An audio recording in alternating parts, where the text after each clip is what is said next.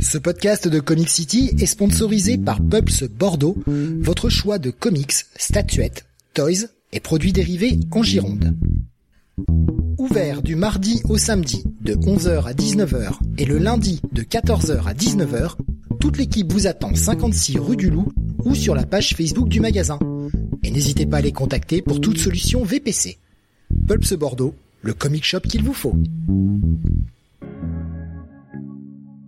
Bonsoir à tous et bienvenue sur le 662e numéro de Comics Weekly. Nous sommes aujourd'hui le jeudi 16 novembre 2023 et au sommaire de ce soir, vous euh, aurez de chez DC le Green Lantern Outsiders, une nouvelle série qui commence, le détective comics Batman et Robin, du côté de chez Marvel, Blade, Alpha Flight, Black Panther, les Fantastic Four, Superior Spider-Man, Immortal Thor, Daredevil, Jean Grey et Children of the Vault, tandis que la partie 1D est assez chargée avec euh, G.I. Joe, Geiger, Grand Zero, Big Game, The Deviant et Fish Flies. Je suis Steve et vous écoutez le Comics Weekly.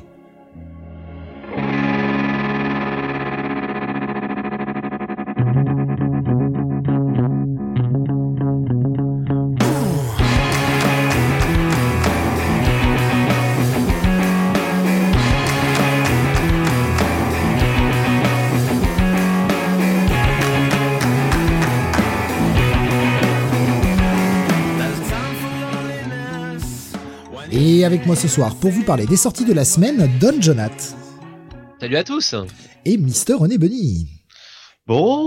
Bonsoir à toutes et à tous.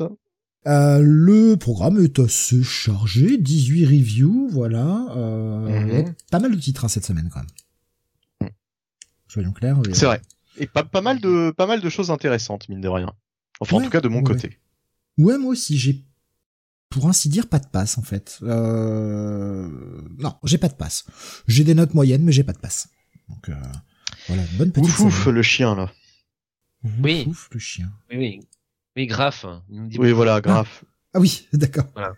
Alors Bunny, euh, comme il pense que Graf euh, est vraiment un chien. Je pense que c'est vraiment un chien donc euh, Voilà. tu vois, Voilà, bah oui. si, je dis grave il va pas comprendre. Ah, non, non, bouffouf. euh, ouais. Ouais. Au secours. Euh... euh, le. Bah, Moi je pars du euh, principe que les gens qui sont sur les images c'est les vraies personnes. hein. Oui, alors euh, bon, on a quand même euh, Green Lantern, hein, du coup. euh, On a le- Green Lantern, bah oui bah Ouais. Manphobia c'est Green Lantern. Ouais. Nico on a Chris Souredar, on a il ressemble un peu à, à Big B Wolf. Bah oui, oui, on c'est a oui, le- oui. On a le, le Judge Dredd aussi qui est là. Salut. Salut Judge. Voilà. Non mais non mais Euh, ouais moi je pense que c'est c'est c'est accurate quoi. C'est vraiment euh, Alors Rasmi, j'arrive pas à savoir là ce que c'est. C'est. Euh... beau masque. Bah c'est beau masque. Voilà. Beau masque, hein, ouais, ouais. Euh, Steve, c'est deux jambes. Voilà. Ouais, bah ouais, ouais. Dark c'est- Sebi, J'ai pas, j'ai pas le haut du c'est- corps. J'ai que, j'ai que ça. Je crois que c'est un gars qui porte une serpillière sur la tronche, là, je sais pas trop ce que c'est. Ah non, je crois que c'est dans euh, Something is Killing the Children en plus. ah, bah, oui, oui, ça doit être euh, quelque chose comme ça, ouais. ouais. Euh, bien sûr, euh, Mr. René Bunny, bah, c'est quoi Bon alors là, c'est oui. ah bah c'est proche de la réalité là. Ah oui, c'est le, c'est un âne. Voilà. Oh. Je, por- je porte mes couilles Ah non, à la place du à la place du du menton quoi. Ouais, ouais, ouais. C'est un beau lapin joker, voilà. Hmm. Bref, voilà. Encore une intro incroyable. Cette intro ne veut rien- strictement rien dire. Ah oui, oui. Pour ceux qui ont que l'audio, euh, ça va être compliqué quand même. Ah, pff, vous leur avez décrit euh, les, les avatars Discord, voilà. C'était Voilà. Ouais, exactement. magnifique. On va euh, démarrer avec du WhatsApp comme d'habitude. Je vois euh, par exemple Tommy qui nous en parlait un petit peu mardi, qui a été voir euh, Blue Beetle ce week-end. Enfin, il a vu, pardon, Blue Beetle ce week-end, qui est sorti d'ailleurs. Euh, sympatoche tout de même, malgré quelques lourdeurs. Et euh, il nous dit, vous avez peut-être vu euh, ça passer, euh, il y a, je sais plus qui d'ailleurs, euh, je- j'ai oublié son pseudo, je vais revoir ça tout de suite, j'ai vu ça passer t- tout à l'heure, euh, qui nous a partagé euh, sur Discord, c'est euh, Sami Zokuei qui nous avait partagé ça sur euh, Discord. La bande-annonce de Madame Web. si vous avez jeté Oui. un œil à ça. Perso, j'ai pas Et le temps. mais, euh, c'est c'est quelque chose hein. c'est tout un concept Euh, et euh, effectivement euh, bon alors ils ont casté euh, comment elle s'appelle cette euh, cette jeune actrice euh, c'est euh, Sydney Sweeney qui est une jeune actrice plein de talent. Alors ils l'ont casté pour faire donc ce qui je m'imagine être. c'est celle dont je te parle à chaque fois. Tu vois, à chaque fois je veux la caser, je veux la mettre partout et à chaque fois tu me dis non non c'est pas elle, non ça n'a rien à voir. Là, là je te le dis pas pour une fois et c'est elle quoi, tu vois. Putain. Et, là, c'est vrai, ils l'ont casté pour faire, euh, comme disait Sami Okue, une nerd à lunettes. C'est euh... un personnage qui existe vraiment dans les comics?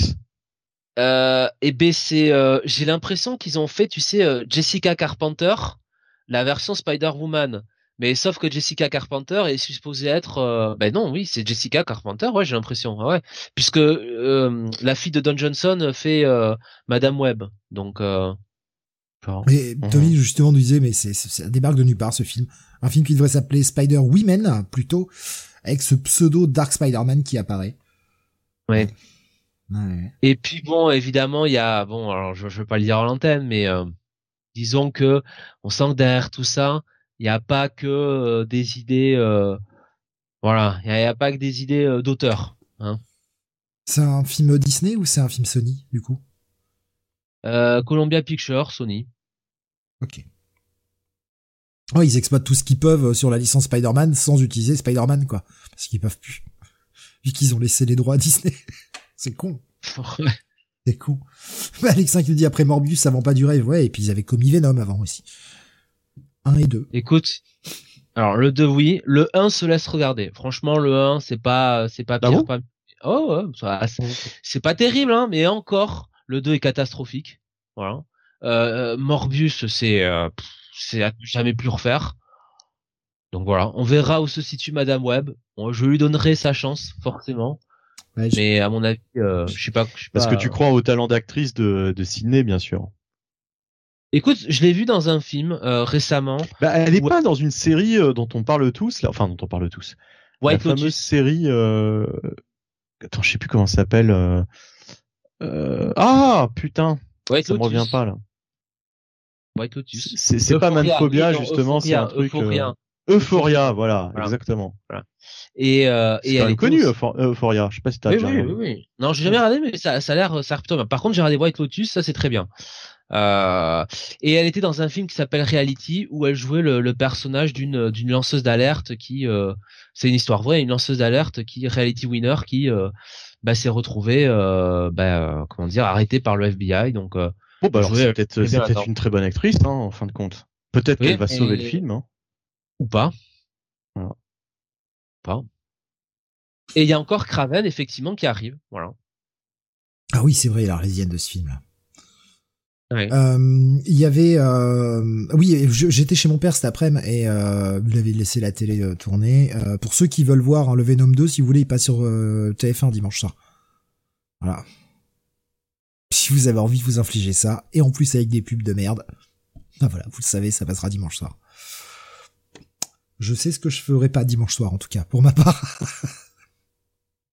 ah, moi, non, moi aussi. Euh, hein. Euh, non, La question, c'est qu'est-ce que tu feras du coup dimanche soir? On a envie de savoir maintenant. Oh bah je sais pas, mais euh, sûrement pas regarder TF1 quoi. De toute façon, hein, franchement, m'infliger un film avec des pubs aujourd'hui, ça devient compliqué quoi. Ça devient très très très très compliqué. C'est vraiment pénible. Surtout qu'ils t'en mettent la tartine là, à chaque fois. Déjà que 20 euh, secondes de pub sur YouTube, ça me casse les couilles, donc t'imagines à la télé quoi. Comment ça me casse les couilles? Nico Chris ici nous veut du mal. Non, non, j'informe les gens. Ceux qui auraient envie de se, le tenter, si vous voulez, ah voilà, ils passent euh, légalement, hein, si vous voulez le voir légalement, sur TF1 dimanche soir. si vous avez vraiment rien d'autre à faire. Et que vous êtes du genre aventureux.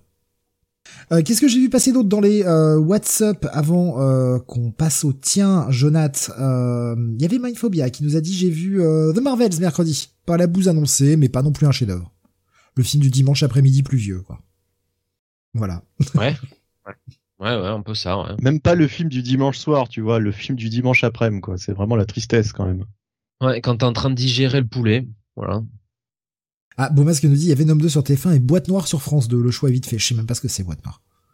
Boîte Noire, euh, c'est un très bon film euh, avec euh, Pierre Ninet dans le rôle principal. Oh bah tiens. Voilà, un film un peu de, conspiration, effectivement que j'ai vu en salle et ouais, très très bon, très très bon. D'ailleurs, le réalisateur qui de de Boîte Noire, donc c'est c'est Yann Gozlan, qui avait fait Un homme idéal, bien sûr, avec déjà Pierre Ninet. Voilà, ah oui, bah oui, le, film que j'avais que j'avais bien bien apprécié. Ouais. Mais qui était un, un remake d'autre chose. De, voilà, du talentueux Monsieur Ripley. Oui, bah oui, oui, en gros, oui, c'était ça. Ouais, c'est ça. Ça reprenait dans les grandes lignes. Ouais. Euh, avant qu'on passe à ton WhatsApp, Jonathan, il y avait Nico Chris qui dit euh, Jonathan va aller voir Hunger Games, je suis sûr. Bah écoute, probablement. écoute, je vais pas te mentir. Euh, ouais, Attends, il y a encore un Hunger Games? Oui, une préquelle. Oh la vache, avec. c'est vrai qu'on on avait tous besoin de savoir comment cette société en était arrivée là. C'était très important. Bah écoute, moi oui quand même. Ça me ça me franchement euh, oui ça me ça m'intéressait beaucoup plus qu'une nouvelle trilogie de Star Wars tu vois la suite euh, 7 8 9 franchement euh, est-ce que le monde il est comme ça. Moi je, je trouve que ça ça suffit à lui-même mais bon. Est-ce que vous avez vu euh, le trailer du film de Zack Snyder qui va être disponible sur Netflix euh, le 22 décembre je crois d'ailleurs de mémoire? Non. Je l'ai pas vu. d'accord J'ai pas de trailer, donc euh, j'ai juste, franchement, le bah, moi je suis tombé dessus tout à fait par hasard. Hein. Je savais pas que ça existait ce truc, mais j'ai tombé dessus sur YouTube. Euh... D'accord, Erasmus qui me dit oui, on s'en fout, Benny. Quelle violence. Oui, je, suis choqué. Je suis choqué. je, pense que c'est plutôt Osef le trailer en fait. C'est plus euh, pour lui le, le, trailer, il est Osef. Ah oui, oui. Oui, ah je oui. pense que c'est plus ça qu'il faut comprendre. Oui, Benny, ça a du mal à s'exprimer, c'est normal moi mine de rien, alors j'ai peut-être mes goûts de mes goûts de chiottes euh, qui, qui ressortent. Hein, euh, en plus c'est du Zack Snyder, mais euh, ça m'a bien, euh, ça me tente bien. Il y a le mec de Sons of Anarchy dedans. Et Charlie Hunnam. Ah oui, ok. Oui, oui, le, le, le, le, le perso principal. Et il y a, comment dire, un, un, univers qui, qui a l'air assez, assez, assez comics dans le, dans le fond, hein, qui, qui a l'air d'être bien développé. Apparemment, c'est le début d'une d'une saga. Bon, on verra euh, si euh, si ça se poursuit longtemps.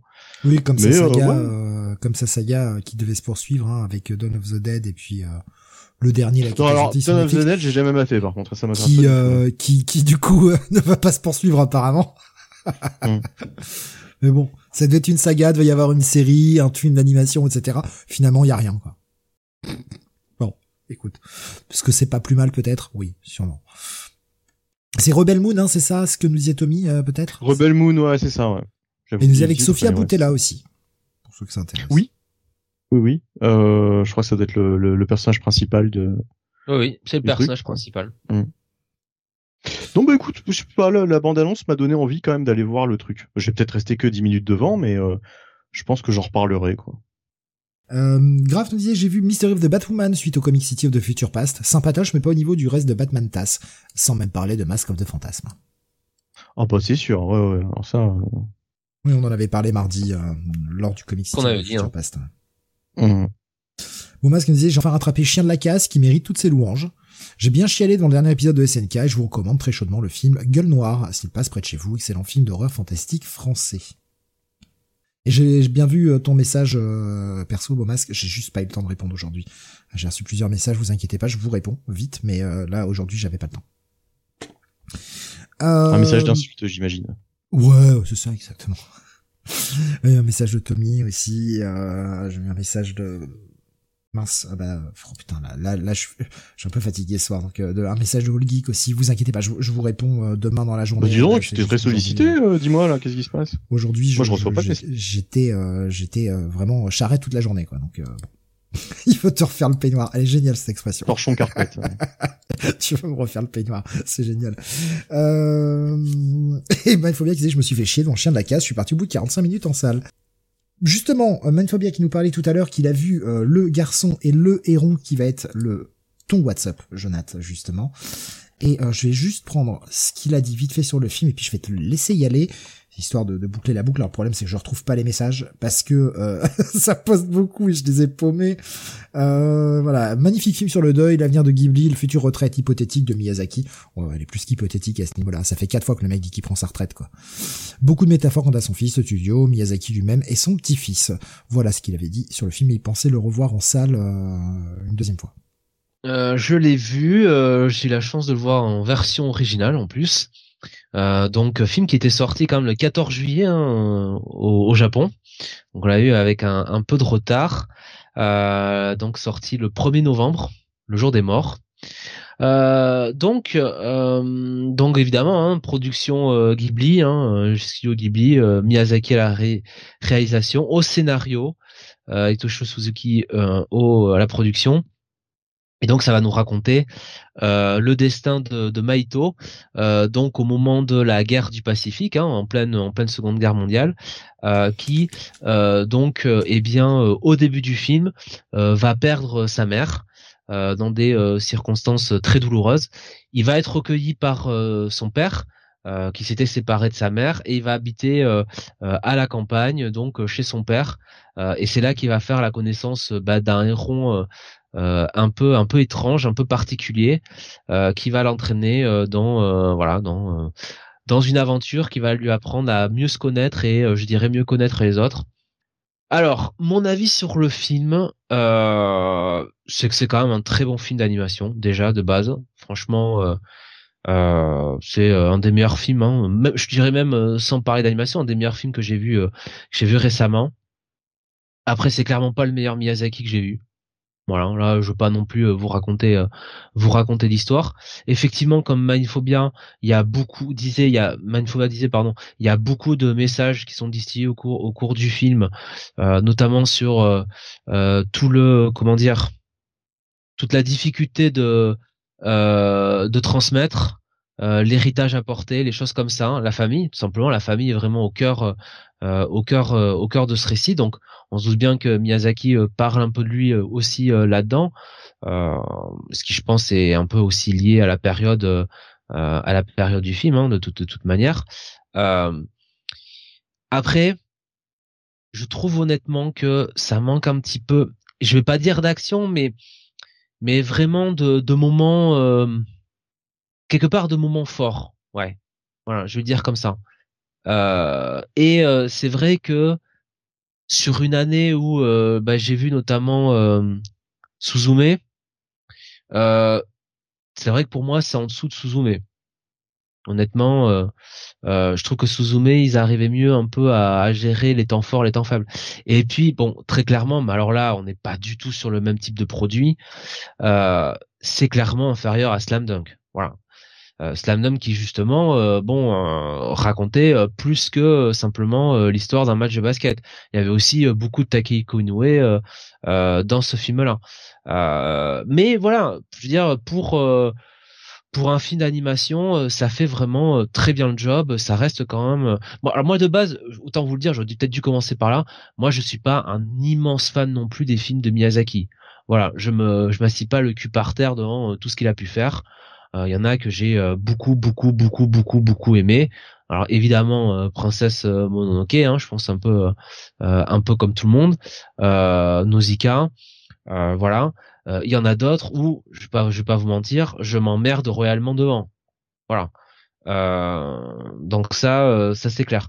je m'emmerde moins devant les films sur que font bah, l'équipe de euh, de donc c'est euh, l'équipe de, de Suzume euh, qui donc emmené par Makoto Shinkai pardon voilà qui avait fait notamment Yanem voilà. Après c'est les goûts les couleurs. Bon ça reste quand même ça reste quand même un très bon film mais j'ai l'impression aussi que ça c'est un peu mon reproche sur le film en lui-même c'est que ils explorent pas assez le le concept qu'ils veulent mettre en place. euh, c'est-à-dire que euh, finalement, euh, cette relation avec le héron, je pense que ils auraient pu l'accélérer un petit peu plus, quoi, pour qu'on découvre un petit peu le comment dire le monde qu'on voit dans la deuxième partie. Je pense qu'il y aurait pu il y avait moyen de gagner enfin voilà de dans la première partie de délaguer un petit peu tout ça. Après Miyazaki il a 80 ans passés, 82 ans maintenant. Donc, euh, donc déjà à son âge, c'est quand même c'est quand même très très bien. Voilà. Mais euh, bon, c'est pas. Euh, voilà, vas-y, vas-y. Non, non, non, vas-y, non, vas-y, fini, fini, fini ta phrase, pardon, excuse-moi. Ben non, du coup, je, vas-y, vas-y. Je, j'allais pas dire quelque grand chose d'intéressant. J'allais, j'allais, j'allais en fait me, me, comment dire, me radoter un petit peu. Euh, je, vais, je vais prendre un peu les réactions que j'ai vues euh, passer. Euh.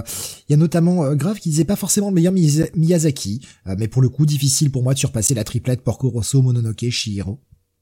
Euh, bien disait, bah c'est pour lui hein, les thèmes, le deuil, la façon d'avancer, accepter le refus d'héritage, comment léguer derrière, c'est une merveille.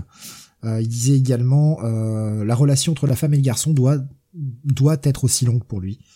Euh, voilà euh, ce que je voyais de notable. Et par contre, que lui, n'a pas aimé du tout. Il disait, pour moi, c'est son pire film. C'est brouillon, le côté méta fonctionne pas du tout, tant ça veut dire tout et n'importe quoi. Ça manque cruellement de poésie et d'identité propre. On a vu mieux. Alors pire film, pire film, euh, je dirais pas, quand j'irai pas jusque là parce qu'il y en a bah, quand même pas mal. Dans pire film de Miyazaki pour lui en tout cas.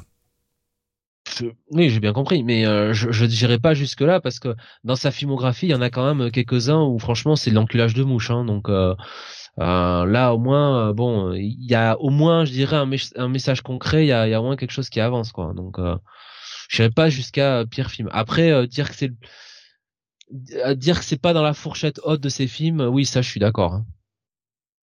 Alexandre disait Mononoke, Shihiro et Nausicaa pour moi les bons. Euh, Grave confirme, enfin compléter un peu son message. Il disait euh, ce que j'ai apprécié dans le film, c'est sa liberté, sa poésie. Franchement, j'étais bluffé esthétiquement, fasciné de bout en bout. franchement, esthétiquement, euh, je vais vous dire, euh, oui, c'est très bien, mais je suis pas. Enfin, aujourd'hui en 2023, j'étais pas. Je me suis pas assis cul par terre non plus. Alors encore une fois, hein, j'ai vu Slam Dunk cet été avec tout réalisé par Taikei Konoe, donc forcément, bon c'est vrai que passer après c'est compliqué vu ce que ce qu'Inoue a fait, mais euh, bon, euh, c'est pas euh, moi c'est pas l'animation qui me qui m'a qui m'a emporté là-dessus quoi. honnêtement, c'est du classique. Je me dis qu'au Chris qui dit esthétiquement ça aurait mérité, plus de rousse. Je pense que tu peux pas dire non, Jonathan, à ça. Tu peux pas dire non. Quand même euh, franchement euh, arrêtez. Enfin vous me donnez une image là quand même genre euh, si je lis si je lis un comics qu'avec des rousses dedans ce sera forcément génial. Enfin franchement vous me donnez une réputation là. On, verra ta note sur Jean Grey tout à l'heure. Alors Steve tu vois ce qui est bien c'est que des fois dans des blagues il y a ce qu'on appelle des setups oui et mais oui voilà voilà, alors ce serait bien des fois de pas, tu vois, euh, tu sais, quand il y a une mine qui est posée, de la déminer tout de suite, quoi. Voilà. Donc. Euh... Ah non, je mets un panneau pour que les gens marchent littéralement dessus, ils y aillent en toute conscience. Oui, oui, bah oui j'ai, j'ai, j'ai bien compris, quoi. Oui, toi, je, il y a, y a un film, j'ai vu récemment un film sur euh, un film de guerre finlandais, donc euh, en pleine Seconde Guerre mondiale. Donc le mec, c'est l'espèce de tu vois, de mec euh, de l'armée finlandaise indestructible, personne peut le tuer. Il est poursuivi par euh, par un commando euh, de la mort allemand. Et, et en gros, il y a ce passage avec les mides, quoi. Tu vois, le, le bon passage avec les mides. Évidemment, le commandant allemand, il s'arrête, il envoie quelques soldats. Voilà, allez-y. allez, allez-y, allez-y, allez-y, allez-y, allez courir. Il y a pas de problème. Non, mais vous êtes sûr, chef, il y a des mines là quand même. Bon, non, vas-y, vas-y, vas-y. Ah, là d'où je viens, on appelle ça déminer au pied, en fait. tu marches dessus et pouf, voilà. Euh, finalement, tu le recommandes quand même, ce film, d'aller le voir en salle? Bah, Si vous avez des gosses, oui. Si vous avez des gosses, oui. Si vous aimez euh, l'animation japonaise, euh, oui. Après, est-ce que c'est un indispensable pour tout public? Je suis pas, suis pas convaincu. Voilà. Slam Dunk, je vous aurais dit, ouais, mais même si vous aimez pas le basket, je vous dis ça me donne quoi? Allez voir parce que vous allez voir quelque chose quand même. Vous allez voir quelque chose de différent. Là, bon, c'est bien, mais euh, c'est c'est pas euh, je, à, part dire que c'est le dernier de Miyazaki, je suis pas sûr que c'est celui qu'on retienne le plus quoi. Le vu tout le message qu'il y a, c'est euh, un enfant peut l'appréhender ça ou pas Tu penses? Mais c'est là que c'est un peu euh, un peu, enfin un peu gênant. Non, c'est pas gênant. C'est là que c'est difficile parce que ce que dit Manfobien euh, par rapport au deuil, par rapport à la transmission, l'héritage, tout ça, euh, c'est très vrai. Il a entièrement raison. Et le problème, c'est que j'ai l'impression que c'est un message que tu peux voir quand t'es plus, euh, quand t'es plus adulte.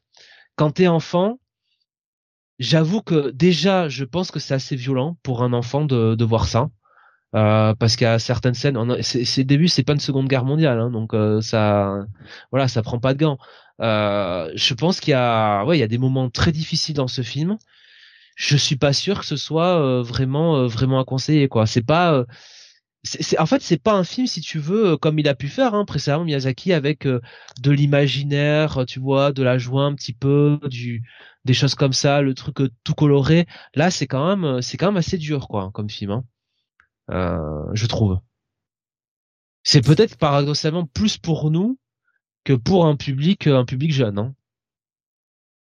Euh, ouais, Mindphobia disait euh, pour les enfants, il y a juste le côté Alice au pays des merveilles, sinon c'est clairement pas trop de messages euh, pour euh, des enfants. La thématique est vachement rude. Graf nous disait, moi je dirais à partir de 10 ans quand même. Voilà. Ouf, on est donc Graf, je sais pas. Ah mais c'est vrai que les chiens sont là là, c'est un âge de chien donc forcément oui, d'accord. Oui, c'est vrai, pour un chien en 10 ans, c'est vieux. Ouais. Et Rasmus me disait je voulais le voir avec mon fils mais on me l'a déconseillé. Euh, son fils qui a 6, 6 ou 7 ans, je, je m'y perds. Hein, ça passe après, euh, après j'ai envie de dire, Rasmus, qu'est-ce qu'il a déjà montré à son fils? Donc de toute façon, au point où il en est... Euh... Bomas nous disait typiquement lors de ma séance, il n'y avait pas un enfant, la moyenne d'âge était plus de 45 ans. Ah, il a 7 ans maintenant. Au, pareil, hein, tu sais, moi je me souviens dans la salle où j'étais, euh, j'ai pas vu, j'ai pas vu un gosse, hein, voilà. J'ai vu, j'ai vu une, une une euh, une japonaise hein, qui était oh, hein, qui était euh, qui était là hein. mais euh, en fait je vous le dis parce que c'est l'ouvreur en fait voilà, je viens souvent au même cinéma donc je discute un peu avec l'ouvreur des fois et il me dit ah bah, oui, tiens, vous faites du, du, pointage comme ça vous, vous, regardez un petit peu les nanas comme de gros pervers quoi en fait pas du tout. Euh, on parle, on parle d'habitude de film, tu vois. On parle de, de, de, voilà, qu'est-ce qu'on a vu, tout ça. Et là, il me, euh, il me disait, bah tiens, voilà, il y a une, il y a une, une femme une femme japonaise qui qui est euh, qui est là euh, pour voir pour voir le film quoi voilà. Alors après euh, alors je te dis hein c'était une séance de l'après-midi ce week-end bon il y avait pas grand monde non plus donc si tu veux je pense que voilà quand t'as là il devait y avoir une à tout casser une dizaine de personnes dans la salle. Donc je pense que c'est c'est plus facile à repérer voilà. Je, je, me m'arrête l'heure parce que Kia disait pour ma fille, on commencera par le tombeau des Lucioles. Voilà. Euh, ce qui fait réagir beaucoup de monde sur le chat. Oui. beaucoup. Euh... Après, il a pas dit à quel âge. Ce sera peut-être en attendant à ses 30 ans. On ne sait pas. enfin, qu'est-ce qui est le plus dur hein, euh, Lui faire voir le tombeau des Lucioles ou euh, lui faire écouter euh, la compile de Emma Domas et compagnie là. Hein, Elodie j'en passais des meilleurs. Euh, Fabien j'ai vu à, 20h vendredi, euh, la salle était pleine et euh, l'âge 20-35 ans. Après c'est sur Paris, c'est pas, c'est un public plus large aussi. Euh, et ben voilà, je crois qu'on a fait le tour hein, sur cette partie WhatsApp. T'avais rien là qui, qui te vient comme ça, Bonnie, au débeauté Non, au débeauté, non. Et au chaboté peut-être? Bah justement, j'avais à faire et puis je me suis dit non putain, elle est vraiment nulle. moi, j'hésite pas, moi. voilà, voilà. Euh, eh ben, on va passer au review de la semaine. Et c'est toi qui vas ouvrir, Bunny, avec, pour commencer, eh bien, le titre que l'on attendait tous, un numéro 1 incroyable. Non, c'est pas The Outsiders. Non, c'est le Superior Spider-Man. Ah ouais. Pas The Outsiders. Là, on l'attendait, celui-ci. Euh, on l'attendait tellement que j'y suis pas allé, tu vois. J'ai fait, ah, j'ai feuilleté, j'ai fait, oh, oh non, il y a Spider-Boy, j'y vais pas. Allez, c'est bon. Moi, j'ai que deux Marvel en fait, euh, contrairement à vous. Euh, justement, j'étais pas tellement inspiré par Marvel. C'est que tu lis les mauvaises séries, c'est tout. Hein. tu sais pas ce que t'as raté, Steve. Hein, je te lis tout de suite. Hein. Hmm. J'ai vu, je l'ai euh, feuilleté, j'ai fait non, c'est pas pour moi. Ma foi, Spider-Boy, j'en ai rien à foutre. Mais Superior Spider-Man, ça fait partie des rares choses, enfin des rares choses, des quelque chose que j'ai bien aimé chez Dan Slott. Donc je me suis dit, Bon allez, bon on va voir hein, le, numéro 1 quoi, on va voir euh, quelle direction ça prend. Euh, voilà, euh, un petit retour de Superior Spider-Man, pourquoi pas Après tout, il écrivait mieux Superior Spider-Man que Peter Parker, donc c'est quand même un comble, mais c'était comme ça. Donc Dan Slott est au scénario, Mark Bagley au dessin. Bon déjà l'équipe créative, enfin surtout Mark Bagley, c'est ça fait toujours le taf. Bah, on garde la même équipe que, on garde la même équipe, la même équipe exactement que la série Spider-Man précédente quoi. Bah, elle est toujours en cours, je crois, d'ailleurs, non? Non, non, non, elle est terminée. C'est ce qui remplace. Ah, c'est fini Mais oui, c'est ça le ah, problème. Ah, d'accord Quel est l'intérêt, D'accord, d'accord. Eh ben, ça explique pas mal de bah, choses, alors, la, série, la série Spider-Man s'est arrêtée pour laisser place à deux séries. Super Spider-Man et Spider-Boy. D'accord. D'accord. Non mais je savais pas au fait que ça s'était arrêté. Moi je pensais que euh, elle continuait euh, et qu'on avait une série supérieure, une série Spider-Boy. Non, ça s'est arrêté au numéro 11. D'accord.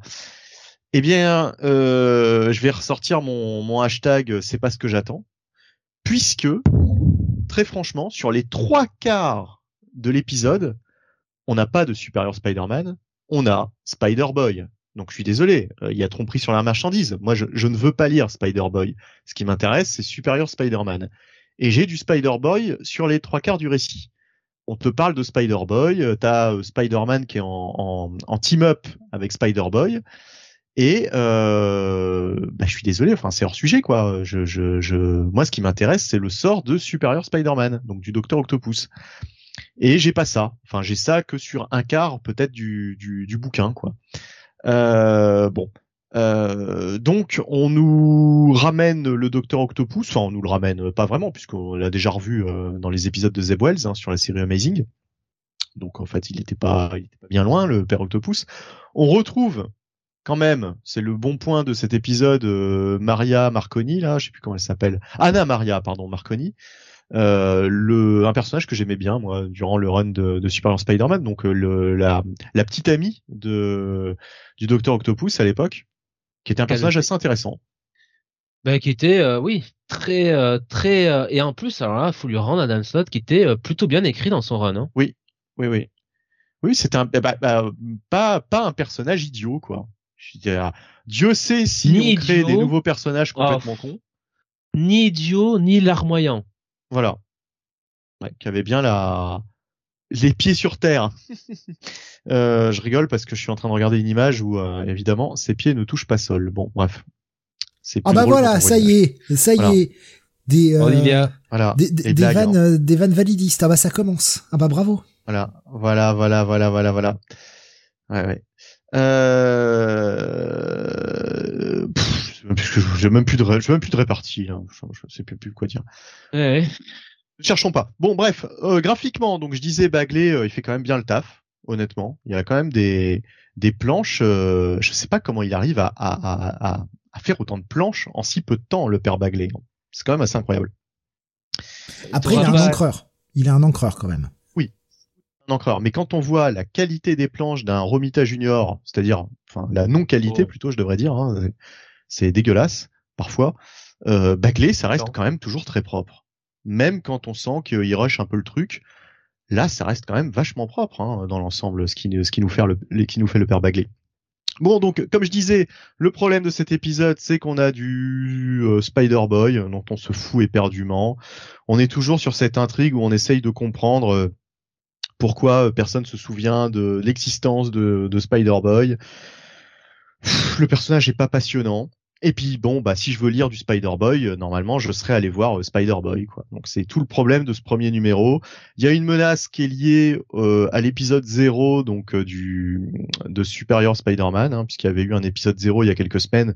Je sais même plus si je l'ai lu pour vous dire. Je pense que je l'avais commencé, et ça m'avait ça m'avait saoulé donc j'étais passé à autre chose.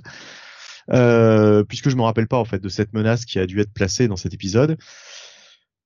C'est pas passionnant, c'est pas passionnant. Et puis surtout, l'écriture de slot, comme d'habitude, c'est lourd, c'est long, c'est chiant. Voilà, c'est euh... c'est slot quoi. C'est slot dans toute sa splendeur. Ah oui, puis il peut pas s'empêcher de nous ressortir son méchant hein, qu'il a créé euh, tout au début de Brand New Day. Mister Négative. Ah bah oui, on, ah allait bien prendre un petit un petit un petit morceau de Mister Négative. Ah, hein, ça faisait longtemps qu'on l'avait pas vu. Longtemps. Bah, j'ai l'impression de le voir. Euh... Ah bon? tous les tous les tous, tous les tous les tous les six mois si c'est pas tous les tous les trimestres euh, Mister Négative dans, dans Spider-Man. Ah ouais Non? Ah ouais. bah peut-être hein, mais euh, je sais pas, je lis plus Amazing donc euh... Ouais, euh, Spencer l'avait utilisé donc euh, en plus ça hmm. fait Bah Spencer ça commence à faire deux ans quoi. Oui, oui, d'accord, mais bon euh, non, moi j'ai l'impression de le voir assez assez régulièrement, quoi. Alors que c'est pas franchement un ennemi extraordinaire, hein, Mister Négative. Bon, Bref. En fait, euh, sa limitation qui permet à Spider-Man de s'en sortir le rend, euh, bah, le rend fini au final. Puisque bah, la limitation, hein, pour ceux qui savent pas, c'est qu'une fois qu'il a négativé quelqu'un, je vais en faire un verbe, bah, si la personne redevient normale, il peut pas la renégativer à nouveau. Donc, bah, il a quand même une sacrée limitation de son pouvoir. Mais attends, je suis en train de regarder les dernières pages. Il n'y a pas que du que du Mark Bagley, c'est pas possible. Il y a quelqu'un d'autre au dessin là. Je le reconnais pas sur les dernières pages. Euh... Bah c'est bizarre. C'est bizarre. Pourtant, je vois pas d'autres crédits de d'autres dessinateurs. C'est bizarre, très très bizarre. Alors là, je reconnais pas sur les dernières pages de Mark Bagley. Bon, c'est peut-être que Nathan Stockman qui est considéré comme artiste, donc c'est peut-être les dernières. Euh... Parce que ah bah Bagley, Bagley est au dessin, créé par John Dell. Et apparemment, il y a un certain Nathan Stockman qui est également artiste et on a Edgar Delgado à la colo. Donc à mon avis, les dernières pages sont peut-être euh, sont peut-être pas faites par. Euh... Ouais. Oui, ouais, effectivement, c'est pas du c'est pas du non, Bagley, non, mais... pas du Bagley ça. Ouais, c'est pas du Bagley. La fin, c'est pas du Bagley. Non, non, Bagley, ça va jusqu'au To Be Continued euh, avec Octopus, et après toute la deuxième partie, qui est un backup, c'est là, c'est fait par ce fameux Nathan Stockman. Ouais. Bah oui, t'as as raison. Oui, c'est le backup. Ouais. C'est vrai qu'il n'y a pas de crédit, je crois, dans le backup euh, qui apparaissent. Non, c'est marqué sur la. Non, non, c'est marqué sur la page d'intro. De, de, de, de, garde, ouais. Enfin, pas de garde, mais de. La page de, crédit, sommaire, quoi. Ouais. de crédit. Euh, ouais, franchement, c'est c'est pas passionnant. C'est ouais, c'est grosse déception. Enfin, grosse déception. Je m'attendais pas à grand chose en même temps, mais euh, mais j'ai quand même réussi à être déçu, quoi. J'ai quand même réussi à être déçu parce que euh, quand on a autant de Spider-Boy dans un truc qui s'appelle Superior Spider-Man, bah il y a vraiment un problème. Quoi. C'est même pas dans, dans le backup, hein, c'est vraiment dans toute l'histoire qu'on a trop de Spider-Boy. Ah ben moi aussi pour ça. Bah déjà moi je, suis pas fan de Spider de Superior Spider-Man, donc premier truc. En plus j'ai vu qu'il y a du Spider-Boy partout, j'ai fait allez c'est bon, salut, euh, j'y vais pas. Non mais j'irai pas voir la suite très clairement, c'est pas passionnant, euh, voilà, je m'en fous. Et, euh, et en plus de Superior Spider-Man, il n'en a que le nom, puisqu'en tout cas pour l'instant, on voit Docteur Octopus, mais il n'est plus du tout dans le dans le corps d'un clone de Spider-Man ou quoi que ce soit. Enfin, je veux dire, le, le Superior Spider-Man qu'on voit sur la couverture n'est pas présent du tout dans ce comic. Donc euh, bon, euh, il y a vraiment tromperie sur la marchandise, quoi. C'est ni plus ni moins, bah comme tu l'as dit Steve, une suite de Spider-Man, voire même une série secondaire Spider-Boy, comme si on n'en avait pas assez, quoi. Jonath, qu'est-ce que t'as pensé de ce premier épisode? Ouais bah comme euh, de toute façon euh, Benny, hein, aucune attente euh, particulière hein, sur ce Spider Spider Super Spider-Man puisque on le dit à chaque fois, Dan Slott, bah il sait plus quoi faire, il se recycle en permanence quand c'est pas pour nous imposer ces nouveaux personnages. Là effectivement c'est vraiment too much de Spider-Boy. Tu viens pour un titre qui s'appelle Super Spider-Man avec en plus euh, en couverture, t'as qu'un personnage, hein, c'est le Super Spider-Man, et il est jamais présent dans l'épisode. Voilà. Ou alors tu fais la gymnastique mentale de te dire, bah il y a Doctor, Octopus qui est là, donc fatalement euh, Super Spider-Man est là aussi, ok. Mais reste que euh, dans ce numéro, on voit beaucoup plus de Peter Parker, de Spider-Boy et, et de ce méchant. Donc c'est Supernova qui avait été introduit dans euh, l'épisode zéro avant ou je ne sais plus euh, comment comment il avait euh, comment il avait appelé ça. Et oui, c'est pas passionnant du tout. Enfin voilà, on se fait chier quoi. Voilà. Alors je vais pas dire non plus que c'est c'est la pire merde qui soit, mais bon c'est quelconque. C'est quelconque. Voilà, ça te tombe sans, sans saveur. Ça, ça, te tombe des mains, t'es là, bon, t'as lu ça, t'as déjà, t'as, t'as, déjà oublié ce que ce que tu viens de dire. Voilà. Bon. Je, je préfère franchement, euh, évidemment, je préfère lire un très bon titre, mais je préfère lire des dingueries à la Zeb Wells que ça, où il y a vraiment rien qui se passe. Voilà, ça c'est euh, ouais, ouf. Ah bah vous me l'avez vendu, hein. J'ai vraiment le sentiment d'avoir raté un truc. ouais. Ben oui, oui, oui. Bah, il y aura d'autres trucs. Euh, enfin, je pense que là, j'ai évacué la lecture la la pire lecture de la semaine en ce qui me concerne. On va passer aux notes, hein, on va pas, on va pas rester plus longtemps là-dessus. Mais euh, très franchement, euh, check it moins. Bon, moi, je vais mettre carrément un pass parce que je me suis trompé, je me suis euh, trouvé euh, trompé sur la marchandise, quoi. J'ai, j'ai, je, trouve même, j'arrive même plus à faire ma phrase. T'as été, t'as été trompé par. Oui, voilà, voilà, ça, voilà. Ça arrive, hein, ça arrive, hein. Exactement. faut dire, faut dire que c'est un show Scandale, scandale, voilà. Abomasque nous disait, euh, pareil, j'ai les feuilleté, j'ai lâché l'affaire, pourtant j'adorais l'air supérieur. Et nous disait également, euh, c'est incompréhensible quand on voit Marvel passer son temps nous raconter des histoires cachées de Spider-Man et de son symbiote, Hulk en costard ou Captain Marvel, mais là pour supérieur, on parle de Spider-Boy. Ouais, je peux comprendre. On continue avec toi, Jonath. On passe à du décès avec la sortie du Green Lantern numéro 5. Oui, Green Lantern numéro 5, donc c'est toujours scénarisé par Jeremy Adams avec euh, au dessin Xermanico et à la colorisation Romulo Fajardo Jr. Écoute, euh, partie graphique de très très bonne facture, hein. franchement Xermanico il fait le boulot et, euh, et je trouve que son trait va très bien à Green Lantern, on le voit sur les scènes d'action. Euh, pour euh, pour le plot, pour l'histoire, bah on est euh, donc sur cette cet arc un petit peu où bah, Sinistro avait demandé l'aide de Al Jordan qui avait refusé, donc l'aide pour bah, lui donner un petit peu des, des pouvoirs hein, pour pouvoir repartir sur sa planète. Ouais, donc Sinistro a... lui a demandé un peu plus que de l'aide. Il lui a dit écoute tu me files ta bague sinon je, je fais des attentats terroristes partout. De l'aide quoi. C'est l'âge le diplomate et effectivement bah euh, Sinistro jusqu'au boutiste hein, euh, bah décide de, de mettre sa, ses menaces à exécution.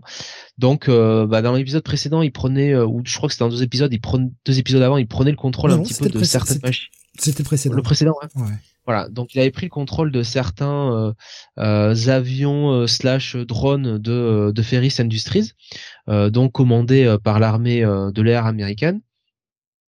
Et on le voit sur cet épisode, avec ses avions, bah, il décide de faire des attaques terroristes un petit peu partout dans le monde, euh, en euh, bah, euh, donnant des messages un petit peu comme ça, voilà, pour faire peur à tout le monde. du coup, Carol Ferris, bah, elle se retrouve un petit peu, dans la merde hein, avec son équipe, avec évidemment l'un des, des grands pontes de l'armée de, de l'air qui vient lui mettre la pression.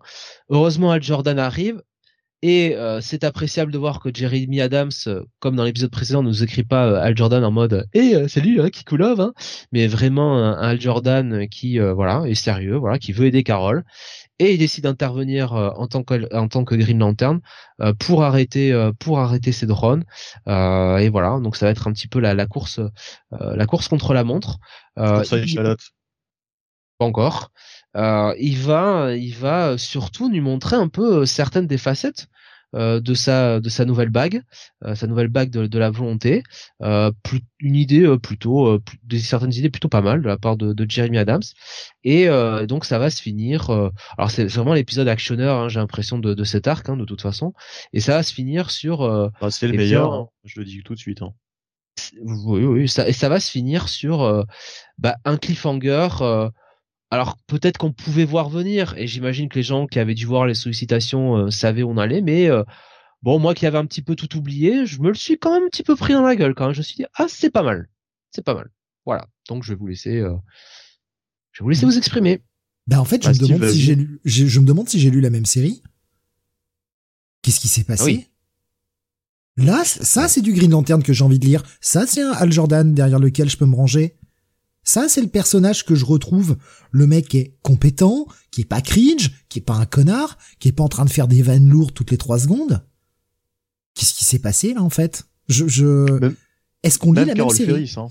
Ouais, ouais, ouais. non, mais franchement, il y a un bon tandem entre les deux. Enfin, bah voilà, ça y est, ça y est, euh, la série a trouvé son ton. Tu gardes le, tu gardes ce même ton pour la suite, hein, par pitié. Tu reviens pas à ce qui s'est fait là dans les quatre premiers épisodes. On va dire les, les deux premiers surtout, le trois un petit peu aussi. Ouais, le 3 encore bah un peu, mais déjà les deux premiers c'était une purge totale. Mais déjà celui le dernier, euh, celui d'avant, le 4, euh, il y avait déjà une remontée quand même. C'était cette espèce de tandem, ouais. Mais justement, c'était ce qui m'avait un peu déçu, c'est-à-dire que bon, ça, ça démarrait enfin, mais j'aurais préféré voir Al Jordan en solo, quoi. C'est-à-dire, on a l'impression qu'il se faisait son petit kiff de réécrire Flash, mais euh, mais il se passait pas grand-chose, quoi. En fait. Là, ça vraiment, ça pète, là, ça décolle, ça y est, enfin. Oui, puis là, enfin, c'est surtout. Alors, déjà, ça pète dans tous les sens, en plus servi par de, très bons dessins, donc ça, c'est cool. Mais c'est surtout que, putain, ça y est, c'est la caractérisation du personnage comme je l'aime, quoi. Un personnage compétent, qui a pas froid aux yeux, hein, c'est le côté un peu casse-cou d'Al Jordan à tenter des trucs un peu fous qui ont peu de chances de réussir, mais le mec va quand même les tenter, va se mettre en danger, et arrête d'être un gros lourd. Hmm. Bah ouais, on a coché toutes les bonnes cases. Quelle belle surprise, cet épisode, franchement, quelle belle surprise. Parce que j'y allais quand même un peu à reculons, hein, franchement. Benny, si tu veux enchaîner, je t'en prie. Bah ouais, non oui effectivement la résolution de la, la menace des drones là, enfin ce que ce que fait Al Jordan, j'ai trouvé ça assez assez bien fait puis assez comment dire, enfin graphiquement on retiendra quoi, on retiendra ces quelques pages de bravoure et de d'un Al Jordan de, de retour aux affaires quoi. Vraiment euh, un Green Lantern assez euh, assez grandiose avec comme tu l'as dit une bonne caractérisation enfin vous l'avez dit tous les deux une bonne caractérisation de Dan Jordan et de et de Carol Ferris. Ça fait plaisir voilà euh, faut vraiment qu'il reste sur cette euh, sur cette tendance. Par contre le juste le truc qui m'a fait un peu chier enfin pas un peu chier mais qui m'a un peu déçu c'est le cliff. Je me suis dit ah ouais bof ah, j'ai envie de dire why not? Why not? Tout dépend ce qu'il en fait. En fait, tout dépend ce qu'il en fait, mais peut y avoir une petite évolution.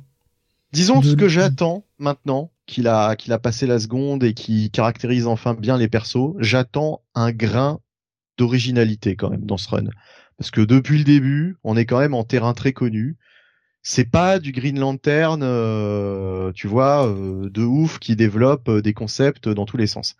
Alors je demande pas qu'il fasse euh, Jeff Jones sur Green Lantern, hein, euh, ouais, mais attends, voilà, qui, qui réinvente la poudre. Laisse-lui le temps, laisse, laisse, laisse lui le temps, parce que déjà les deux premiers ils comptent pas, donc. Ah oui, bah oui, non, mais ça fait. Et puis comme on a eu euh, Night Terror en plus, euh, mine de rien, ça fait quand même sept mois du coup que la, la série est, a débuté, quoi. Ah, on est bien d'accord. Donc, euh, on est bien d'accord. C'est ça le problème.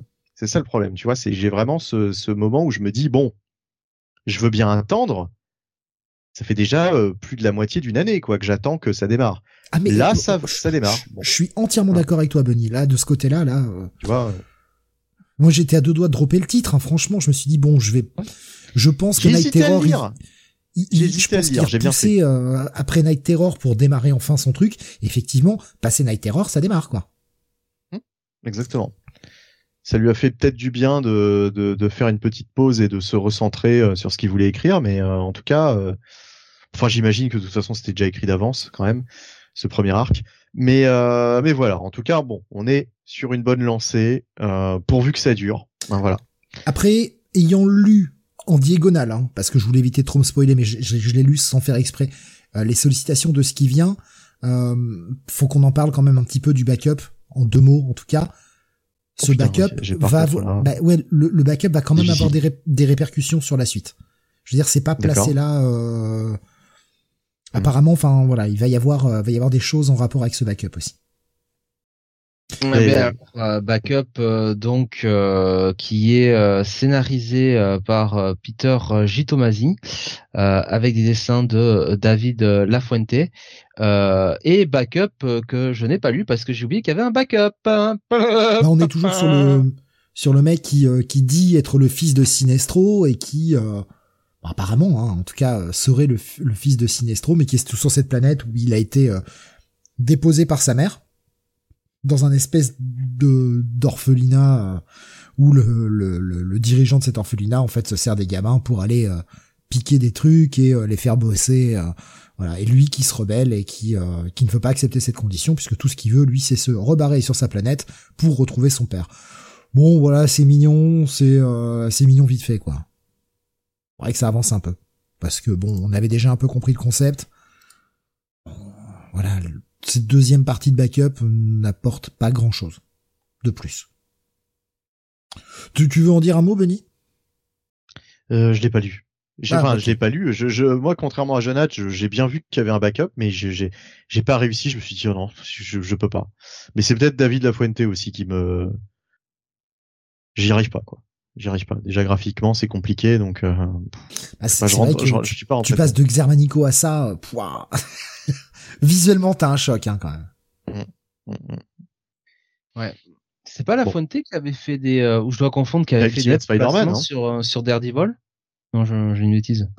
Alors la Fuente. Non mais je, je, sais plus, mais euh, Ultimate, euh, Ultimate Spider-Man, ça c'est sûr. Il avait pris la suite de Imonen.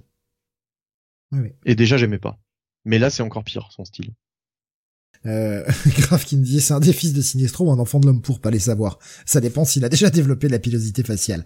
Apparemment pas encore là, mais euh, bon, à voir. Bon après le personnage, euh,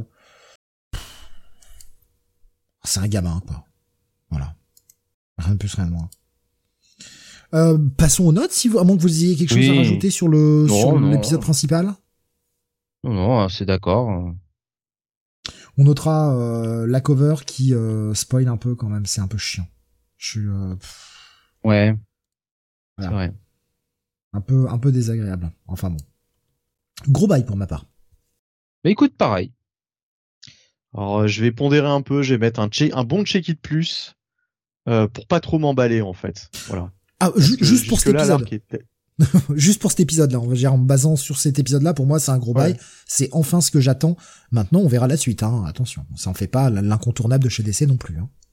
Non mais j'ai lu des trucs euh, qui étaient euh, qui m'ont bien plus emballé que ça cette semaine. Donc ouais, un bon check-it plus, voilà. Euh, c'est parce qu'il faut quand même se taper les quatre premiers épisodes avant d'arriver au cinquième, quoi. Donc voilà. Donc je m'emballe pas trop et je, je on verra plus tard. Voilà. Franchement, vous pouvez même zapper les deux premiers. Vous pouvez commencer au 3 en réalité. Mais c'est pas normal, on devrait pas faire ça. Ouais, et puis en plus, euh, enfin, je me j'ai plus, j'ai plus le souvenir en détail des, deux premiers épisodes, mais bon, ils posent quand même le, nouveau statu quo, quoi. Oui, bah ils sont coincés sur Terre, il est coincé Kilowog. Hein. Je veux dire, le truc important sur sa, sur son anneau, on l'apprend au numéro 3. Donc, euh, bah commencer au 3 en fait. voilà. C'est con. Hein. Allez, on continue avec euh, un titre indé, euh, premier titre indé pour ce soir, Fish Flies numéro 3 de Jeff Lemire. C'est vrai que j'avais j'avais raté un message de Nico Chris, alors ça m'y fait penser du coup, euh, qui nous disait qu'il continuait ses lectures de, de, de Jeff Lemire parce qu'il est en train de faire un espèce de gros rattrapage sur l'auteur, et que dans l'ensemble, il aime plutôt bien. Il avait même plutôt bien aimé le labyrinthe inachevé, euh, même si effectivement la fin l'a laissé un peu un peu pantois, mais euh, voilà, il a plutôt bien aimé euh, ce qu'il avait lu. Et donc dans l'ensemble, il y a un gros rattrapage euh, sur le sur l'univers de Jeff Lemire. Mais justement, Jeff Lemire, voilà, puisque Fish Flies, c'est de Jeff Lemire. Troisième épisode de cette série qui, on le rappelle, sort tous les deux mois. Hein, c'est annoncé, c'est comme ça depuis le départ. Donc là, il n'y a pas de problème de retard en fait.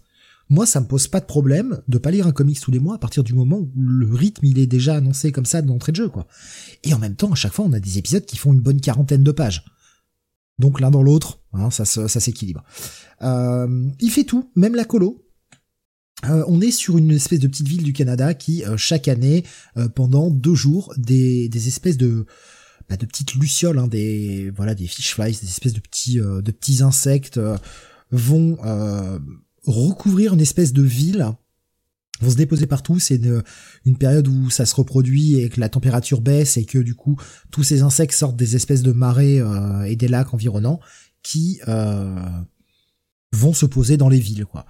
Et euh, la ville est recouverte de, de, ces putains de, petits insectes partout, mais il y en a, quand on dit qu'il y en a partout, c'est vraiment partout, quoi. Tu peux pas marcher sans en écraser, enfin c'est c'est un vrai merdier, quoi.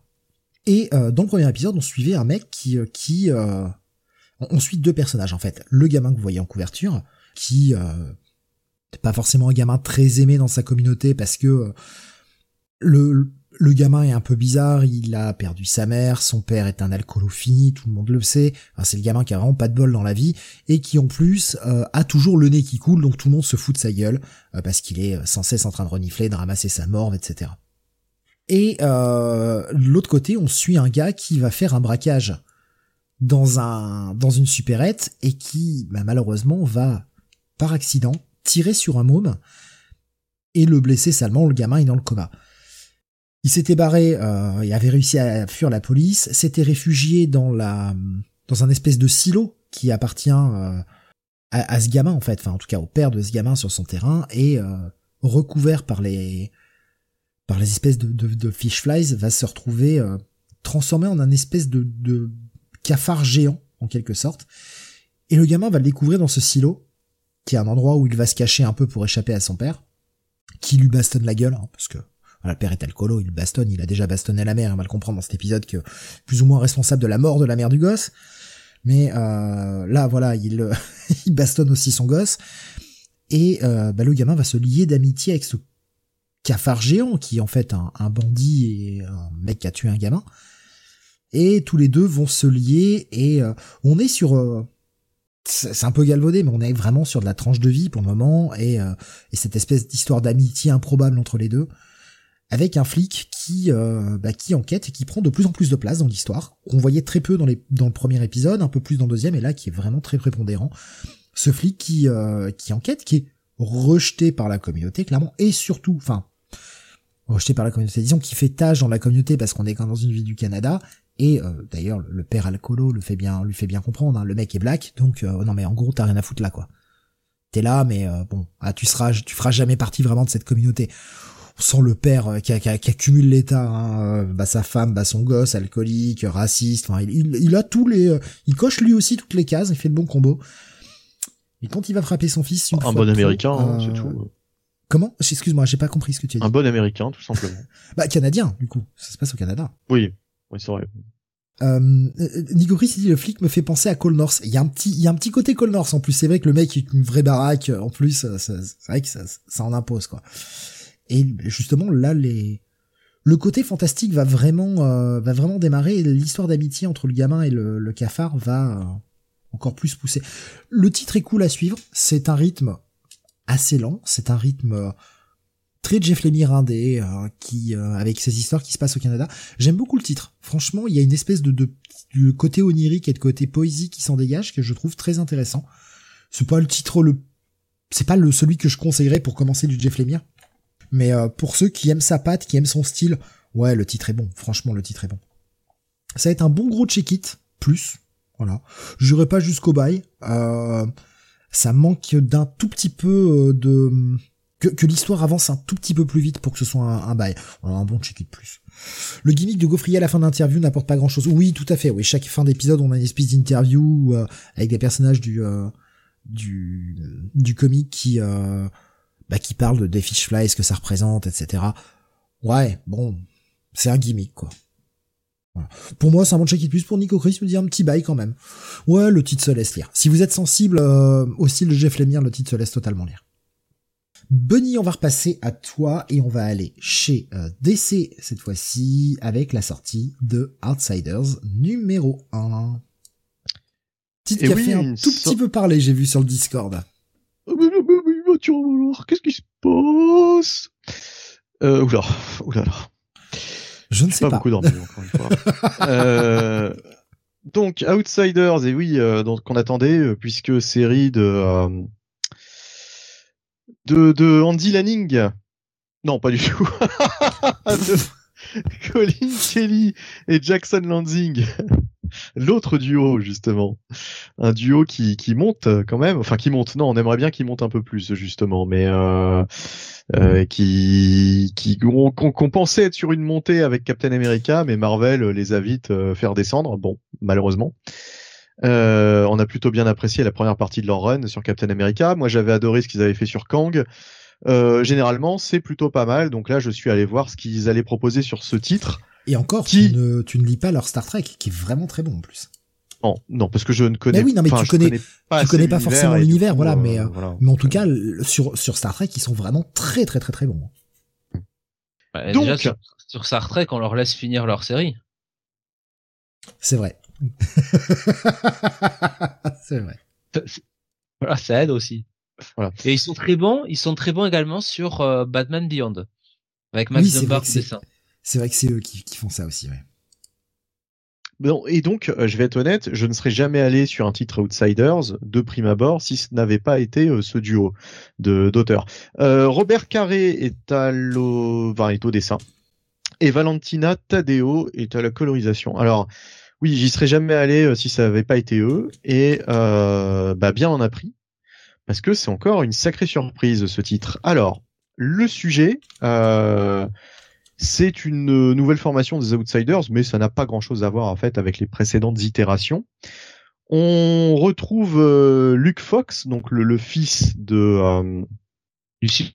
Non, Lucius, voilà, j'allais dire de Michael J. Fox, mais non, pas du tout.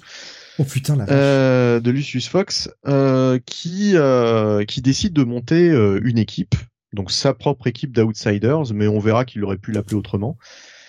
Il recrute Batwoman, donc euh, Katie Kane, hein, qu'on n'a pas vu depuis un petit moment justement. Euh, je sais pas trop ce qu'elle devenait. Elle était peut-être dans un autre titre que je ne lis pas. Si si si, si souviens-toi, elle était dans, ah. Gotham War quand euh, elle a dit que oh ouais, c'était pas mal, c'était pas mal. Elle, était là aussi. Bah, mais oui, la fameuse discussion. Tu il le référence. non, mais j'avais oublié qu'elle était dans le dans le dans le dans la sauce elle aussi. elle était elle était à la, la, fameuse soirée de Catwoman qui annonce à Batman ce qu'elle fait et euh, il le il le référence dès le début, hein, genre oh, j'ai quitté Gotham parce que j'en avais marre de les voir se taper dessus. ah, bon, alors out of character total. Heureusement là, sous la plume de euh, Lanzig et Kelly. Ah non, c'est eux qui le font dire à Batwoman, hein, euh, page 3, page 2. Oui, mais après Steve, t'avoueras quand même que euh, après ce que Chief Zarsky surtout New World lui font faire euh, dans Gotham War, c'est dur de passer après ça, quoi. C'est dur de justifier. Je suis une ex-militaire, je suis une fille de militaire, et je trouvais normal que Catwoman euh, ait un plan pour voler les, les, les riches de Gotham, tu vois. Oui, oui, oui. Bah, après ça. Hein. Non, mais en tout cas là, elle est quand même un peu mieux écrite, hein, on va pas se mentir. Euh, et euh, bah en fait, Luke Fox lui explique que donc il essaye de monter une équipe. Alors au début, on sait pas trop pourquoi, et on comprend qu'il s'agit euh, d'aller explorer euh, des mystères euh, inexpliqués, d'essayer de résoudre un petit peu des mystères inexpliqués à travers le monde. Qu'il est question du multiverse, hein, puisque de toute façon, c'est quand même un sujet récurrent dans cet univers d'essai depuis Dark Crisis et même avant, depuis le le retour du multiverse hein, de toute façon. Euh, et euh, va se joindre à eux un personnage qui s'appelle le batteur, the drummer, donc en, anglais. Non, drummer tout court. Hein. Faut pas d'article défini euh, parce que c'est trop de la merde. Pareil, je ne cite que les mots du comics. Hein. Pas moi. Ah oui, oui, d'accord, oui, oui, oui, d'accord, oui. Je pensais que c'était, je pensais que tu sortais un truc qui. Non, non, je, ne cite que ce qu'il y a dans le comic. C'est vrai, c'est vrai. Que, tu, pensais que Steve faisait de l'humour? Non, tu, tu surestimes un Drummer, drummer, drummer. Qui fera penser à certains lecteurs euh, à quelqu'un, à un autre personnage? Voilà. Euh, je dirais pas dans quoi vous l'auriez vu, mais euh, moi ça m'y a fait penser tout de suite. Je me suis dit ah bon, tu vois quand même c'est bizarre. Et puis surtout la mission que se donne Luke Fox m'a fait penser aussi à ça. Alors j'ai pas révélé ce que c'est puisque c'est un peu dommage de tout de tout révéler justement. Il y a quelques petites surprises dans ce dans ce comics. Je m'attendais pas du tout à ce que Outsiders prenne cette direction. Mais euh, de cette espèce d'enquête donc sur les le multivers euh, va les amener dans une espèce d'énorme vaisseau euh, spatial euh, dans lequel ils vont découvrir un certain nombre de choses qui va euh, nous ramener vers des concepts de l'univers d'essai, de l'univers étendu, voire même un peu au-delà de l'univers DC, hein, euh, dans, une, dans un autre label euh, proche de, de, DC Comics. Bah, euh, bon, bah, vous aurez DC, hein. Oui, c'est c'est DC, oui. Enfin, oui, oui, voilà, ça leur appartient. Mais je vais pas dire exactement quoi euh, parce que j'aime. Enfin, je, je, préfère que les, gens découvrent justement avec ce premier numéro euh, de quoi ils retournent exactement. Vous avez déjà un indice de toute façon avec ce personnage dont on a parlé. Euh, mais mais voilà. Donc euh, là, c'est clairement, euh, c'est clairement ce à quoi je pensais qui, qui, qui, enfin, il, s'agit vraiment de ça. Et justement, ça ouvre euh, un champ des possibles assez incroyable. J'espère vraiment que cette fois-ci, les deux auteurs auront tout le loisir de développer leur intrigue parce que c'est encore une fois assez ambitieux hein, ce qu'ils essayent de mettre en place. Ça appelle pas mal de choses. Alors, il vaudra mieux avoir lu les, les séries auxquelles ça fait référence, voilà, sans les nommer, hein, euh, voilà. Mais euh, évidemment, euh, si vous n'avez pas lu les, les, les, séries, les séries en question, ça risque d'être un peu compliqué en fait de, de comprendre l'histoire et les aboutissants. Je suis pas sûr que tu, sans sans avoir lu les séries, pour moi, ça reste appréhendable. Tu, tu vas juste découvrir en fait. Ils, ils, font, c'est assez c'est assez peu référencé. Ah oui, voilà. C'est-à-dire que si tu les as lus, c'est un plus. Tu comprends les références. Tu te doutes déjà un petit peu, un petit peu de là où ça peut partir, sans forcément de savoir avec euh, certitude ce qui va se passer, mais tu te doutes d'un peu là où ça peut partir. Si tu connais absolument pas euh, ces univers-là, ils font assez le job pour t'intriguer. C'est vrai que le cliffhanger, par contre, tu fais, ok, je comprends pas, mais euh, de toute façon, si vous avez été sur la série parce que c'est des personnages euh, qui gravitent autour de Batman, parce qu'il y a, Lucius Fox et euh, enfin il y a Luke Fox, il y a Lucius aussi, mais euh, et qui a Batwoman, bon de toute façon vous continuerez. Oui, mais en fait, effectivement, c'est un peu putaclic et encore une fois, ils ont lié ça à Batman, alors que finalement, on se retrouve avec un trio qui va plus rappeler cette autre série à laquelle on, fait référence dans ce premier épisode plutôt qu'un titre Batman, clairement. On n'est pas dans un, dans un registre sur son nom. C'est tout. Bien sûr, eh oui, bien sûr. On n'est pas du tout dans un registre batmanien. Et d'ailleurs, il y a un running gag en fait des, des auteurs sur le fait que euh, on n'est pas du tout là pour faire du Batman. Hein. C'est ce qu'il explique à, à Batwoman. Euh, ça n'a rien à voir avec Bruce, ça n'a rien à voir avec la quête de Batman, ça n'a rien à voir avec tout ça. Et euh, ça a à voir avec totalement autre chose, un autre pan de l'univers DC. Et franchement, quelle surprise Parce que je m'attendais pas euh, de prime abord à ce que Outsiders parte dans cette direction. Je savais que c'était en rapport avec le multivers, mais je m'attendais pas à ce que ça aille aussi loin. Alors une fin effectivement assez surprenante, un peu méta euh, quelque part, mais j'ai vraiment hâte de, de, de, voir la suite et de et de voir toutes les ramifications que ça pourrait avoir. Euh, enfin voilà, c'est vraiment une très très grosse surprise quoi. C'est limite mon coup de cœur cette semaine, mais finalement ce sera pas mon coup de cœur quand même. Comme quoi j'ai lu vraiment des, des trucs euh, assez bien cette semaine. Euh, je sais plus si tu l'as lu, Jonathan. Euh, oui, tu l'as lu aussi. Oui, oui, oui. Écoute, euh, moi pour le coup, alors autant Super Spider-Man, euh, bon, voilà, j'attendais pas grand-chose. Autant là, je me disais quand même, euh, Colin Kelly, Jackson Lansing, ça peut nous donner quelque chose d'intéressant. Moi, j'aime bien le, personnage de Batwoman en général, et, et j'étais assez curieux de, voir qu'est-ce qu'ils allaient faire. Euh, parce que bon, euh, c'est vrai que sortir un petit peu Batwoman euh, de du contexte de Gotham City, c'était voilà, c'était c'était une drôle de proposition, surtout dans une histoire où a priori il n'allait pas avoir, je dirais, de son père avec une, une milice derrière, une armée ou quelque chose comme ça. Donc qu'est-ce qu'ils allaient faire de ça? Et, euh, et je trouve que c'était effectivement euh, très intéressant. Je trouve que les personnages déjà sont bien écrits. Voilà, je, je, je sens pas qu'ils sont out of character. Euh, je trouve que Luke Fox a été euh, rarement aussi euh, intéressant que, que là-dedans. Et ouais, j'avoue, le, le cliffhanger de, de fin, c'est vrai quelque part, on peut se dire ça peut sortir un petit peu nulle part, mais c'est euh, mais c'est quand même très intriguant. On sent que ce sont toujours des auteurs en fait qui ont euh, qui ont un plan, qui ont une vision de ce qu'ils veulent faire. Le problème encore une fois, c'est euh, est-ce qu'ils auront le temps temps de le faire? Parce que autant sur Batman Beyond, j'ai envie de vous dire que les les dés sont pipés à l'avance parce que on sait qu'ils vont qu'ils viennent faire une mini-série de six épisodes donc une fois par an.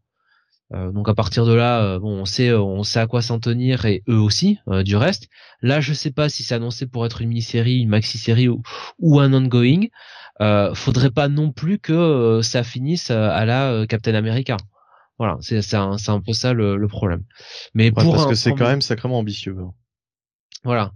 Après bon, The Outsider a priori Bon, je pense pas que euh, DC va, va sortir euh, Jackson Kelly, Colin Lansing pour mettre euh, un vieux de la veille parce que oh bah tiens, on peut avoir machin pour le titre, donc dégagez quoi. Bon, je pense que là, on va les laisser tranquilles un petit moment. donc ouais, franchement, pour un premier épisode, c'est très bien, ça pose, ça pose parfaitement les bases. Il y a quand même de l'action, hein, il s'en passe malgré tout. voilà, donc non, une, une première réussie pour moi. Et est-ce que juste, est-ce que tu avais lu du coup le ou les titres auxquels ça fait référence? Euh, alors, très sincèrement, oui, mais à la toute fin. Voilà. À la toute... Non, enfin, je, je... attends, attends, je, quoi euh, Non, non, mais est-ce que tu les as lus euh, Est-ce que tu as lu, euh, comment dire euh... Pas, est-ce que tu as reconnu les séries? Est-ce que tu les avais lues? Oui, est-ce que tu les avais lus Voilà, c'est ça en fait la question. Euh, une, oui, pas tout, mais voilà. D'accord, ok, ok. Oui, parce que c'est compliqué. Hein, si on effectivement, si on n'a pas toutes les cartes en main, bon, comme tu dis, Steve, on va comprendre l'histoire dans sa globalité, mais c'est dommage, on va passer à côté d'un de tout un pan de, de, de, l'histoire, quoi, du récit, quoi. Perso, j'ai pas trouvé ça déconnant. Alors après, la surprise, je l'ai pas eu tant que ça, en fait. Euh... C'est-à-dire que il y a un élément. C'est plus la manière, en fait, dont c'est amené. Il y a un élément au départ où je me suis dit, tiens, ça c'est étrange. Euh, je vais pas le révéler parce que parce que je pourrais trop donner d'indices le personnage de drummer m'a, je suis passé à côté. Mais par contre, quand il y a eu le vaisseau, j'ai compris tout de suite. En fait, j'ai, et ça a confirmé les hmm. soupçons que j'avais. Donc, euh, pour moi, t'as, t'as des, t'as des Easter eggs. Hein. Enfin, t'en as un notamment d'Easter egg dans le vaisseau à un moment donné. Du coup, je, j'ai pas été surpris par la fin. Après, ce que j'ai trouvé couillu, c'est de ramener ça. J'ai trouvé couillu de le ramener. J'aurais tellement préféré que ce soit ramené sous le titre original. Mais je comprends, pardon, je comprends parfaitement que DC n'ait pas osé le faire d'une pour euh, pour l'aura que ça a. Parce que les gens se seraient peut-être attendus à quelque chose et ces deux auteurs là ne sont pas l'auteur original malgré tout. Donc ça aurait peut-être pas attiré le bon public. Deuxièmement ça aurait été moins vendeur. Outsiders reste quand même une marque connue euh, et qui n'est pas totalement galvaudé avec euh, ce que la, promesse de de, de le, Luke Fox, je vais l'appeler Lucius à chaque fois, de Luke Fox, qui est d'agir en dehors du, du, giron de Batman. Donc le côté Outsiders, c'est totalement totalement là. Donc euh, ouais, c'est pas c'est pas galvaudé. Donc ils ont bien fait de le ramener sur ce nom. J'aurais préféré une plus grosse prise de risque, certes, mais je vais pas leur en vouloir. À un moment, il faut que ça se vende. Euh, ce serait con que la série s'arrête euh, s'arrête au bout de 6 alors que les mecs ont peut-être un potentiel pour écrire un truc en 12, en 15, en 18, va savoir quoi. Plutôt bonne surprise. Après, j'attends de voir. J'attends de voir, je vais pas m'emballer de trop, euh, parce que ça peut se casser la gueule. Et aussi, autre truc, mmh. j'aime vraiment pas le côté graphique. Ah là là, j'aime pas. Ouais, c'est vrai que bon, c'est pas c'est pas très heureux sur certaines sur certaines pages. Je déteste pas, honnêtement. Je préfère ça à David Lafuente, mais euh... ouais, il y a, y a, quelques quelques pages qui sont pas très heureux. Je vois par exemple un, une page où t'as le logo de, de Batwoman qui se barre totalement en couille euh, sur le côté là. Euh... Non, puis euh. il y, a un ancrage qui est vraiment particulier, parfois des gros traits, parfois des traits très fins. Il y a des moments c'est hyper fin, c'est hyper propre, et il y a des pages après c'est ultra grossier et vraiment grossier dans le sens le plus crade possible quoi. Ça rend pas service. Il y a des pages sur lesquelles Batman a une gueule mais euh, absolument abominable. Comme Luke Fox, il a une gueule abominable sur certaines pages et sur d'autres c'est très bon quoi. J'ai quand même l'impression que le dessinateur est très bon pour tout ce qui est décor, tout ce qui est euh, la partie vaisseau. Le vaisseau est très beau. Euh, le décor est, très bien. Tout ce qui est objet aux alentours, c'est très bien. Mais alors le, les, visages, les personnages, c'est un peu moins son truc. Voilà. Donc euh, on peut passer aux notes si vous voulez. Gros bail pour moi. Ouais, bah bon gros bail aussi pour ma part. Euh, pareil, je vais mettre un, je vais pas mettre un gros bail, je vais mettre un petit bail, mais bail quand même. Hein. Euh, voilà, bail. Euh, et effectivement, il y a un côté bonne surprise dans ce titre. Et si ça te plaît pas, bye bye. Bah on verra, mais je vais laisser la chance aux deux, certainement, peut-être le 3, parce que encore une fois, on a un épisode en un, c'est-à-dire que ça aussi, c'est fortement appréciable. L'équipe, alors je ne sais pas si l'équipe est complète, mais en tout cas, on a un début. Vous aurez le la fin, on va dire, de cette première aventure, il y a quand même un petit truc qui va lancer pour la suite, mais vous aurez la fin de cette première aventure dans le numéro. On part pas d'entrée de jeu sur un arc en 6. C'est agréable. Moi, je, j'aime bien qu'on revienne un peu plus à ce modèle, quoi. Et c'est, putain, qu'est-ce que c'est bien, quoi. C'est, mieux comme ça, en fait. Euh, continuons avec toi, Jonath. On va passer à un autre numéro 1, en quelque sorte, puisqu'il s'agit du même 301. Voilà. Le G.I. Joe. Real American Hero. Oui, G.I. Joe, euh, euh, Real American, numéro 301. Alors, quand même, qui nous était présenté comme euh, une espèce de presque numéro 1 hein, chez Skybound, un espèce de un peu de jumping point. voilà, vite fait. et évidemment, ce n'est pas ça. Hein, donc, pour quelqu'un, je vous le dis tout de suite, hein, euh, pour quelqu'un qui va comme ça en se disant c'est les débuts chez Skybound, tout ça, euh, franchement c'est pas pour vous, parce que clairement il y a de la, il y a de la continuité derrière. Ben voilà. Donc si malheureusement, euh, voilà, hein, clairement. Ouais, ça a été. Même moi j'étais perdu. Hein. Même moi j'étais perdu. Alors, je, moi je vais, je vais tout de suite annoncer un truc, Jonathan. Ça ne fait pas partie de l'Energon Universe. J'aurais aimé le savoir avant. Ah ouais. Ah bah si, vous ah, regardez. tu veux dire oui. Ah ben, ah tu veux dire que ce que fait l'Ariama, c'est dans son coin, et puis bah oui, Joshua Williamson, euh, voilà, d'accord. Et oui, mm. parce que j'ai cherché partout. T'as le logo Cybound, t'as le logo Image, t'as le logo Hasbro, mais par exemple pour Transformers, tu as Energon Universe. Partout c'est écrit Energon Universe là, pas une seule fois c'est mentionné. j'ai l'impression que ça ne fait pas partie du même univers que Void Rivals et compagnie. Alors peut-être, peut-être à l'avenir. En tout cas là pour ce numéro-là, c'est clair que c'est dans son coin. J'aurais aimé le savoir parce que si je, l'avais su, je l'aurais pas lu.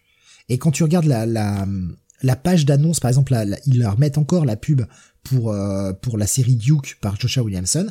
Elle fait partie Welcome to the Energon Universe. Ce n'est pas le cas de ce G.I. Joe. Ouais. Tant pis. C'est, c'est, au moins vous le savez. Si vous attendiez avant, euh, bah, voilà. Au moins vous êtes au courant. C'est-à-dire que par exemple, bon, ouais, quand tu regardes euh, euh, la, comment on appelle ça, la, la cover de, de, de Duke, euh, donc de Joshua Williamson et Tom Reilly, euh, Jordi Beller, tu vois effectivement, euh, il y a un gros macaron Welcome to the Energon euh, Universe. Voilà, c'est D'ailleurs sur la cover, je vous invite à regarder l'avion de chasse qui est à côté de Duke, c'est Starscream. Hein. Donc clairement, voilà, on est on est dedans. Écoute, j'ai l'impression qu'en fait, euh, bah, l'Ariama il continue euh, son run sur euh, sur GI Joe, voilà. Enfin, je voilà son run. donc je ne sais plus où, chez qui c'était. Je sais même pas si c'était chez IDW. Si si, c'était chez IDW. Ça fait Marvel, puis Devil's Due, puis IDW et maintenant c'est chez Image. Voilà, il continue, il continue sa série. Alors, tu remarqueras quand même que sur les débuts, les, les premières pages, il y a une espèce de euh, un petit peu euh, sur les deux premières pages de résumé euh, vite fait de rappel à qu'est-ce qu'est un petit peu la franchise qu'est-ce qu'est l'histoire tout ça rappelez vite quels sont les, les personnages personnages principaux. Mais après ouais tout de suite en fait on est donc euh, alors moi aussi hein, je suis comme Steve hein, moi j'étais totalement perdu parce que j'ai pas lu les, titres précédents. Donc en gros on est sur euh, ce qu'il faut s'imaginer un assaut euh, de l'une des bases de Cobra hein, enfin sur Cobra Island un assaut des GI Joe donc bah on va dire sur quelque part sur terre comme sur mer comme dans les airs. On a alors un tank alors j'ai quand même reconnu les personnages mais on a un tank avec euh, qui est mené par euh, notamment euh, donc il y a Snake Eyes, il y a Scarlet, il y a Storm Shadow qui a enlevé son merde qu'on appelle ça son masque. voilà, c'est un peu ce que je reconnais. voilà, il y a Laura aussi. Et puis il y a donc bah, le l'avion où là on a on a Wild Bill et surtout Duke qui est à ses côtés, je crois. voilà. Et alors euh, et puis sur Terre également, il y a, y a un espèce de, de buggy avec euh, Roadblock, avec euh, avec Covergirl et les DJ, voilà. Donc tout un ensemble de personnages, il y a Jinx aussi, pour faire vraiment un assaut sur tous les fronts pour pour arrêter arrêter Cobra. visiblement, ils ont pris en otage, enfin ils ont retenu, ils retiennent prisonnier le Cobra Commander. alors de ce que je comprends, parce qu'encore une fois, j'ai pas lu euh, ce qu'il y avait avant. Visiblement, j'ai l'impression que les forces de Cobra sont euh, dirigées par euh, Serpentor encore. voilà, il y a Mindbender avec lui, son créateur. Destro et Baroness donc ce sont, ben, voilà, sont plus avec eux. Voilà, il y a, une désunion par rapport à ça. Et bah, Serpentor, voilà, il a la bonne idée dans ce dans cet épisode de vouloir faire exploser une bombe, euh, une espèce de bombe mutagène hein, quelque part, comme dans Tortue Ninja, euh, sur euh, l'ensemble de la ville. Et donc il y a un compte à rebours pendant tout l'épisode qui fait que bah voilà les, les GI Joe ont donc deux minutes pour bah, pour empêcher l'explosion de la bombe et j'imagine et pour arrêter arrêter Cobra. Donc voilà c'est c'est c'est un épisode comme ça. Euh, vous verrez, euh, vous verrez un petit peu euh, si vous voulez lire ce qui se passe. La finalité, on est vraiment sur un, un, titre actionneur qui vient, qui vient finir un petit peu ce, cet arc et qui vient bousculer le, statu quo et euh, et changer bah voilà la, la, suite de la série. Après voilà encore une fois, si vous voulez un petit peu comme dit Steve suivre l'univers Unergon, n'allez pas là parce que clairement j'ai l'impression que c'est euh, c'est totalement à part. Je tiens quand même à noter que les dessins sont plutôt bons, ah, franchement pour magnifique. Chris Mooneyham, euh, il est excellent, excellent, vraiment. Il y a un, petit côté, enfin un petit côté, ça ressemble un peu à du euh... et putain j'ai oublié son nom, celui qui fait un Batman Beyond the White Knight, euh... Sean Gordon Murphy. Hmm? Sean Murphy, ouais. Il y a un petit côté un peu Sean Murphy euh, dans le, le crayonné comme ça. Mais ouais, pour du G.I. Joe, franchement, euh, c'est euh, c'est très très joli et euh, ouais, Chris Chris Moneam. D'ailleurs, j'ai pas noté puisque effectivement au scénario c'est Larry bien sûr qui reste aux commandes avec Chris Moneam au dessin et à la colorisation Francesco Segala. Donc ouais, Chris Moneam, si s'il est là pour bah, les séries Duke et Cobra Commander, bah tant mieux, hein, j'ai envie de dire. Donc c'est voilà. pas, pas lui sur ces séries-là. Hein. Il est, par contre, il continue sur G.I. Joe. Ouais. Ouais, bon, très bien. Mais je suis allé voir, après avoir lu ce 301. C'est vraiment la suite du 300, en fait. Qui avait été publié chez IDW. Alors, il y a ah. un, gros macaron first issue, même si, euh, en tout petit, est écrit euh, 300 et unième numéro. Ouais, t'as deux pages euh, qui te servent à essayer de comprendre un peu qui est qui, quelles sont les forces en présence. Mais c'est rude, hein. Et ben, moi, je sais pas si je vais continuer, en fait. Franchement, je, je, je comprends rien, je sais pas qui est qui, euh, je, enfin. En fait, j'y suis allé, euh, mais comme j'ai pas terminé euh, ce comic, je l'ai pas, je me suis pas mis sur le conducteur là-dessus. Mais j'ai eu ce problème, c'est-à-dire que c'est annoncé comme étant une first issue, donc je me suis dit, bah, c'est peut-être un bon jumping point. Donc euh, j'ai commencé à lire les premières pages. Au début, je me dis bah très bien, on a un petit résumé comme ça, on nous, on nous explique qui sont les antagonistes, on nous explique qui sont les personnages principaux, ou auquel cas on ne les connaîtrait pas. Et après, euh, j'ai rien compris quoi. En fait, à l'action qui se déroulait sous mes yeux quoi. Donc au bout de quelques pages, je me suis dit oh, on fait chier, je j'arriverai pas à résumer quoi. franchement, je, je, ne comprends pas. Je j'ai pas j'ai pas toutes les clés quoi. Donc j'ai laissé tomber. Bon, y a ce final en fait te, te t'as un double final qui change clairement le statu quo pour des personnages, à la fois d'un côté pour, pour les G.I. Joe, de l'autre côté pour une des forces euh, ennemies. Mais le problème, c'est qu'il faut avoir un attachement émotionnel, un minimum à la franchise, pour que ça te marque. Bien sûr. Là, honnêtement, je vois des personnages qui euh, qui sont changés et je, enfin, j'ai envie de dire, je m'en fous, quoi. Je suis pas. Oui. Non mais et en plus il faut comprendre, enfin voilà, euh, pourquoi le Cobra Commander est là euh, prisonnier des, des GI Joe, pourquoi c'est pas lui qui euh, qui est aux commandes, pourquoi visiblement Serpentor a pas l'air comment dire si pressé que ça d'aller d'aller le sauver? Euh, voilà, et ça c'est des euh, années des années de continuité. Pourquoi Storm Shadow, euh, qui a débuté chez chez Cobra, se retrouve là à aider Snake Eyes et et, et Scarlet. Alors bon, ça c'est quand même un, twist bon qui remonte à maintenant 30 ans, hein, je pense même plus de 30 ans, donc il y a prescription. Mais voilà, si t'as pas la continuité de, de ça, forcément, comme tu dis Steve, t'as pas le, le, le côté émotionnel et, et donc tu tu t'attaches pas au truc. Et c'est dommageable, je trouve quand même d'avoir un petit peu euh, bon joué sur le côté 301 et te faire croire que c'est euh, un peu euh, oui un nouveau un nouveau une relance quoi. Tu vois un jumping mmh. point. Ce n'est pas du tout un jumping point. C'est vraiment la fin d'un arc et le début d'un d'un nouveau statu quo. J'ai l'impression même qu'il aurait été mieux en fait de faire le jumping point sur le numéro d'après vu que tu serais visiblement sur le nouveau statu quo. Que là où tu arrives en plein en pleine bataille et ça part dans tous les sens quoi ça, peut, ça peut quand même se lire, on peut arriver à comprendre un minimum d'enjeux, mais émotionnellement, t'es pas impacté, en fait. Si, si tu connais pas la franchise euh, comme moi, tu t'étais absolument pas impacté. Honnêtement, il y a un des G.I. Joe, je, je, vais vous spoiler, je me permets de vous spoiler ça, il y a un des G.I. Joe qui va mourir. Je ne sais pas qui c'est. J'ai beau avoir son nom, je ne sais pas qui c'est, je ne sais pas si c'est un personnage important ou pas, je n'en ai aucune idée. Ce qui fait que la portée de, de cette fin, où ça finit sur le mec qui est vraiment mort, bah moi ça me touche pas en fait. Je me dis d'accord, ils ont perdu un membre. Bon bah, ok, ils ont perdu un membre de leur équipe, c'est grave, d'accord, mais c'est un mec important, c'est un mec pas important, c'était un random, il avait rejoint l'équipe il y a quoi? Il y a 5 ans, il était là depuis 82 quand ça a commencé, j'en sais rien. J'en sais rien. Et, et le pire, c'est honnêtement que je m'en fous un peu. Et je devrais pas m'en foutre. J'essaie de me souvenir qui c'est en fait. Euh, alors c'est clairement c'est pas euh, c'est pas un des euh, c'est pas un des persos des persos ah ouais non c'est c'est pas un c'est pas un des persos importants enfin c'est dans dans les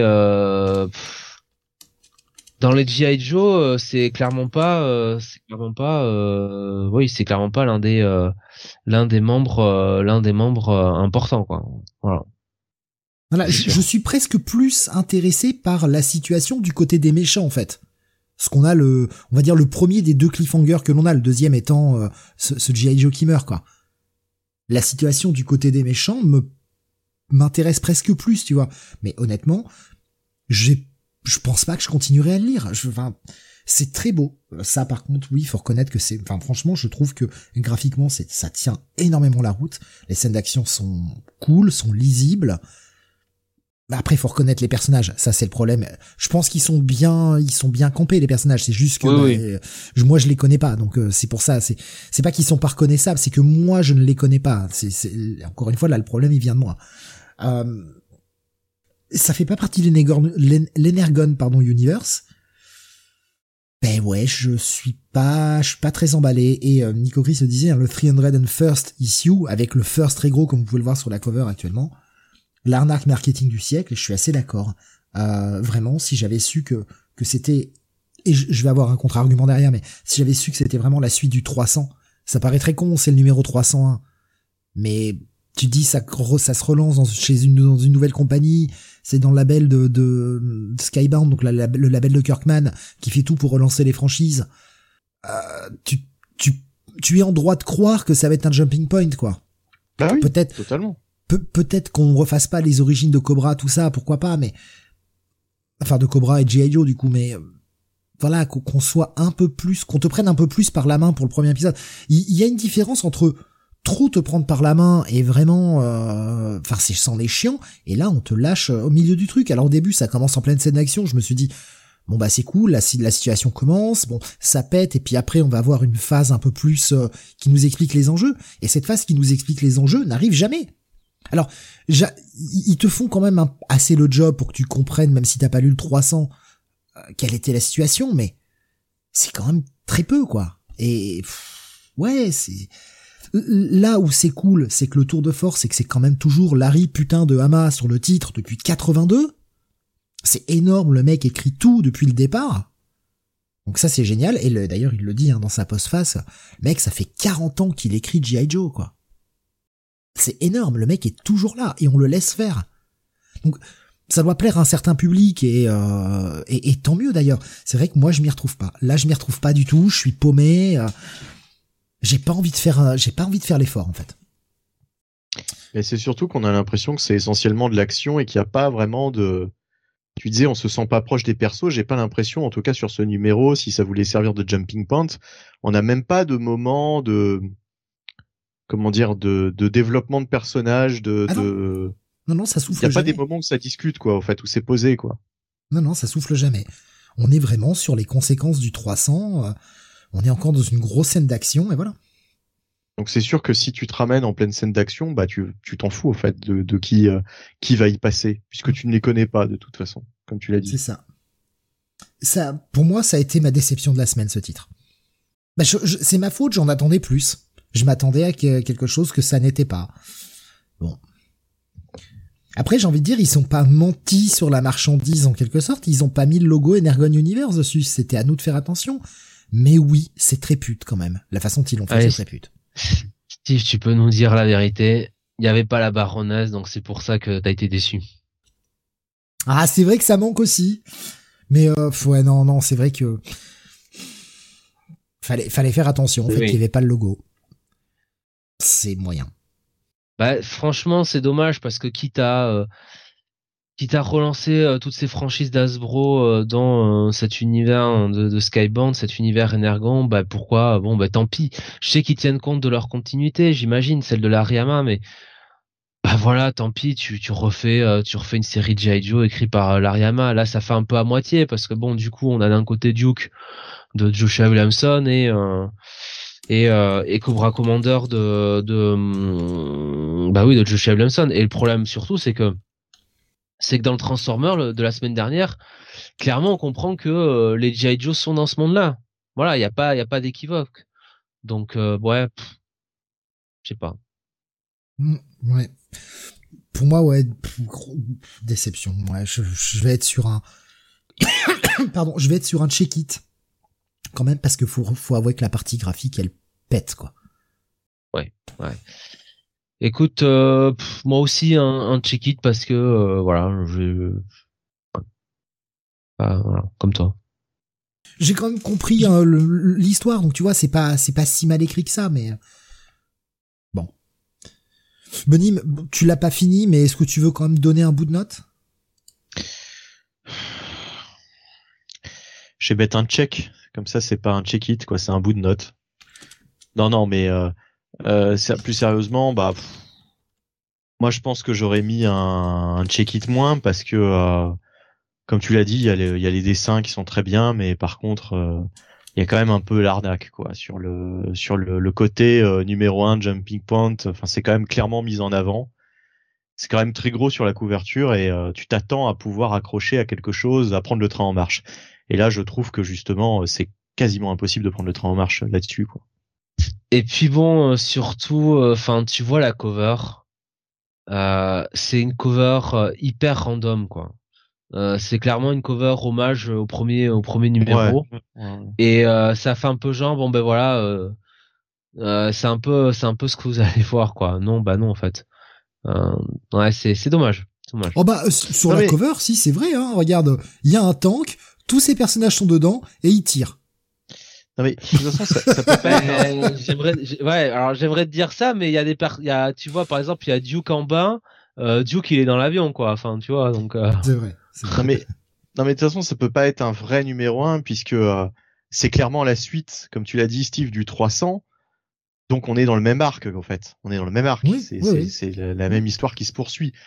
Donc c'est aberrant d'ailleurs de dire que c'est un numéro 1 ça n'existe pas un numéro 1 en plein milieu d'un arc c'est pas, un, pas un numéro 1 c'est écrit en tout petit 300 ouais, ouais. C'est le first. Voilà. Ouais, ouais, ouais, ouais, mais bon, tu ah, vois, c'est c'est pute, hein, je suis d'accord avec Nico Chris, c'est totalement pute, ça moi je, moi je rigole, c'est en fait euh, à partir de maintenant, ils nous sortent les GI Joe mais tu sais dans dans dans l'inverse, tu sais. La semaine prochaine le 3 enfin dans un mois le 302, ce sera en fait le 299 ou 300 et ainsi de suite, tu sais. On va remonter la série à l'envers quoi. mais après ils sont pas à l'abri de nous mettre le 302 ou le 303 avec le macaron Energon Universe quoi, tiens. Mais je pense qu'en fait. Alors, attends, peut-être, peut-être que celui-là clôt un petit peu parce que bon, entre temps, euh, l'Ariama fallait qu'il fixe. Peut-être que ça clôt un peu ce que voulait faire l'Ariama et qu'à partir du 302, bon, on va partir sur euh, l'Energon Universe. J'en sais rien, mais j'ai pas. Je crois pas. Il y a la cover du 302 de, elle est pas, elle est pas dessus. Je, je pense en fait que Kirkman a juste été ultra respectueux de l'univers et qu'il a laissé l'Ariama continuer le truc qu'il écrit depuis 40 ans en fait, sans l'emmerder avec le reste. C'est pour ça que bah finalement c'est une série Duke qui est dans l'Energon Universe, qui ne sera pas le même que ce que l'on a dans G.I. Joe. Ouais, clairement, je vois les épisodes après. Euh, ouais, c'est euh, ça ne, c'est une série qui sera dans, euh, oui, dans dans son son son univers proper et puis. C'est le le Hamaverse en fait. Hein. C'est le G.I. Joe du Hamaverse quoi. Ah ouais. Et après, là là où c'est c'est pour ça que je vais pas lui mettre un pass. Je veux dire, les gens qui sont habitués à cette franchise qui la suivait chez IDW, bah on leur pète pas tout parce que y a un mec comme Kirkman qui a récupéré la franchise et qui du coup veut l'intégrer avec les Transformers machin. On leur laisse leur coin d'univers quoi. Il y a, une part de respect là-dedans et c'est louable en fait. C'est juste qu'on bah on s'est fait baiser quoi, c'est tout. Euh, on a été con. On est con hein, quand même. Hein. Euh, Nico Chris qui disait Jonathan, t'en as lu combien sur les 300 T'en avais lu un peu, je pense, du, du de chez IDW, t'en avais lu quelques-uns, non, quand même? Ouais, mais alors euh, franchement, j'ai pas dû en lire euh, plus d'une vingtaine. Hein, je, je vous le dis comme je pense. Hein. Euh, ouais. je, je, me rappelle en avoir fait une review dans un weekly, au moins au moins un épisode qui était sans doute un épisode anniversaire il y a il y a une paire d'années puisque euh, j'étais pas euh, enfin entre temps euh, voilà euh, j'étais pas dans la même baraque mes parents ont changé de maison donc cette, ça remonte à il y a ouais ça remonte à il y a peut-être une dizaine d'années quoi. Mais je me rappelle avoir parlé de GI Joe à un moment donné. Et à l'époque je m'étais dit ah tiens j'ai peut-être m'y mettre. Et bon comme d'habitude hein, trop de trucs à lire. Après est-ce que c'était la série Real American Hero ou est-ce que c'était une autre des séries? Parce qu'il y a eu il y avait quand même Real American Hero qui était dans son coin un peu, et puis t'avais le reste avec Snake Eyes, avec les autres titres G.I. Joe. Euh. Non, non, je pense que c'était celle-là, puisque euh, ça devait être genre le numéro 250, quoi. De toute façon, il y a forcément eu, euh, s'il y a que 300 numéros et que ça fait 40 ans que ça existe, il y a forcément eu des moments où euh, ça bah, sortait ça, pas. Allait, ça allait jusqu'au 175 chez, ah, je crois, attends, 175 ou 150, j'ai un doute sur là où ça allait, enfin chez Marvel. Après, il y a eu un peu chez Devil's Due et après, c'est revenu à la numérotation originale chez chez IDW. Ouais. Moi, ça devait être du AEW 155. Ça a été jusqu'au 155 chez Marvel. Hmm. D'accord. 82 et 93, putain. Bref, euh... Ben voilà, on a donné nos notes, on les rappelait, euh, check it pour moi, check it pour Jonath et Benny, je me rappelle plus du coup, check it moi, je crois t'as dit? Ouais, check it moi. Non, il a dit un check. Vrai. oui, parce que oui, t'as pas été jusqu'au bout. Euh, continuons. Allez, non, mais tu m'as dit une, une moitié de note, donc. Euh... Un bout de note. Un bout de note, voilà. Ah, j'avais dit ça. Oh, je sais même plus ce que je dis, tu vois. C'était il y a trois minutes, je sais plus. On continue avec du euh, Marvel. On va se passer euh, chez Thor, The Immortal Thor numéro 4. Euh, personne d'autre y a été, je crois. Non, ouais, je suis le seul ah, à y avoir été. Le premier m'avait refroidi. Eh ben, eh ben, quel épisode Quel épisode très cool euh, on a au scénar Wing. À la partie graphique, on a euh, putain, je retrouve pas les crédits. Voilà, Martine, euh, oui c'est ça, Martine Cocolo à la partie graphique, Matthew Wilson à la colorisation. Euh, donc on avait ce gros Toranos là qui, qui arrivait, cette espèce de créature absolument gigantesque dont Thor avait pu se débarrasser temporairement euh, en le bannissant un petit peu euh, un petit peu loin mais il savait que le personnage allait revenir. Et donc euh, pendant pendant qu'il allait se reposer après avoir utilisé le, le, pouvoir d'Odin il était dans le Odin Sleep puisqu'il avait utilisé ce grand pouvoir Loki l'avait soumis à un espèce de de test pour son bien un test duquel il avait tiré une leçon. Et cette leçon il va l'appliquer dans cet épisode là puisque Thor va, il sait très bien qu'il est, il est pas de taille contre Thoranos. Il est trop faible, même s'il possède le, all power de Dain là. Il est trop faible. Donc, bah, Thoranos c'est le, on va dire le proto-dieu de la foudre, euh, le proto-Thor. Il va donc aller chercher d'autres personnages qui ont un moyen de, de gérer la foudre, et notamment Storm. Electro. Euh, bah, là en tout cas il est pas dedans l'électro. Ça aurait pu être sympa mais après électro c'est l'électricité c'est pas vraiment la foudre. Oui mais bon. Hein. Voilà. Et donc il va aller chercher Storm et euh, comme euh... Graf nous dit Storm est une B oui c'est ça ouais, ouais, ouais, Storm est une connasse. Elle est à l'image euh, de la façon dont elle est écrite euh, dans les X-Men depuis que c'est la période Hickman Storm est absolument imbuvable dans cet épisode. Ouais, déjà, déjà avant Hickman, euh, voilà. Hein. Ça fait longtemps que c'est une connasse. Hein. Graf je trouve que c'est de mieux en mieux d'épisode en épisode. Le 3 était bien et celui-là bien aussi. Et ouais, je suis entièrement d'accord parce que Thor a compris que euh, bah, il était pas de taille seule, donc il va aller chercher en toute humilité en fait, malgré malgré qu'il soit euh, bah, le représentant d'Asgard, malgré qu'il soit le, le, chef de tout ça, qu'il soit le nouveau Odin en quelque sorte eh ben il, a besoin des autres parce qu'il est pas de taille seule. Et euh, Thor va nous reformer un Thor corps. Il faut voir les membres. Faut voir les membres, euh, c'est plutôt cool. Et surtout, cet enfoiré d'Alewing va aller nous récupérer un petit truc qu'il avait déjà posé dans Immortal Hulk. Le petit bâtard. Et quand j'ai vu ça, j'ai fait, oh, c'est bien. Oh, c'est bien d'aller rechercher ça. Oh, c'est bien. Je voilà, je, je vais pas en dévoiler trop parce que l'épisode. Alors, il y a, y a, quand même pas mal de textes. Allez, oui, il écrit beaucoup dans dans le titre Thor. C'est marrant parce qu'il adapte vraiment son style d'écriture à chaque titre qu'il écrit. Mais c'est jamais lourd à lire. Ça, c'est c'est vraiment une force parce que même si Thor nous parle avec son son anglais shakespearien à la Thor, etc., ce n'est jamais. moi, j'avais vraiment j'avais vraiment eu énormément de mal sur le premier épisode. Hein. Mais le premier épisode replacé, il, le replaçait le, le euh, il, il, nous a fait euh, ce, que, ce, que, font beaucoup d'auteurs quand ils reprennent un titre, C'est-à-dire qu'il nous a replacé un Thor euh, qui, débarrassé de toutes les crises d'avant, va pouvoir enfin vivre jusqu'à tomber sur la nouvelle crise, évidemment, mais ce Thor un peu, un peu joyeux, content de revenir sur Terre, pas pour longtemps. Je, je trouve que c'était bien comme premier épisode pour replacer les choses. Il est parti sur son histoire et on sent que l'histoire avec Torano, ça va pas durer non plus 50 ans. Il y a quand même une autre menace derrière qui nous a placé dès le numéro 1 qui, je pense, va revenir d'ici peu. Mais en plus, il va rechercher des trucs de ses runs précédents. Non, ouais, moi j'ai vraiment, vraiment, euh, j'ai vraiment apprécié. Le cliffhanger nous demande euh, grave pour Immortal Hulk. Oui, c'est ça, c'est ça. Et euh, Bomas nous dit, j'ai lu en diagonale l'épisode 4 sans avoir lu le 2 et le 3, et bordel de bordel, c'est quoi cette fin de malade? Par rapport à ton spoiler, je peux pas, je peux pas en dévoiler plus, mais il va loin, il va loin dans le côté méta. Je, voilà, c'est hyper intéressant et euh, ouais, j'ai vraiment été euh, conquis par cet épisode. Storm avec sa caractérisation de merde, mais elle est cohérente avec le reste de la façon dont elle est écrite dans l'univers Marvel, donc bah c'est bien, c'est cohérent, voilà. Même si j'aime pas cette caractérisation de Storm, je trouve ça très cohérent. C'est juste que là, on a une Storm qui euh, bah, tape avant de, avant de discuter. Enfin, c'est pas comme ça que j'envisage le personnage de Storm personnellement. Storm, c'est quand même la meuf qui, quand elle peut éviter un conflit, elle l'évite quoi. Elle est réfléchie, elle est posée et euh, Là, euh, c'est non, tu m'emmerdes, euh, et elle commence à lui balancer des éclairs sur la gueule.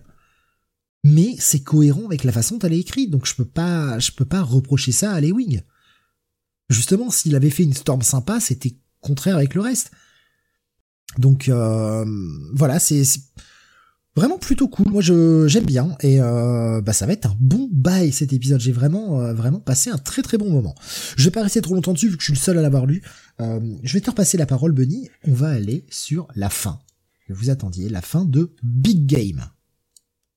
Et oui, la fin de Big Game, l'événement donc très attendu. Ça fait des années que Marc Millar le teasait, cet événement qui qui, qui, qui euh, comment dire, euh, utilise tout le Miller World, quoi. En fait, euh, tout, tout, quasiment tous les persos qu'il a mis en, qu'il a mis en place à travers toutes les toutes les séries qu'il a écrites dans cette dans cet univers quoi dans cet univers partagé qui était pas tellement partagé plus que ça pendant des années hein, on voyait pas trop en quelle en quelle mesure c'était un univers partagé et depuis un certain nombre de temps, notamment avec The Ambassadors, on voit que euh, effectivement, on a bien un Miller World qui, qui s'est bien dessiné euh, depuis euh, depuis au fait des années.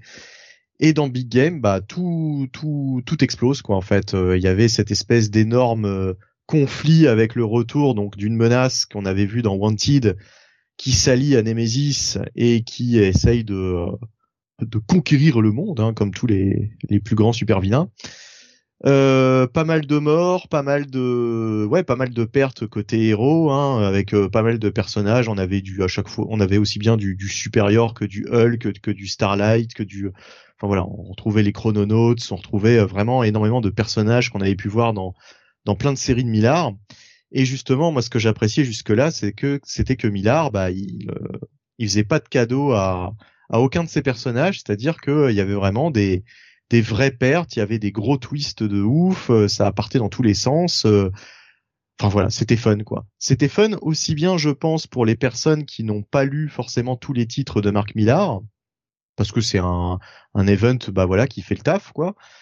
Mais c'est encore plus une récompense pour ceux qui seraient allés euh, au bout des choses et qui auraient lu la quasi-totalité des séries, voire la totalité des séries de Marc Millar, parce que là vraiment c'est un festival quoi. Euh, donc on s'était arrêté euh, dans l'avant-dernier épisode avec euh, Hit Girl qui euh, se retrouvait dans une pas dans une dimension parallèle mais dans une autre période, une autre époque. Dans le passé. dans le passé, ouais, elle tombait sur une espèce de dictateur intergalactique qui faisait un peu penser à Apocalypse, Darkseid, enfin tout ce qu'on veut quoi. Euh, un grand méchant qui envoyait son son son, son sbire, hein, son son homme de main, son son fidèle serviteur euh, dans le futur pour prendre possession euh, du monde en son nom. et du coup, on se retrouvait avec bah, une énorme menace, une deuxième grosse menace qui s'ajoutait à la première un gros bordel, mais là, euh, on va comprendre le Deus Ex Machina, on va comprendre euh, qu'est-ce que va faire It Girl, hein, qui était à peu près la dernière survivante de nos héros. Qu'est-ce qu'elle va faire pour sauver le monde? C'est assez. on se dit bah bah oui, mais bon sang, mais bien sûr, ça ça tombe sous le sens. Mais c'est bien fait. Je trouve que les, les twists sont plutôt bien pensés. Euh, plusieurs bonnes surprises et puis surtout ça pète de partout. Il y a quand même des splash pages assez euh, assez formidables. J'ai pas donné les crédits. Tiens, euh, Pepe Larraz donc est au est au dessin. Euh, à l'ancrage, c'est à la colorisation, pardon, c'est Dike Ruan à la colorisation. Voilà, voilà. Non, pas du tout. C'est Giovanna Niro à la colorisation. D'ailleurs, je dis n'importe quoi. Euh, c'est pour les, les, couvertures en fait euh, que j'ai cité euh, l'autre personne. Donc euh, Giovanna Niro la colorisation. oui, et donc il y a quand même des splash pages assez assez formidables. Franchement, Pepe Larraz, il est il est bien quoi dans son rôle de. On l'avait vu donc sur les X-Men, c'était c'était assez spectaculaire. Mais là, franchement, il signe des pages ouais, qui rappellent les, les grandes heures des crises et autres gros événements. Et justement, moi je trouve que c'est le meilleur événement que j'ai pu lire, euh, bah en fait, euh, en dehors des Big Two, quoi, et même euh, Big Two compris récemment. les événements m'ont un petit peu déçu. Dark Crisis, bon, c'était sympa, mais ça m'a un peu déçu, ça m'a un peu laissé sur ma faim par certains aspects. Pareil avec Axe. Et vraiment, ce big game, bah, ça a été une totale surprise. J'en attendais pas grand chose forcément au début. Parce que mon Millard, en général, ça me déçoit au bout d'un moment. Et là, euh, j'ai pas eu cette déception sur ce dernier épisode, quoi. Au contraire, je trouve que euh, ça se termine en beauté. Euh, il y a des personnages, on va dire, qui sont récompensés, hein, des personnages que l'on connaît bien si on lit les, les, comics de Mark Millar depuis un petit moment, notamment un en particulier, et, ça fait sens en fait que, que ce personnage soit particulièrement mis en avant. Et puis et puis euh, voilà, euh, bah, c'est une fin euh, très blockbuster, mais en même temps, bah, c'est tout ce qu'on demande de ce type d'event, quoi. Donc vraiment, ça fait le taf. Et encore une fois, ça aurait pu être mon coup de cœur cette semaine, mais je pense que ça va pas être mon coup de cœur. Et Jonathan, je vais te laisser la parole. Bah une conclusion explosive, ce qu'on attendait. Marc Millar qui lit là vraiment tout, toutes ces séries, tous ces univers. Euh, et euh, ben voilà, je pense que ça, c'était, euh, c'était ce qu'on attendait. ça vient finir quand même un event de très très bonne facture. Alors moi, euh, c'est vrai que je n'ai pas lu euh, toutes les séries de Mark Millar pas pas pas beaucoup même, euh, mais mais malgré tout, on comprend bien l'event, il n'y a pas de problème. Il y a certainement certainement des références qui que je n'ai pas que je n'ai pas que je n'ai pas comprises, mais globalement non non c'est c'est très très bien. Effectivement, on sent que il y a certains personnages qui là dans cet épisode ont oui comme tu dis une euh, une conclusion euh, de leur arc personnel euh, bah, en adéquation avec ce qu'avait mis en place Marc Millard depuis le début de l'event. Voilà, il y a des personnages depuis qui ont... le début de de son œuvre, hein, j'ai envie de dire. Enfin, voilà, depuis. Ouais, aussi, ouais. ouais. Il, y a, des, des années, quoi. En fait. Il y a des personnages qui ont une vraie, une vraie évolution euh, qui est, qui est pertinente et, et réussie. Donc, bah écoute, euh, franchement, ouais, c'est c'est c'est euh, c'est bien réussi.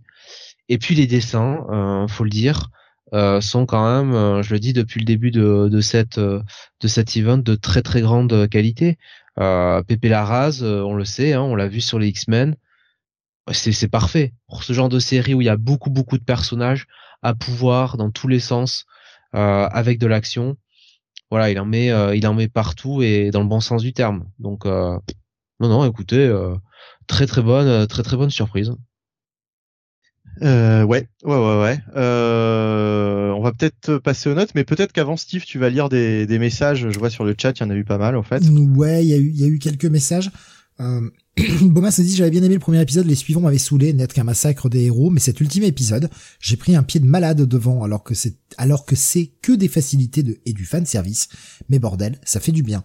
Ça m'a presque donné envie de lire les séries que j'avais ratées, et comme on pouvait s'y attendre, il réserve un sort intéressant à qui casse. Et moi qui me demandais quand est-ce qu'il est référencé ces séries manquant à l'appel, euh, on a notre réponse dans ce numéro, très curieux de voir ce qu'il va faire désormais. Il y avait Nico Chris qui disait c'est le perso de Stargirl sur la cover. C'était sympa cette série, je me souviens, je m'en souviens pas trop cependant. Euh, j'ai les singles, mais euh, il devait en faire un film et je ne sais pas où ça en est. Mais j'ai l'impression que les, les projets Millard, euh, notamment tout ce qui était Netflix, etc., c'est un peu pas à l'arrêt, mais en tout cas c'est un peu repoussé quoi. On n'en entend plus trop parler actuellement. Alors sur la couverture, moi la le personnage qui est tout devant, c'est quelqu'un de, de Magic Order. Oui, c'est Magic Order. Hein. C'est euh, Cordelia. Voilà. Ah, c'est que des si, enfin, si c'est si c'est le personnage dont euh, dont parlait euh, dont parlait Graf là, euh, voilà. Je vais vous partager une une splash page qui est quand même assez formidable de ce numéro dans le chat. Ah, il y en a partout. Hein. Oh putain, il y en a partout. Euh, que nous disait Netflix doit se mordre les doigts en lisant Big Game, savoir qu'ils ont foiré leur Miller World comme des débiles alors qu'avec un bon chef d'orchestre, ils auraient pu avoir leur MCU. Non, ça va. Euh, ils ont investi dans One Piece et euh, dans Yu Hakusho et je pense qu'ils s'en portent beaucoup mieux qu'essayer de porter des séries de Mark Millar, hein, franchement. Non, mais c'est sûr que s'ils avaient réussi le truc, euh, voilà, on aurait pu avoir, ça aurait eu de la gueule, quoi. Franchement, ça aurait eu de la gueule. Il y avait, il y avait moyen. Et bah, Nico Chris nous a montré, il y a Starlight effectivement sur la cover à droite. Ah, Starlight, oui, oui, oui, d'accord, ok. Non, mais j'avais entendu Stargirl, je sais pas pourquoi. Alors c'est peut-être moi, qui... l'ai prononcé Stargirl et je me suis planté, je suis désolé. moi aussi, hein, j'ai entendu Stargirl parce que c'est pour ça que j'ai pensé au personnage féminin. En fait. C'est une évolution de Je, euh, je l'ai peut-être, euh, je l'ai peut-être mal prononcé, j'en suis désolé, j'ai peut-être pas fait gaffe. Excusez-moi. Bah tu, bah, tu fais bien de t'excuser. Hein. Oh, pourtant il avait bien écrit Starlight. Hein. Euh, c'est, c'est peut-être moi qui l'ai mal prononcé, je suis désolé. Euh, du coup, bah Megabyte, voilà, si c'était pas assez clair comme ça. Et Jonath? Ouais, gros bail et, euh, et pour l'ensemble de l'event, euh, un gros bail pour moi. Mmh, pareil, voilà. Très très bonne surprise. Vraiment, euh, chapeau Millard, quoi, pour une fois. Rien à dire. On va continuer avec toi, euh, Jonath. Alors, bah, je vois Bomas qui nous dit mon coup de cœur de la semaine. Voilà, tout simplement. on continue avec toi avec un titre Marvel, le cinquième épisode de la série Blade. Oui, toujours scénarisé par Brian Hill avec des dessin d'Elena Casagrande et une colorisation de KJ, Diaz. Euh, donc on est sur la cinquième partie de Mother of Evil. Euh, voilà, donc euh, bien dans les arcs précédents, enfin dans l'arc, au début de l'arc même, Blade avait un petit peu involontairement libéré une ancienne force maléfique qui s'appelle l'Adana. et, et donc, eh bien, bah, il doit, il doit l'arrêter et euh, pour cela il va euh, trouver euh, l'aide d'une ancienne alliée qui s'appelle Tulip et surtout d'une jeune fille qui adepte un petit peu enfin qui fait membre un petit peu bah, d'une secte un petit peu dédiée qui justement doit détruire Adana. Donc c'est la jeune Rota euh, et à la fin de l'épisode précédent, on avait donc l'apparition de Doctor Strange euh, voilà, ou même euh, plus, plus avant, je ne sais plus. Bref, on redémarre l'épisode là. Oui, il, il, arrivé à la fin du 3, mais c'est dans le cadre vraiment qui, parce que vraiment c'était le cliffhanger du 3 où il arrivait. Et, dans ce cas, il passait son temps en l'engueulant en disant, t'as vu ce que t'as fait, espèce de con? Tu l'as libéré. Ouais, mais j'ai pas fait exprès. Ouais, mais t'es quand même un con. Ça m'a fait beaucoup rire. Ça me attends, euh, ce, ce côté-là, ça me rappelle, euh, euh, ça me rappelle Mary Jane en mode passif-agressif qui avait dit à, qu'est-ce qu'est-ce qu'elle avait dit à, à Peter euh, Ça te rappelle quelque chose? Ouais, voilà, c'est ça, ouais. Quand elle avait dit euh, que que Paul était quelqu'un de très compréhensif, de responsable, qui prenait soin d'elle, et elle dit à Peter, ça te rappelle quelque chose? Voilà, Deb Wells, formidable. Après, donc Strange avait bien aidé pour l'attaque du train pour essayer d'aller euh, retrouver cette nouvelle lame qui était censée permettre de tuer Adana. Et le problème alors, c'est que en fait, la fin de l'épisode 4, bon maintenant je peux le dire, hein, il y, a, prescription. Euh, le cliff c'était quand même euh, Blade et son épée.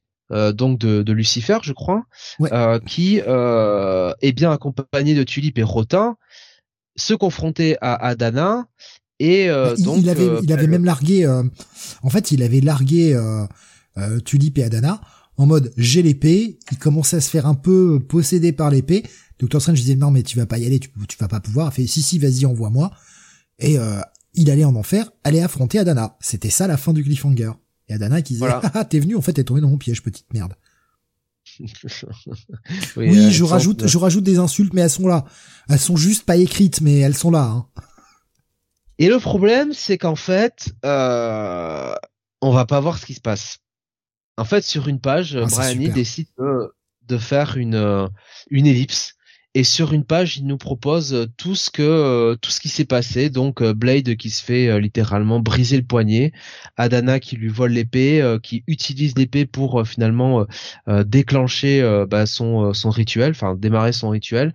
et et on a la narration de Doctor Strange avec avec bah, Eric, enfin en tout cas Blade, qui est au milieu de tous ces cadavres de vampires, de licans, euh, et qui euh, bah, se voilà se, se repose enfin comment dire euh, ce bah, Doctor Strange qui bah en gros lui fait un petit peu la morale quand même voilà. pourtant il lui il lui dit non mais bon je pouvais pas prévoir ce qu'elle allait faire avec l'épée et l'autre Blade fait non mais j'ai foiré quand tu vois la double page où il y a que des corps partout sanglantés, le mec est là assis sur une pierre, la tête entre les mains.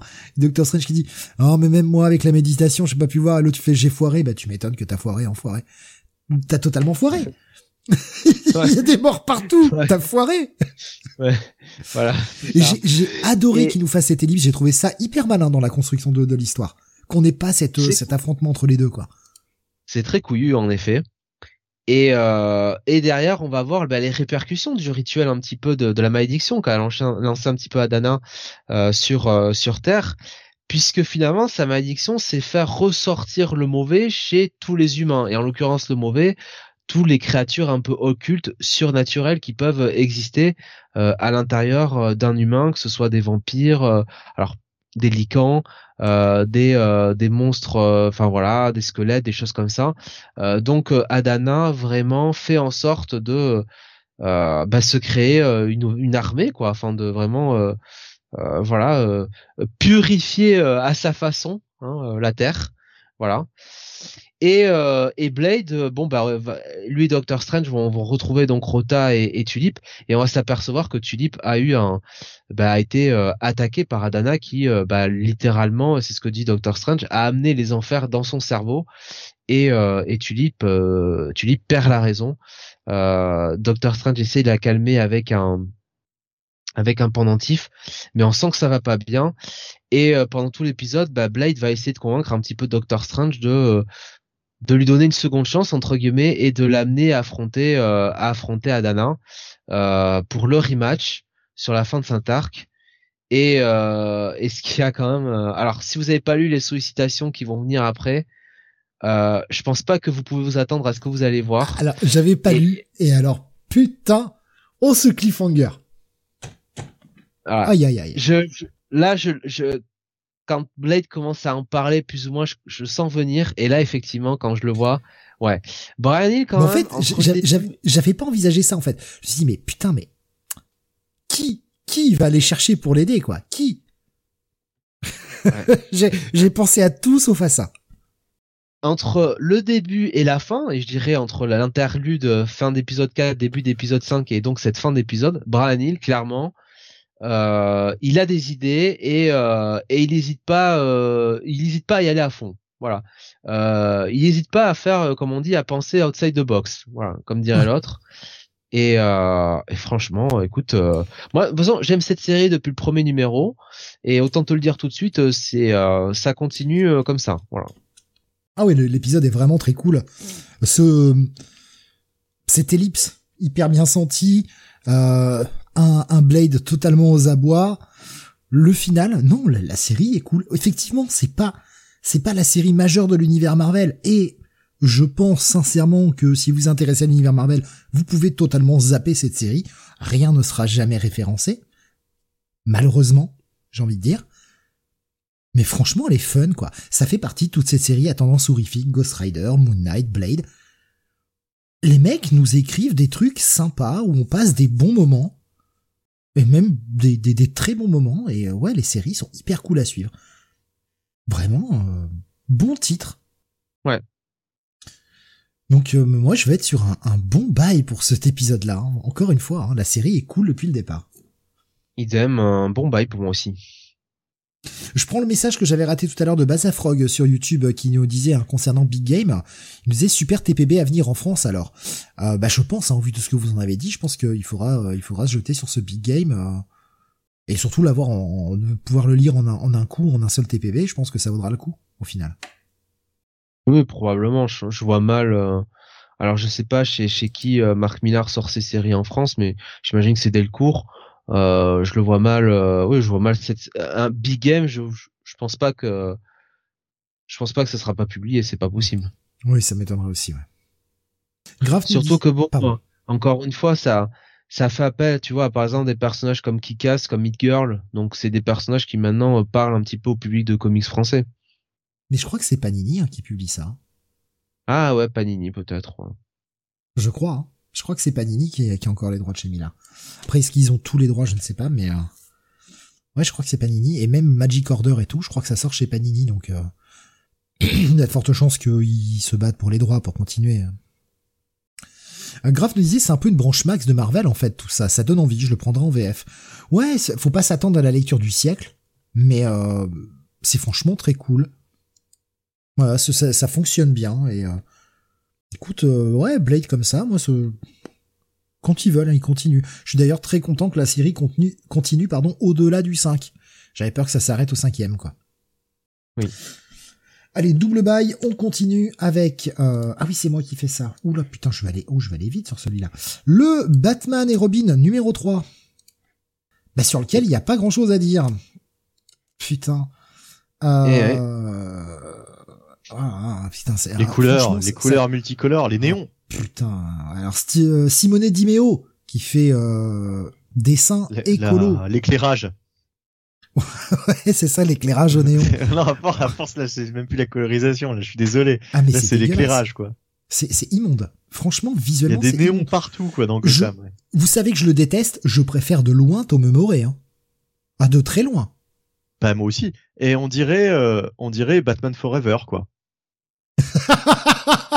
putain merde. Ah putain merde. Ah oui. Oh. Et on a au scénar. Vous vous souvenez de ces euh, scènes avec les espèces de tags dégueulasses euh, fluorescents là sur les murs de Gotham? Ben voilà, c'est on y est quoi. Et on a au scénar euh, bah, un mec qui s'est perdu, je sais pas ce qu'il fout là, euh, Joshua Williamson. Alors c'est jamais, jamais mal dialogué. Ouais. Mais là, ah, c'est vraiment du Williamson en vacances. Hein. Ah oui, oui, non, mais voilà, c'est jamais mal dialogué. Au niveau dialogue, il sait très bien faire, ça, on peut pas lui reprocher. Et alors, l'histoire, putain, qu'est-ce qu'on s'en bat les couilles Oh, putain Oh, c'est, c'est, c'est euh, à la limite d'être navrant, quoi. Donc, on a toujours Batman et Robin. Ouais, calmez-vous, là, hein, on oh, pas lu Gotham War, là. Hein. Oh, mais c'est navrant, quoi. On est en droit d'attendre mieux de la part de Joshua Williamson, quand même. Voilà, c'est strict minimum, hein. Il est toujours en train de suivre euh, le pendant féminin de Hush, hein, qui s'appelle donc euh, Shush. Ça, fera, plaisir aux fans de Chad Gable, du coup. Euh, voilà une blague. Chiche. Tout le monde ne comprendra pas cette vanne, mais euh, tant pis, vanne de, de catch hein, pour ceux qui se demandent. Vanne de marque, hein. Shush qui euh, bah, poursuit Batman. Alors dans le premier numéro, elle avait envoyé un espèce de gaz qui avait fait, qui avait modifié Batman en profondeur. Ça avait modifié son ADN vraisemblablement, et les chauves-souris l'attaquaient. Mais bon, ils avaient pu trouver un remède, et euh, au moins il était sauf de ce côté-là. Elle a fait un gang avec euh, des, personnages, euh, on peut plus, on s'en fout, dans l'univers Batman, Mr. Fox, la tête de vautour là, et, Orca, ou Monsieur Lork, ou Requinman, ou j'en sais rien comment ils s'appellent. Sauf que là, ils ont des vraies têtes d'animaux. Et c'est pas juste des masques. Et ils chassent White Rabbit parce qu'ils veulent lui faire la même chose. On sait pas trop pourquoi. Et pendant ce temps-là, Batman et Robin essayent de la sauver. Et c'est de l'action, ça va très vite. Il se passe pas grand-chose. Et on arrive au cliffhanger, et au cliffhanger, j'ai fait... Bon, bon, Voilà, j'ai fini, moi. Rajoutez ce que vous voulez, parce que j'ai vraiment rien à dire sur ce titre. effectivement, c'est quand même euh, pour un numéro euh, plutôt euh, plutôt léger. Voilà, il s'en passe pas trop. Euh, toutes les prémices de Damian au lycée, bah finalement euh, là sur ce numéro on le voit pas trop. Ce qui aurait pu être, euh, on va dire, une seconde, une seconde intrigue d'épisode qui aurait pu un petit peu meubler tout ça. Donc c'est c'est quand même assez c'est quand même assez gênant.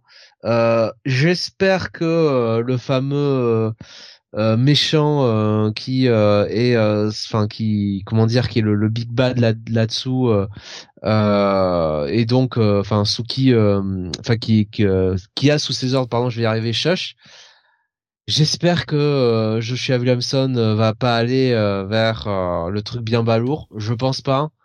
Bah, il a pas intérêt à nous mettre le Joker, non. Non, non, bah, là, là, je pensais pas là. Je pensais... Si, si tu regardes page 2, page 2, hein, quand euh, Bruce a le, le truc ouais, lancé Damian, on voit le Joker derrière, le, Joker derrière en fond. Hein. Va pas, va pas là-dessus, hein, par pitié. Hein. Non, non, non, mais je pense que bah, clairement, euh, sur ce qu'on lit depuis le début de, de, de ce run, hein, sur ces trois premiers épisodes, clairement, d'en dire tout de suite, le méchant, le grand méchant, fait partie euh, du passé de, de Damian et euh, et du passé euh, de Damian euh, vers dans la Ligue des Assassins. Donc bon, euh, Joshua Williamson, je pense pas qu'il aille vers Talia. Je pense que bon, à mon avis, on va pas, on va quand même pas aller vers là. J'ose espérer, parce que sinon, ce serait quand même un petit peu Joshua Williamson qui ferait, euh, qui ferait un peu de la schizophrénie vu ce qu'il a écrit sur Robin et Shadow War. mais c'est vrai que bon, c'est c'est pas mauvais, hein, c'est bien écrit. C'est juste que il écrit en 20 pages quelque chose qui pourrait tenir en 10, quoi voilà, ou 12. Donc euh, c'est c'est un peu c'est un peu dommageable. Voilà, donc euh, bon, euh, est-ce que c'est un boulot de commande qui fait le temps que des choses se passent sur Batman et Detective Comics et donc faut qu'il je sais pas, il y, a des personnages qu'il veut utiliser qu'il peut pas utiliser, j'en sais rien. C'est un peu c'est un peu inhabituel en fait pour du jeu chez voilà, c'est ça que je vais dire. Ouais ouais, ouais je suis d'accord.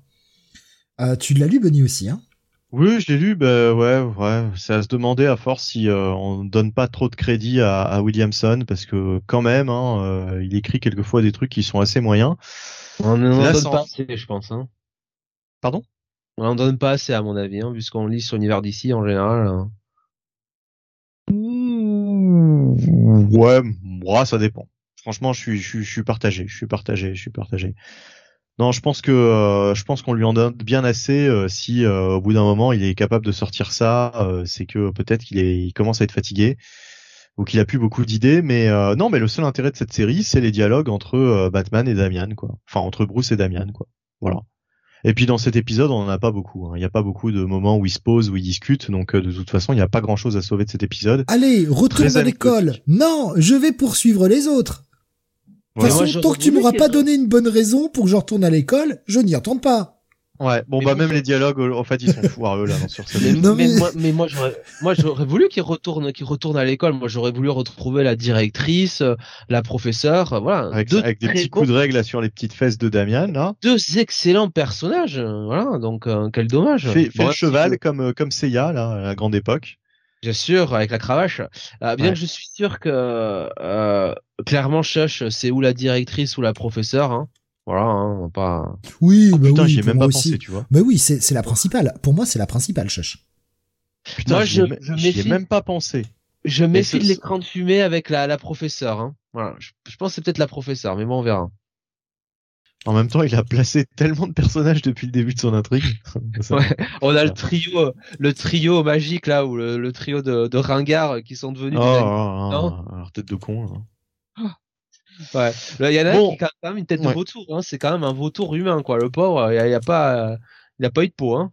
Ouais, ouais, ouais. Bah non, il a eu, il a eu des plumes, du coup. Surtout. Bon allez.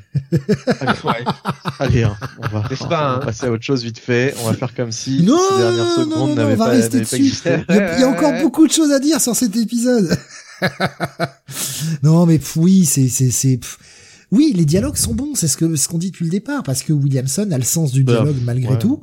Enfin, ils, ils, sont non non, enfin je veux dire euh, quand tu vois le niveau de l'histoire, les dialogues ça pourrait être largement pire. Hein. Oui, oui, oui, malgré tout.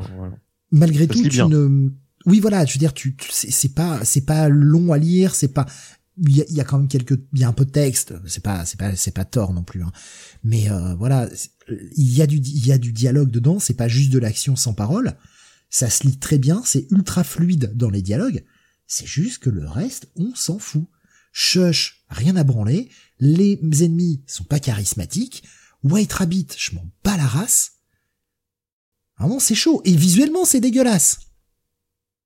C'est chaud, quoi. Ça fait gros, beaucoup. Moi. Pour moi, ça, c'est le plus mauvais titre que j'ai lu cette semaine. Oh.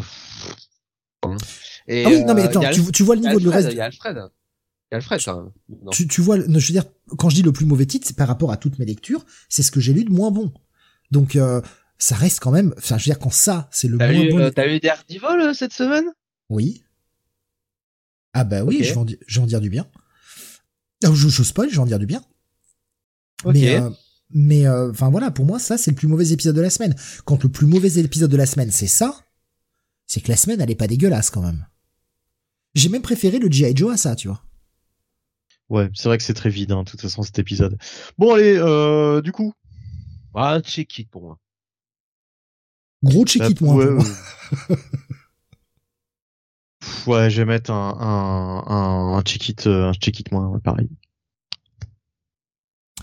Euh, Tommy qui nous disait ah j'avoue dommage qu'il ait été relégué au rang de perso secondaire sur qui on fait des blagues. Pourtant début Kuramada voulant faire l'un des persos de la bande qui se battait aux côtés de Seiya, comme quoi accepter de faire le cheval pour Saori a, provo a provoqué un, un méchant euh, retour de bâton. Bah, dès sa première apparition, il avait quand même la tête du gros ringard, hein, donc je sais pas si euh, bon on aurait gagné à le garder. Hein. Il, il, il, avait quand même la tête du jobber de luxe. Hein. Ouais, Montez sur mon dos, princesse Saori. Oh là là là. Quelle serpillière, hein. Quel torche-cul, putain. Euh, ben, on va continuer avec toi, Bunny, et on va parler de The Deviant. Et Eh oui, The Deviant. Chez euh, Image. Alors, je suis allé lire ça en me posant déjà la question euh, que Jonathan soulève toujours. Est-ce que c'est marqué James Tanyon voilà. ou James Tanyon Fort Eh bien, cher, cher Jonathan, je pense que tu l'as remarqué comme moi. C'est bah, marqué. Voilà, c'est voilà, pareil. C'est James Tanyon Fort. Donc, nous sommes dans les grands jours du monsieur. Voilà. Euh, et euh, The Deviant, comme le titre l'indique, enfin comme les crédits l'indiquent, c'est A Christmas Story, donc une histoire de Noël. Hein. Quelle belle histoire quelle belle histoire. On va rêver. Il va y avoir des boules de Noël. Il y en a dans cette histoire.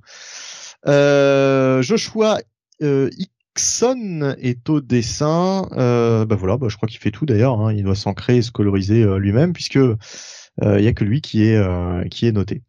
pour ce qui est de la partie graphique, ça fera penser un petit peu à du à du Brubaker, enfin pas du Brubaker puisque c'est un scénariste, mais je veux dire à du celui qui dessine euh, euh, Sean Phillips. Là, si je, Sean Phillips. Si je j'allume pas Sean... mon micro, tu m'entends pas. En fait, c'est voilà. con. Euh, ça fera penser un petit peu à du Sean Phillips dans le genre, voilà.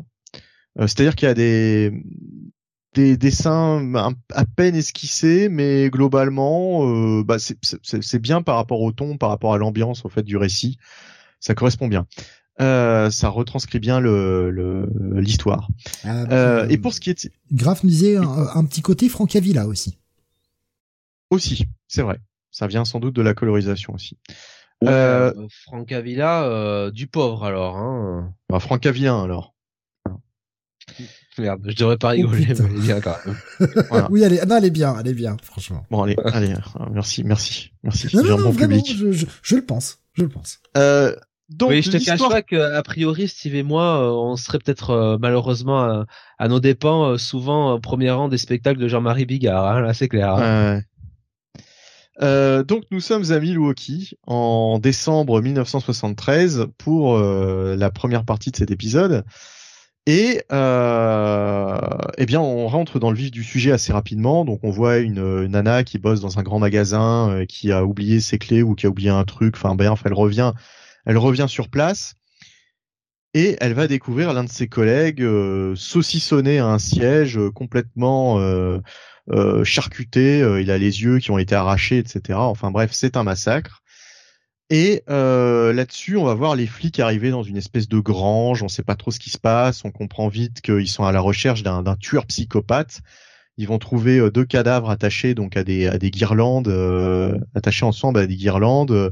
Euh, bon, enfin bref, ça va être assez graphique, assez violent. Euh, et effectivement, ils sont sur la trace d'un tueur en série. on voit une espèce de mec déguisé en Père Noël. Enfin bref c'est vraiment un début très très marquant. Ça commence très fort et d'un seul coup, eh bien, on est à Milwaukee, mais en décembre 2023, donc de nos jours. Et là, on se rend compte que c'est pas Chicago. Mais euh, je, je, je, je, suis Il y a les deux en fait. Il y a euh, Milwaukee et Chicago. voilà. Mais là, on est à Milwaukee en l'occurrence. Euh, donc, euh, on va faire la connaissance d'un jeune homme, voilà, qui, qui apparemment. c'est ça parce que bon, Chicago c'est en Floride et, euh, et Milwaukee euh, en Californie, donc bon, c'est pour expliquer quand même qu'il y a problème. c'est quand même deux villes des États-Unis. Ça aurait pu être champion à, de la à Tombouctou. oui, oui, oui, oui, certes. Donc, on va faire la connaissance d'un jeune homme. On comprend assez vite qu'il est qu'il est journaliste. Hein, euh, et puis en fait non, il n'est pas vraiment journaliste. En fait, il écrit euh, euh, et surtout là, il est en train d'interviewer ce qu'on comprend vite être le, le, tueur, en tout cas le principal suspect, celui qu'on a pris pour ce, ce tueur en série il y, a, y a, des années. Alors est-ce vraiment lui? On va avoir un doute en fait au, au début. pour pour il est, il est clair et net que c'est bien ce mec-là. Et en fait, au fur et à mesure que le récit va avancer, on va avoir un peu plus de doutes. Donc, il va y avoir un dialogue très très intéressant entre ces deux protagonistes, et on va se rendre compte donc que le, le, le personnage qui est en train de l'interviewer, donc ce jeune homme, en fait, euh, est un petit peu mal dans sa peau. On va comprendre pourquoi. On va comprendre aussi que lorsqu'il était jeune, euh, il a eu euh, connaissance donc des, des, agissements de ce, de ce tueur en série. Hein. Il habitait dans la, dans la même ville, donc euh, voilà. Enfin, il habitait pas loin et euh, il en a entendu parler. Donc c'est une espèce de, de, de, de, légende un petit peu urbaine euh, dans la région. Euh, et donc là, il, il en fait l'interview et on va comprendre qu'en fait ce personnage est homosexuel et que donc il est mal dans sa peau, il a un mal-être et euh, va y avoir une espèce de dialogue assez malsain, assez assez euh, assez bizarre en fait entre lui et euh, ce tueur en série, en tout cas ce présumé tueur en série, qui va lui parler euh, euh, des monstres euh, intérieurs, ces espèces de de, de, de, de, choses en nous qu'on veut pas trop révéler aux, aux, gens de aux gens de l'extérieur, à nos proches, etc. Donc va y avoir une espèce de de comment dire de parallèle entre l'homosexualité donc du, du personnage principal et euh, le côté le côté monstrueux tueur en série de, de, de, de, ce psychopathe ou en tout cas présumé psychopathe donc ça va être assez, euh, ça va être assez intéressant en fait ce dialogue. Ça va être vraiment euh, un dialogue, un très bon dialogue de, de James Tanyon Ford. Et euh, on voit pas tellement où ça va nous mener tout ça, mais en fait, euh, comme tu l'as dit, Jonathan, on va voir d'autres choses qui vont se, se dérouler. Donc là, pour le coup, euh, alors là, j'avance un petit peu. Oui, à Chicago, effectivement. Donc à Chicago, on est en décembre 2023. Certains événements qui vont nous rappeler euh, bah justement euh, les, les, événements qui se sont déroulés à Milwaukee en, en 73. Euh, et franchement, euh, bah, ce récit euh, m'a euh, m'a vraiment captivé quoi. J'ai vraiment vraiment passé un bon moment, même si c'est très glauque et très comment dire euh, on n'est pas là pour rigoler, quoi. Hein. C'est pas du tout une lecture très euh, fun, voire pas du tout. Euh, mais vraiment très très bonne surprise. On est très loin de The Closet, rassurez-vous. Là, on est dans le James Tanyon Fort des bonjours. Oh, c'est James Tanyon, hein. Mais oui, voilà, voilà. Voilà, exactement. Je rappelle quand même. Voilà, donc là, la nuance est, bien marquée. Hein. là, c'est un, très bon récit. la psychologie des personnages est bien travaillée. Euh, ça donne envie vraiment de d'aller lire la suite. Le cliff est, j'ai envie de dire simple mais efficace. Non, franchement, euh, très très bon euh, premier numéro. Alors je ne sais pas en combien ce sera. Au début, j'ai même pensé que c'était peut-être un one shot et puis en fait, je, je m'étais pas trop renseigné sur ce titre. donc c'est pas un one shot. Hein. Clairement, on aura un numéro 2 Je, je sais pas, ce sera peut-être en trois ou quatre parties mais en tout cas, euh, en tout cas, bien prenant et euh, bah pour moi, c'est vraiment la, la, très très grosse surprise de la semaine et euh, voilà. Donc, Jonathan, je vais te laisser la, la parole sur ce sur cette lecture puisque j'ai pas été tout seul à aller lire à aller le lire. Oui. et eh bien, comme Mister Onebony, premier réflexe, aller vérifier sur la couverture et à l'intérieur si c'était James Tanyon Ford ou James Tanyon qui écrivait ça. Euh, voilà. Euh, et c'était James Tanyon Ford. Et effectivement, je suis désolé de le dire, hein, encore une fois, c'était très bien. Voilà, mmh. c'est euh, c'est un très bon récit.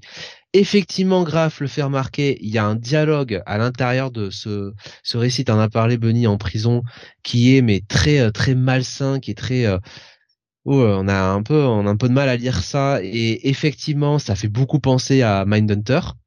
Voilà, c'est la, c'est le même mmh. principe et c'est euh, et c'est très bien, c'est euh, c'est très bien vu de la part de, de James Tynion Ford.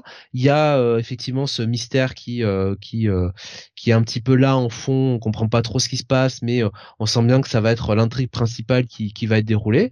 les personnages sont sont très bien écrits, sont sont intéressants. Et, et le dessin en plus, bah voilà, est de très très bonne qualité. franchement là, autant le placard, euh, on sentait que toutes les idées de James Tanyon étaient restées au placard. Enfin, vous me direz, c'était du Tanyon, donc il n'en avait pas beaucoup. De toute bah, façon, mieux voir le film avec Depardieu et puis. Euh, ah oui, Daniel ouais, ouais. Là, là, voilà, c'est James Tanyon fort. Il a plein d'idées, bien sûr. Euh, donc, euh, donc très bien. Écoute, voilà. Et comme là, pour le coup, on rejoint le thème du placard, mais avec Depardieu et Daniel Auteuil, pour le coup, d'ailleurs. mais mais ouais, d'une manière, euh, d'une manière euh, très intéressante, très euh, comment dire, avec beaucoup de non-dits et et beaucoup de, de, psychologie, quoi, tout simplement. Enfin, moi, j'ai vraiment aimé effectivement ce, cette scène du dialogue. C'est vraiment ce qui m'a passionné le plus. dans le dans, dans ce premier numéro, même si effectivement l'intrigue l'intrigue me donne envie vraiment d'aller voir la suite. Enfin, le cliff me donne envie d'aller voir la suite. Ouais, bah moi ce sera mon coup de cœur de la semaine. Et, et, attends, bah attends. Oh, ah pardon. Pardon, pardon, pardon. Ah bon d'accord. Bah, vous avez pas vu Je, l'ai mis. je, l'ai lu aussi. Ah non, euh, j'avais j'avais loupé. Euh, ouais, je l'ai lu euh, cet après-midi pendant que j'étais dans une salle d'attente. Euh, le, le début, le ouais ouais ouais. Salle d'attente à l'hosto, tu vois, tu tu lis ça, tu. Ah bon merde, merde, merde. J'espère rien de grave alors. Non, c'était pour mon père, c'est pas pour moi. Je... mais oui, mais enfin quand même, quand même. c'est rien de grave, c'est bon. c'est ça, ça avance pas du tout là, je me sens. merde. Non, mais c'était des examens, voilà. Mais ok, il a besoin de quelqu'un. D'accord, ok, ok, ok. J'ai eu très peur avec la première scène parce que le mec il nous fait tout un pamphlet sur putain je sais pas emballer des paquets. Je me suis dit oh je suis où là? Oh. Mais où je suis encore tombé? Qu'est-ce que c'est C'est vrai. C'est quoi ces scénaristes de merde aujourd'hui qui pensent que nous faire des dialogues sortis de nulle part à la Tarantino ça rend bien Oui mais ça rend bien dans un film. J'avoue que j'ai pensé à ça. Je m'en bats les couilles quoi. Enfin, ça dépend, hein, ça dépend. Dans les films, ça peut être très chiant aussi, ce type de dialogue. Ouais, mais tu vois, dans un film, au moins, c'est vivant, ça bouge. Là, c'est moi qui lis, quoi, tu vois. Là, c'est mm. statique, déjà, visuellement. Alors, j'aime bien aussi, comme vous, j'aime beaucoup le graphisme. Mais là, visuellement, c'est statique. Et en plus, l'autre, il est en train de me parler de sa live de ah oui, mais pendant un an, j'ai bossé dans une librairie, j'avais appris à faire les paquets et depuis, je sais plus faire. Mais qu'est-ce que je m'en bats la race, putain de ta merde là, on s'en fout. C'est-à-dire que bon, vu le, setup de la scène, quand il dit ça, on a un peu l'impression que c'est légèrement métaphorique, hein. Euh, et euh, bon, voilà, on n'a pas forcément envie de lire ça, quoi. On n'est pas là pour ça. Voilà, je, euh, voilà. Ouais, je, vois grave qu'il nous dit un récit a priori assez personnel pour Tanyon Fort qui est bisexuel. Ah, je parle même pas de sa sexualité, moi, c'est vraiment le côté, le mec me fait deux pages sur emballer un paquet, quoi. Ah, oh, je sais plus emballer un paquet, il y a peut-être quelque chose de pas normal avec moi. Je me suis dit, bordel, qu'est-ce que je suis en train de lire? Mais qu'est-ce que je suis en train de lire? Heureusement, ça décolle après. Heureusement que ça décolle après. Même si je pas, je pas revenir trop sur ce que vous avez dit, parce que vous avez bien raconté le truc. Seul problème, c'est que je sais pas trop où ça va. Bah, j'ai une vague idée, comme vous, de, de, de ce, vers quoi ça se dirige, mais il manque un petit effet, euh, un petit effet waouh en plus sur la fin pour, euh, pour bien t'accrocher. Me dit, tout ça est un peu, euh, un peu léger parce que on a quand même 40 pages de comics pour en arriver là. Alors ça prend son temps et c'est très bien aussi des comics qui prennent leur temps. Attention, il en faut.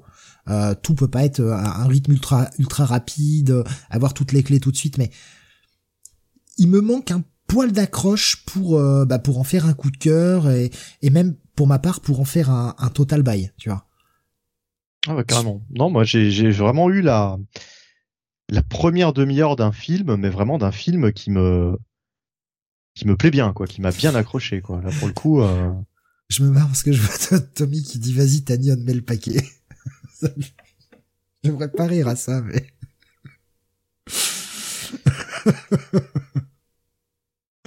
Pardon. Euh...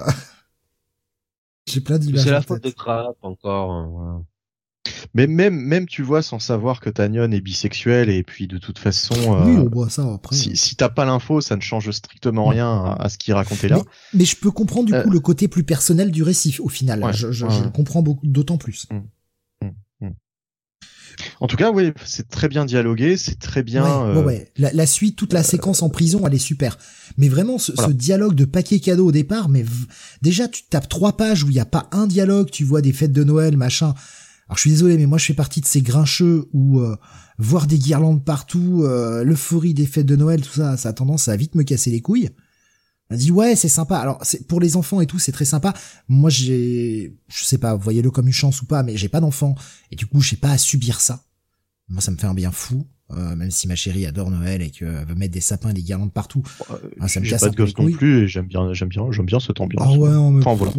des fois je trouve qu'on en fait un poil trop, tu vois. Euh, mais voilà, c'est quand on commence à penser à Noël le 15 octobre, ça commence à gentiment me casser les couilles, quoi, tu vois. Ah oui, oui, non, bah oui, bah bien sûr. ouais, mais depuis le 15 octobre, on en bouffe du Noël, quoi. Et on, on est encore que mi-novembre, il y a encore un mois à tenir et on va encore amplifier la dose, là. Ah, pitié. Pitié. Avec Ferrero Rocher, t'aimes pas euh, les pubs Ferrero Rocher où tout le monde danse, etc. Là?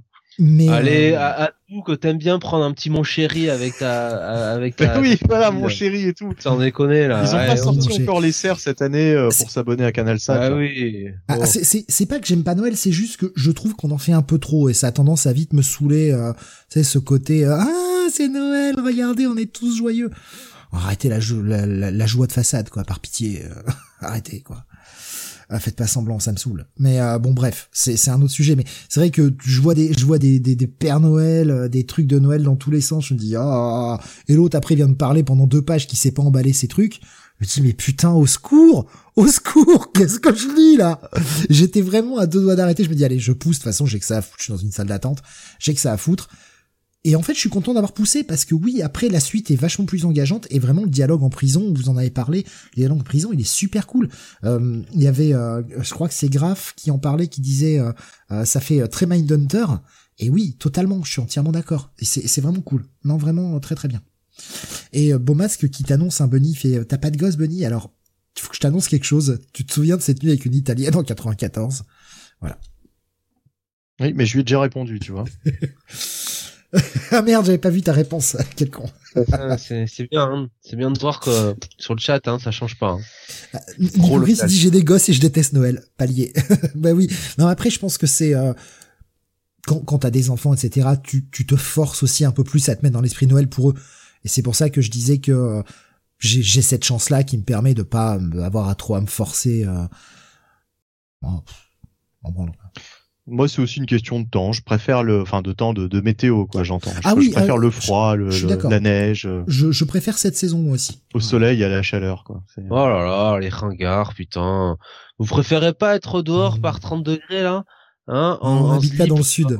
T-shirt là? on n'habite pas dans le sud, c'est pour ça, Jonathan. On peut pas. Nous. Chiant et transpirant. Métaboliquement, on n'est pas prévu, on n'est pas prévu pour. Et lundi, il y avait un petit 25 degrés là dehors. Miam, miam, mmh. miam, miam, miam. J'étais un petit short là. Putain, ah chez moi, lundi c'était flotte toute la journée, tu vois. Donc. Euh, ah, j'avais mon petit short de basket là, tranquille. Hein. Oh, c'était bon là.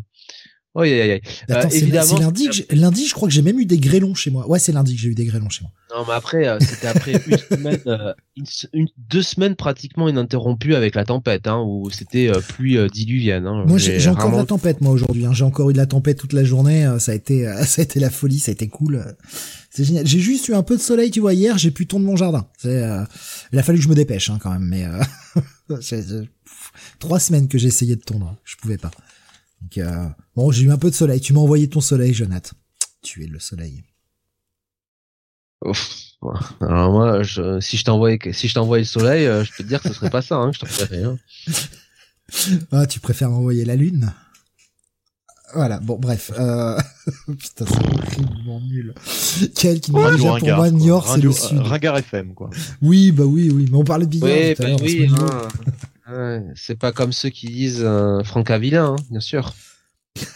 ah non, elle était bonne.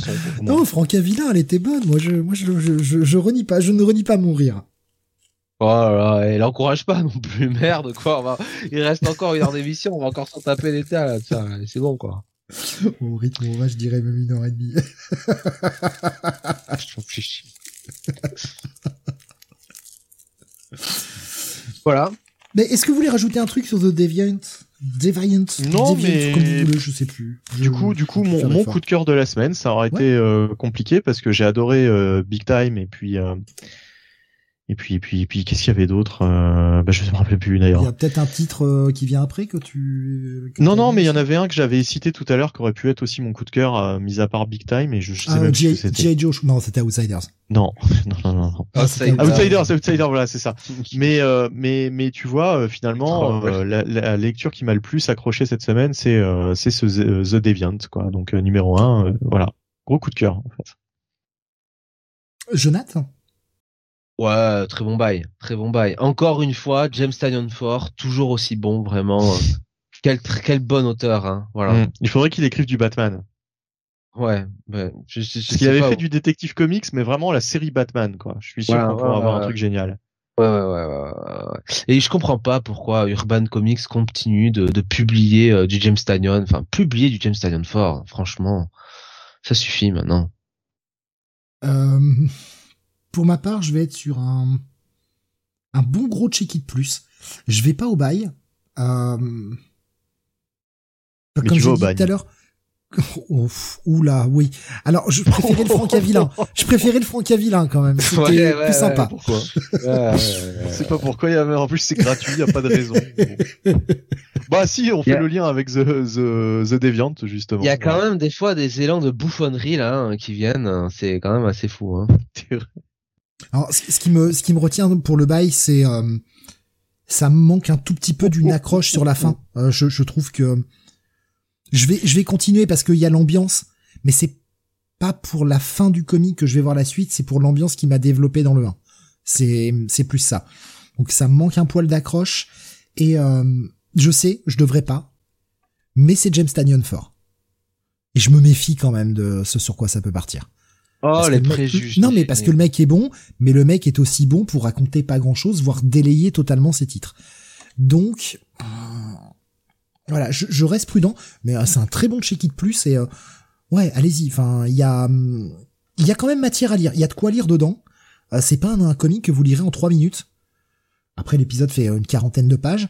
Et malgré qu'il y ait deux trois pages au début où il n'y a pas de dialogue, etc., c'est pas un comic que vous lirez en trois minutes. Et euh, toute la séquence de dialogue du milieu vaut quand même vraiment le coup, elle est vraiment bien écrite, donc euh, voilà. Euh, Graf me dit, mais là c'est une mini, donc on fait confiance pour le non-délayage. Et je vais remettre ce que vous avez fait tout à l'heure, je vais remettre la pastille The Closet. où il s'est rien passé, donc bon, euh, je, je reste prudent, je reste prudent. Ouais, mais là c'était dès le début. Il n'y avait pas de. Oui, et puis et puis c'était pas James Tanyon fort, c'était James Tanyon, encore une fois. Exactement, exactement, le double maléfique. Voilà, ça suffit hein, un peu de faire des, des procès. C'est comme faux masque et beau masque, voilà. Ah oui, c'est vrai que c'est pas le même, c'est vrai. Voilà.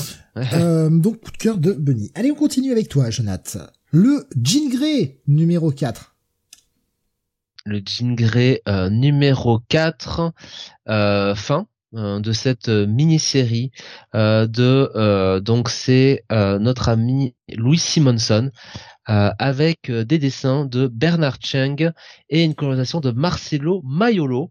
Écoutez, euh, partie graphique de très très bonne facture, comme depuis le début de cette mini-série euh, de Bernard Cheng. Là, en plus, on est sur un épisode où vraiment il y a tout le monde hein, qui est là, si je puis dire comme ça.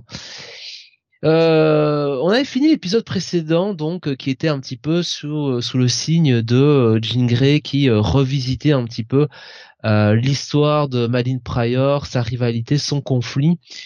Euh, et euh, je vous disais que les actes un petit peu de, de Madeleine me gênaient un petit peu parce que je trouvais qu'ils étaient trop revanchards par rapport à Jean et ça faisait un petit peu autoritaire par rapport à ce qu'on lisait sur les pages eh bien de Dark Web, la fin de Dark Web, notamment dans, dans la partie X-Men de Dark Web et puis bah, tout simplement Dark X-Men où euh, euh, Madeline ben, euh, ben, monte un peu cette équipe de Dark X-Men pour un petit peu honorer la mémoire de Jean. Donc je trouvais un petit peu bizarre l'écriture de Louis Simonson et je voulais, enfin, je l'avais dit sans, le dire, je l'avais pas révélé, mais je disais, il y a quand même quelque chose qui, à la fin, qui me, laisse à penser qu'il y a une raison à ça. Et évidemment, bon, la réponse est assez évidente et c'est confirmé sur sur cet épisode. En fait, c'était pas vraiment Madeline, hein, bien sûr. C'est une incarnation de, de Madeline. de qui, qui, qui est dans la psyché de Jean parce que tout se passe, se passe dans la psyché de Jean et surtout tout ça est largement influencé par le Phénix. Voilà, puisque euh, cet épisode va se passer dans la, euh, alors euh, c'est la White Room, je crois que c'est comme ça qu'on le dit, et véritablement Jean va être, comment dire, en pas en conflit, mais le Phoenix va euh, va un petit peu revisiter euh, encore une fois tous les passages de Jean et un petit peu la mettre euh, bah, devant devant le fait accompli. Enfin en tout cas lui, montrer à quel point bah, des fois elle a pu être hypocrite arrogante et que tout finalement n'a pas été la faute du Phoenix n'a pas été la faute de Madeline ou, ou d'autres personnages que des fois c'est aussi euh, les choix de, Jean, euh, son manque de confiance en elle qui a fait que euh, bah, ça, ça a pu mal tourner.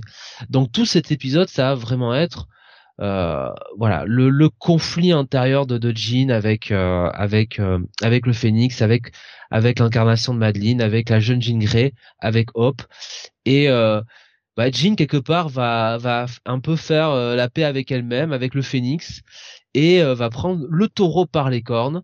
Euh, ce qui va euh, directement bah, nous renvoyer à ce qui se passe actuellement dans les pages de de Fall of X sur ce qui s'est passé à la fin du Hellfire Saga. Et, et je trouve que Louis Simonson a une alors évidemment, faudra lire, c'est ce qu'on nous disait à la fin de l'épisode, faudra lire Immortal X-Men la semaine prochaine mais euh, je trouve que euh, l'idée euh, qui est trouvée pour pour ramener un petit peu Jean ou en tout cas faire qu'elle ait un rôle à jouer dans ce qui se passe ce qui s'est passé à la fin d'Immortal X-Men numéro 16 est plutôt bien trouvée et la conclusion, si c'est vers là que ça va, j'ai l'impression que ça va, ça va vers là, euh, bah moi me plaît, me plaît tout à fait. voilà. Euh, je suis, je suis même très content de ce que je vois. Voilà, alors que je vois encore un joli bid sur Skype. Voilà, euh, très très très très drôle. Voilà, c'est encore pire que Franck Avilain. Euh, c'est pour ça qu'il était sur Skype et que celui-ci ne sera pas répété. Non, je ne le dirai pas. Donc, euh, écoute. Sinon, je renvoie à la vanne du début hein, sur les rousses, Jonathan. et voilà. Et j'allais en finir là-dessus puisque bon, je pourrais vous dire euh, d'une manière peu euh, peu objective et largement subjective que de toute façon un titre où il n'y a que des rousses dedans, mais alors vraiment que des rousses sur la couverture, dans l'intérieur, à la fin, forcément c'est un bail absolu. Voilà, je pourrais vous dire ça, hein, mais non, je ne vais quand même rester un minimum objectif. Franchement, euh, cette mini-série de Louis Simonson euh, et, euh, et, cet épisode 4, euh, bah, on illustration parfaite. Bah, c'est vraiment une agréable surprise. Je trouve que Louis Simonson connaît très bien le personnage de, de Jean Grey. Surtout Louis Simonson, j'ai l'impression connaît tout simplement les X-Men, la continuité des X-Men et a lu des X-Men. Voilà, c'est-à-dire euh, comme d'autres auteurs, elle fait pas genre j'ai lu la continu j'ai lu les X-Men ou euh, j'ai lu telle ou telle série. Enfin euh, elle fait pas genre j'utilise la continuité qui m'arrange. Voilà. Euh, elle prend pas en otage les personnages. Elle respecte tout ce qui a été écrit avant elle s'en sert très bien et euh, elle nous fait une bonne une bonne étude de caractère sur le personnage son passé le présent le futur et, et je trouve le dialogue avec le Phénix bien trouvé euh, voilà, vous verrez euh, comment ça se passe derrière. Euh, non, franchement, du, du vraiment hein, très très bonne surprise. Ce numéro 4 est un bail pour moi. La mini-série en elle-même est un bail.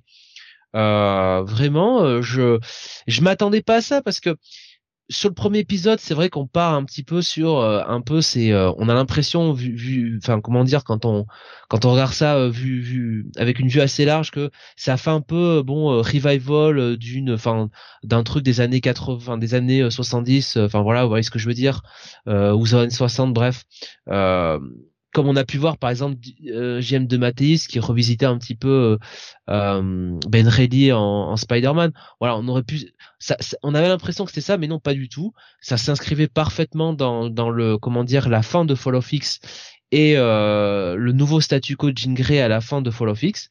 Et voilà, elle a bien déroulé son histoire et euh, euh, voilà, très très bien. Donc moi, gros bail pour pour la mini-série.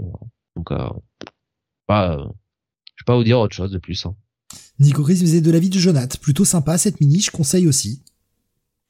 Ah euh, Tommy nous disait Louis Simonson était éditrice d'Uncanny X-Men du temps que c'était le duo Claremont Burn euh, et si je me trompe pas elle est restée euh, éditrice sur le titre. je vais te poser la petite question subsidiaire ça pour moi ça peut être intéressant en fait. si on n'apprécie pas forcément le personnage de Jean habituellement tu vois que voilà, elle est dans les X-Men, mais que c'est pas forcément, ça fait pas forcément partie de tes persos préférés. Est-ce que c'est une mini qui peut euh, te te faire aimer un peu plus Jean Grey? Enfin, est-ce qu'elle est assez bien écrite pour euh, te faire accrocher un peu plus au perso? C'est une bonne question parce que effectivement, si t'es pas intéressé par le personnage, que t'aimes pas le personnage, bah oui, euh, de base, c'est un peu, c'est un peu étonnant d'aller lire ça, ça c'est clair.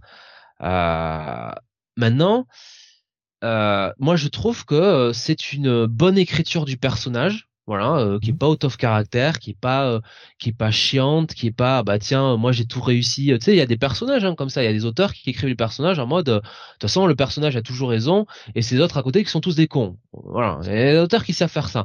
Là c'est pas du tout ça. Là vraiment Will Simonson elle comment dire elle elle rappelle aussi qu'à certains moments Jean Grey bon a pris, a fait des choix égoïstes aussi, a pas forcément pris euh, les décisions euh, qu'il fallait. C'est là aussi, euh, et je rejoins ce que dit Tommy, hein, c'est là qu'on voit que Louis Simonson, je crois que c'est Tommy hein, qui dit ça, que Louis Simonson était était était éditrice sur les titres X et, ça se voit, voilà, ça se voit. Et et je trouve que là sur cet épisode, tout le dialogue avec le Phénix marche marche très très bien. Donc écoutez, si vous voulez bah, si, vous n'aimez pas le personnage et que vous voulez un petit peu bah, mieux le découvrir ou peut-être vous réconcilier avec si vous avez envie, franchement, je trouve que ça pourrait être euh, une bonne occasion. D'accord. Il, complétait son message parce qu'il était, il était pas complet tout à l'heure, je l'ai pris un peu tôt. Il disait donc elle était restée éditrice sur le titre aussi quand Cockrum a repris le dessin et ensuite pendant la période Paul Smith. Voilà. Euh, D'ailleurs, même si j'ai des grosses réserves sur les New Mutants période Simonson avant l'arrivée euh, du tracteur Liefeld, j'aime bien son X-Factor dessiné par son mari Walt. Euh, donc un, bon bail pour euh, pour ce numéro et l'ensemble de la mini. Ouais ouais ouais un bon gros bail ouais, tout à fait. Et donc euh, bah on lira Immortal X-Men 17 la semaine prochaine pour voir la suite de tout ça. Fall, Fall of X continue le petit bon, son petit bonhomme de chemin. Bah on arrive à la fin hein, parce que je crois que c'est ça finit en décembre et à partir de janvier c'est le nouveau statu quo des X-Men. Oui. Si je me rappelle bien. Tout à fait. Et on continue avec euh, bah, du Marvel là aussi, euh, le Fantastic Four numéro 13. Euh, qui est la suite et fin de d'un arc un arc en deux parties en fait, hein. toujours écrit par Ryan North, dessiné par Iban Coelho, colorisé par Rezu Saburtov. Dans l'épisode précédent, on avait vu les Fantastic Four s'occuper d'un espèce de, de portail dimensionnel qui était apparu, un truc un peu bizarre, ils s'étaient retrouvés projetés euh, sur une autre Terre, en tout point identique à la leur, à l'exception que tous les personnages sont des dinosaures. Oh, bah, c'est original. Voilà, c'est tous des dinos en fait, et ils parlent, ils ont les mêmes pouvoirs. Enfin, c'est vraiment la même Terre, sauf que c'est des putains de dinosaures quoi. Donc après, euh, voilà, après avoir essayé de comprendre un peu la situation, euh, pourquoi ils en étaient arrivés là et quel était le problème, je vous la fais courte, hein. imaginez que c'est... Euh, voilà, enfin, imaginez vous n'avez jamais entendu ce scénario avant. Les deux terres sont en train de se rapprocher, vont fusionner euh, et donc du coup se détruire mutuellement. tu en dis donc une incursion. On n'avait jamais lu ça. C'est la saison 5 de Buffy. On n'avait jamais lu ça. C'est, euh, je, je troll un peu évidemment, hein, mais enfin voilà, le scénario classique. encore une fois, par contre, Ryan North nous fait ça en deux. C'est très bien, puisque à la fin de, l'épisode dernier. Simplement deux. la situation était réglée. Alors pendant ce temps-là, on avait vu un peu ce qui se passait sur Terre, c'est-à-dire que les quatre fantastiques de la Terre 616 ont traversé le portail, mais en même temps, les quatre fantastiques de cette Terre de Dino sont passés sur la Terre 616. Ils sont retrouvés à se péter la gueule avec des Avengers euh, humains, quoi, qui voient des dinosaures arriver, qui se prennent pour les quatre fantastiques et qui commencent à leur défoncer la gueule. À la fin de l'épisode, donc, ils arrivent à réouvrir le portail et à faire en sorte que les deux terres se séparent, mais c'était sans compter l'arrivée d'un personnage, évidemment, le Docteur Doom. Docteur Doom qui a rencontré eh bien son alter ego euh, Tyrannosaure quoi. Comme vous voulez voir sur bah, la cover. On voit sur la couverture. Voilà, c'est ça. C'est-à-dire Docteur Doom rencontre Docteur Doom. Sauf que bon, l'autre Docteur Doom c'est un dinosaure, mais en fait c'est le même quoi. C'est euh, c'est des copies conformes, juste pas physiques. Mais euh... donc quand les euh, le seul qui va pouvoir repasser le portail avant que qu'il se ferme à cause. Enfin, il y en a quand même un qui monte sur l'autre. hein. Oui, voilà. Bon, bah c'est parce que la, la cover est classe, hein, comme ça. Mais euh, mais bon, pas pas dans le numéro. En tout cas, ce- cette scène n'arrive pas dans le numéro. Quoique, quoique. Et c'est moi. peut-être pas dans le sens que l'on croit. Non, non, il le chevauche pas. Non, c'est Doom. Ah si, si, à un moment il le chevauche. Si, si, si, si, si, si. Voilà. Je, je rectifie. Si, si, à un moment il se chevauche. Donc, Putain, c'est son alter ego d'une autre planète et il, il le chevauche, quoi. C'est quand même très bizarre. C'est le côté Michou de Doctor Doom, bien sûr. Je, je vais vous mettre d'ailleurs euh, cette magnifique, euh, cette magnifique Michou, mes raisins, séquence. Oh putain, oh putain, oh là, c'est pas très bon ça. Il y a, il y a- il y a un, oh, quand même, il y a un petit quelque chose. Je, je l'ai mis sur le Discord évidemment. Euh, en spoiler pour ceux qui ne veulent pas le, le voir parce qu'ils comptent lire l'épisode. bon, ben, voilà. Euh, le seul donc qui arrive à, re- à passer le portail avant que celui-ci se ferme à cause de Doctor Doom, c'est euh, le père Ben Grimm. Le père Ben Grimm qui euh, bah, va euh, réussir à arrêter cette attaque des Avengers sur les sur les quatre fantastiques euh, Dino. Euh, parce que bah il arrive à leur parler dans la langue dino qu'il a réussi à apprendre un petit peu de l'autre côté. Je rappelle qu'il y avait toute cette séquence qui était géniale dans l'épisode euh, l'épisode 12 où euh, bah, il retrouvait ses gosses en fait. Qui on rappelle, c'est le, thème de, cette série euh, 4 fantastique depuis le départ. Les gosses ont été euh, projetés, on va dire un an dans le futur pour arriver à les sauver quoi. Donc là, ça fait un an qu'il vit sans ses gosses quoi. Il y a cette séquence super cool et il a appris un mot en dino euh, qui va faire en sorte que tout s'arrête. Alors on ne saura pas exactement quel est ce mot puisque c'est écrit en dino donc avec des, des espèces de hiéroglyphes un peu bizarres. Sauf qu'on comprend très vite que le mec le seul mot qu'il a appris bah c'est une c'est une saloperie quoi, c'est une grosse insulte quoi. Et comme il dit c'est toujours plus facile à apprendre dans une langue étrangère. Donc forcément ils arrêtent de se battre, ils apprennent un peu la langue chacun de de l'autre puisque c'est les quatre fantastiques qui savent faire. Revoyez l'épisode 12, c'est expliquer comment ils se démerdent là-dedans. Bref, ils vont euh, bah, essayer de d'arrêter le plan de Doom. Le plan de Doom est le suivant. Il est très simple. Non, non, non, on va laisser les deux terres fusionner parce que les deux terres, moi, je sais comment je vais les faire fusionner. Les calculs de Richard, ils s'en faux. Donc, les terres vont fusionner. Et du coup, la, la planète sera deux fois plus grosse. Du coup, ça me fera deux fois plus à régner, sur lequel régner. Et il est tellement, tellement fort parce qu'il a trouvé un moyen de, de baiser tout le monde euh, qu'il est totalement inarrêtable. Et le seul qui va aller se battre contre lui, qui va essayer de l'arrêter, c'est le père Ben Grimm une fois de plus, accompagné de son lui dino. Hein. Euh, c'est assez marrant de voir que Ryan North met beaucoup en avant la chose. Euh, tu sens, tu sens clairement que c'est son personnage préféré parce que c'est vraiment, euh, c'est vraiment le mec qui met en avant depuis depuis pas mal d'épisodes où finalement dans, dans les runs précédents la chose était souvent le mec bah, le seul pas scientifique le seul un peu bourru qui qui tape avant de réfléchir. Et là sa solution elle est justement pas forcément dans la violence quoi. Pas forcément dans le but de je vais casser la gueule à Doom non non le mec a juste réfléchi et il a trouvé la solution. J'ai juste une question. Les dinosaures dans cet univers, ça représente des humains? Bah apparemment oui qui était euh, plus ou moins expliqué. Bah, ils ont, euh, ils ont des animaux de compagnie, etc. Enfin, mais euh, ah, il n'y a pas d'humains à proprement parler, mais euh, en gros, ils ont quand même des animaux de compagnie. Enfin, pour eux, les humains, c'est euh, des, des petites créatures, quoi. Hmm. C'est assez, assez rigolo. Je vois Nico Chris lui dit, mais ça a l'air bien fun. Ouais, c'est fun, c'est fun, et en même temps, il y a ce côté euh, SF que l'on attend d'une euh, d'une série euh, Fantastic Four, quoi il, sait, franchement, il sait vraiment bien écrire ses persos. Bon, c'est quand même pas le meilleur épisode des 12 que qu'on a pu lire jusqu'à 13 pardon puisque c'est le 13e, c'est pas le meilleur épisode des 13 épisodes que j'ai que j'ai lu sur la série, mais l'épisode est correct, ça, ça a été un bon check-it, voilà. Et surtout, je me permets de vous dévoiler cet élément de fin d'épisode. On apprend que bah, les enfants et le bâtiment, tout ça, tout ce qui est arrivé euh, au tout début de la série, vont revenir dans un mois. Donc on ne devrait pas tarder à voir euh, le retour des enfants, avec surtout cette intrigue que nous a posé euh, Ivan, pas Ivan Coelho, pardon, Ryan North dans l'épisode 12 quand il a pu discuter avec les enfants et notamment quand il a pu discuter avec Franklin sur un espèce de secret qu'aurait Franklin. Lequel est-ce?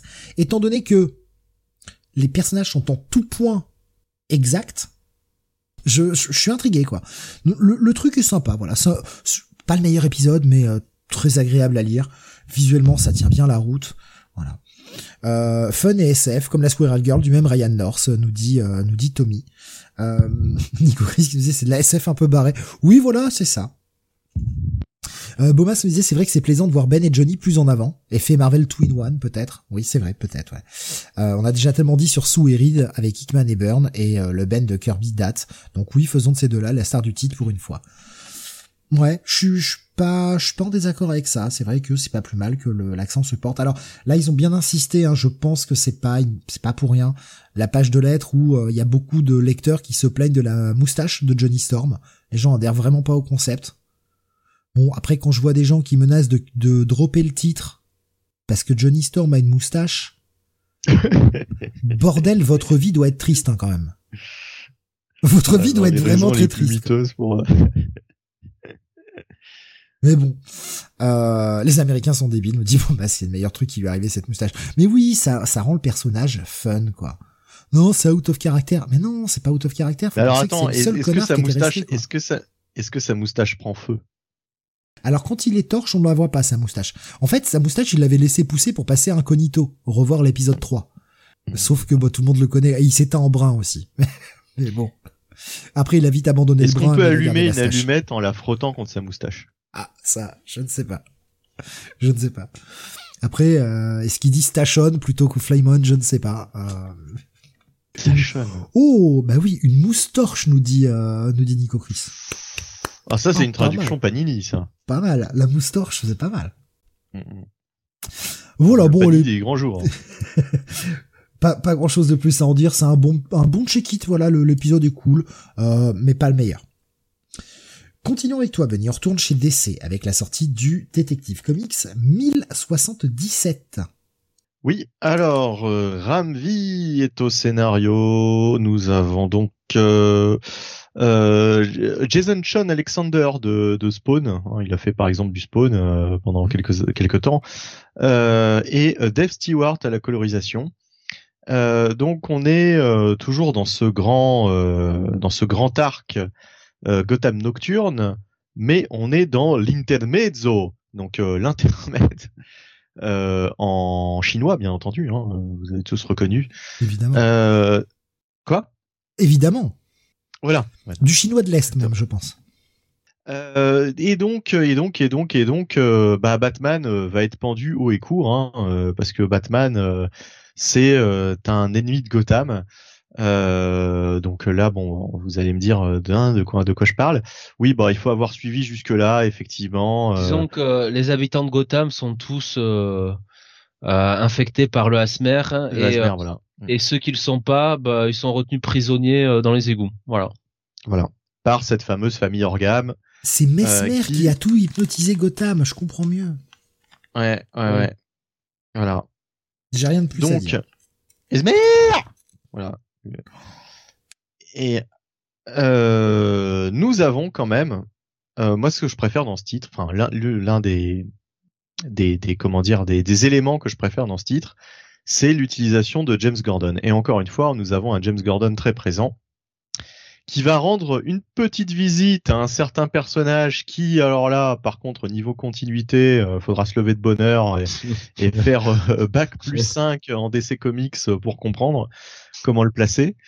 Euh, puisqu'il rend visite à Selina Kyle, hein, ça on peut le dire quand même, euh, s'ensuit tout un dialogue, etc., etc. Mais alors, quand placer ça en fait? Quand placer ces événements qui dure depuis un moment, hein, en plus dans Detective Comics. Euh, est-ce que c'est avant? Est-ce que c'est après Gotham War? Euh, J'ai envie de dire là, c'est sans doute avant, hein, du coup. Mais alors si c'est avant, bah ça spoil totalement le le, le destin euh, de, de, de, de, certains personnages de cette intrigue, hein, puisque voilà, on sait qu'il peut rien arriver à Selina, par exemple, puisqu'on la retrouve dans, dans Gotham War. Euh, ben, et en fait, déjà, est-ce qu'il a une main robot, quoi? Euh, bah il a toujours ses gants là, donc c'est un peu un peu compliqué. en fait. mais on, le voit mettre des super euh, patates, on le voit mettre des super patates dans Batman, tu vois. Donc il y a des chances que ça se passe avant l'arc fail safe au final. Bah oui, enfin de toute façon, euh, vu vu que ça a commencé il y a un moment, euh, bon, on imagine que, que, que que tout ça se déroule avant le run de Zdarsky, mais ça va être très compliqué d'établir une continuité. De toute façon, sur Batman, je pense que tout le monde a abandonné le tout espoir d'avoir une continuité hein, qui a du sens. Euh, mais euh, mais voilà. Donc en tout cas, ce, ce dialogue entre entre Gordon et, et Selina est quand même assez savoureux. Il fait beaucoup plus sens que tous les dialogues qu'on a pu voir dans Gotham War. Hein. Euh, là, on a un Gordon qui fait bien comprendre à Selina que son plan c'est de la merde.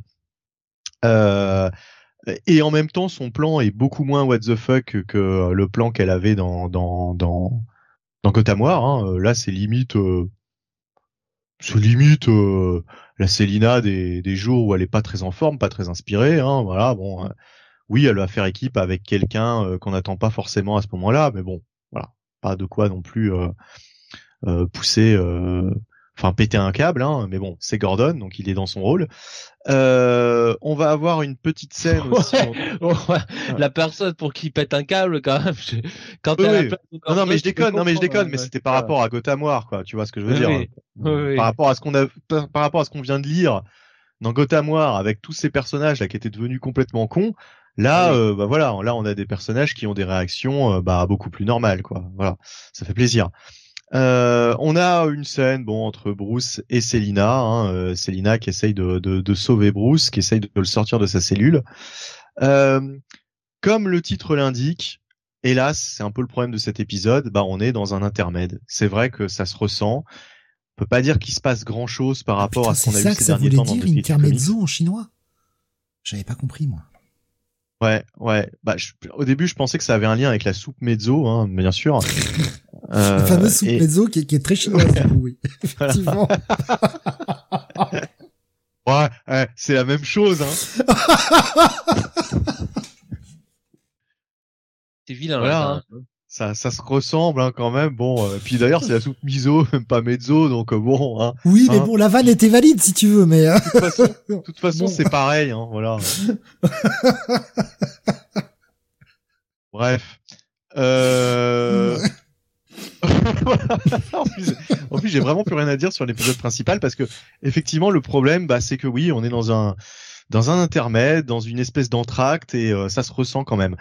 Alors le, cliff est sympa, voilà. Bon, on a déjà vu le personnage en, l'occurrence euh, que rencontre Selina, mais ça fait le job. Mais honnêtement, euh, là c'est un peu le, ventre mou quoi de, cette grosse intrigue. Jonathan, je vais te laisser la parole. On, parle, on passera vite sur le, le backup ensuite, je pense. Oui, oui, euh, ben, oui, un peu comme toi. C'est vrai que c'est un peu le, vraiment un numéro de transition. Voilà euh, où Selina va réunir euh, son équipe. Euh, alors c'est intéressant de voir quand même euh, certains personnages, évidemment Gordon, de voir Echo, l'ami de l'ami de Selina, de voir Cassandra Kane. donc voilà, c'est une chouette équipe ma foi qui me plaît qui me plaît assez. on voit Kramve quand même, il écrit mieux hein, Selina que que Tiny Howard et Chip Donc ça, ça fait ça fait du bien pour le pour le personnage. Euh, après, euh, oui, euh, c'est vrai qu'encore une fois, c'est c'est de la transition. Ça en passe peut-être pas énormément. J'aime quand même assez le le passage avec Bruce et la discussion surtout avec Chavod.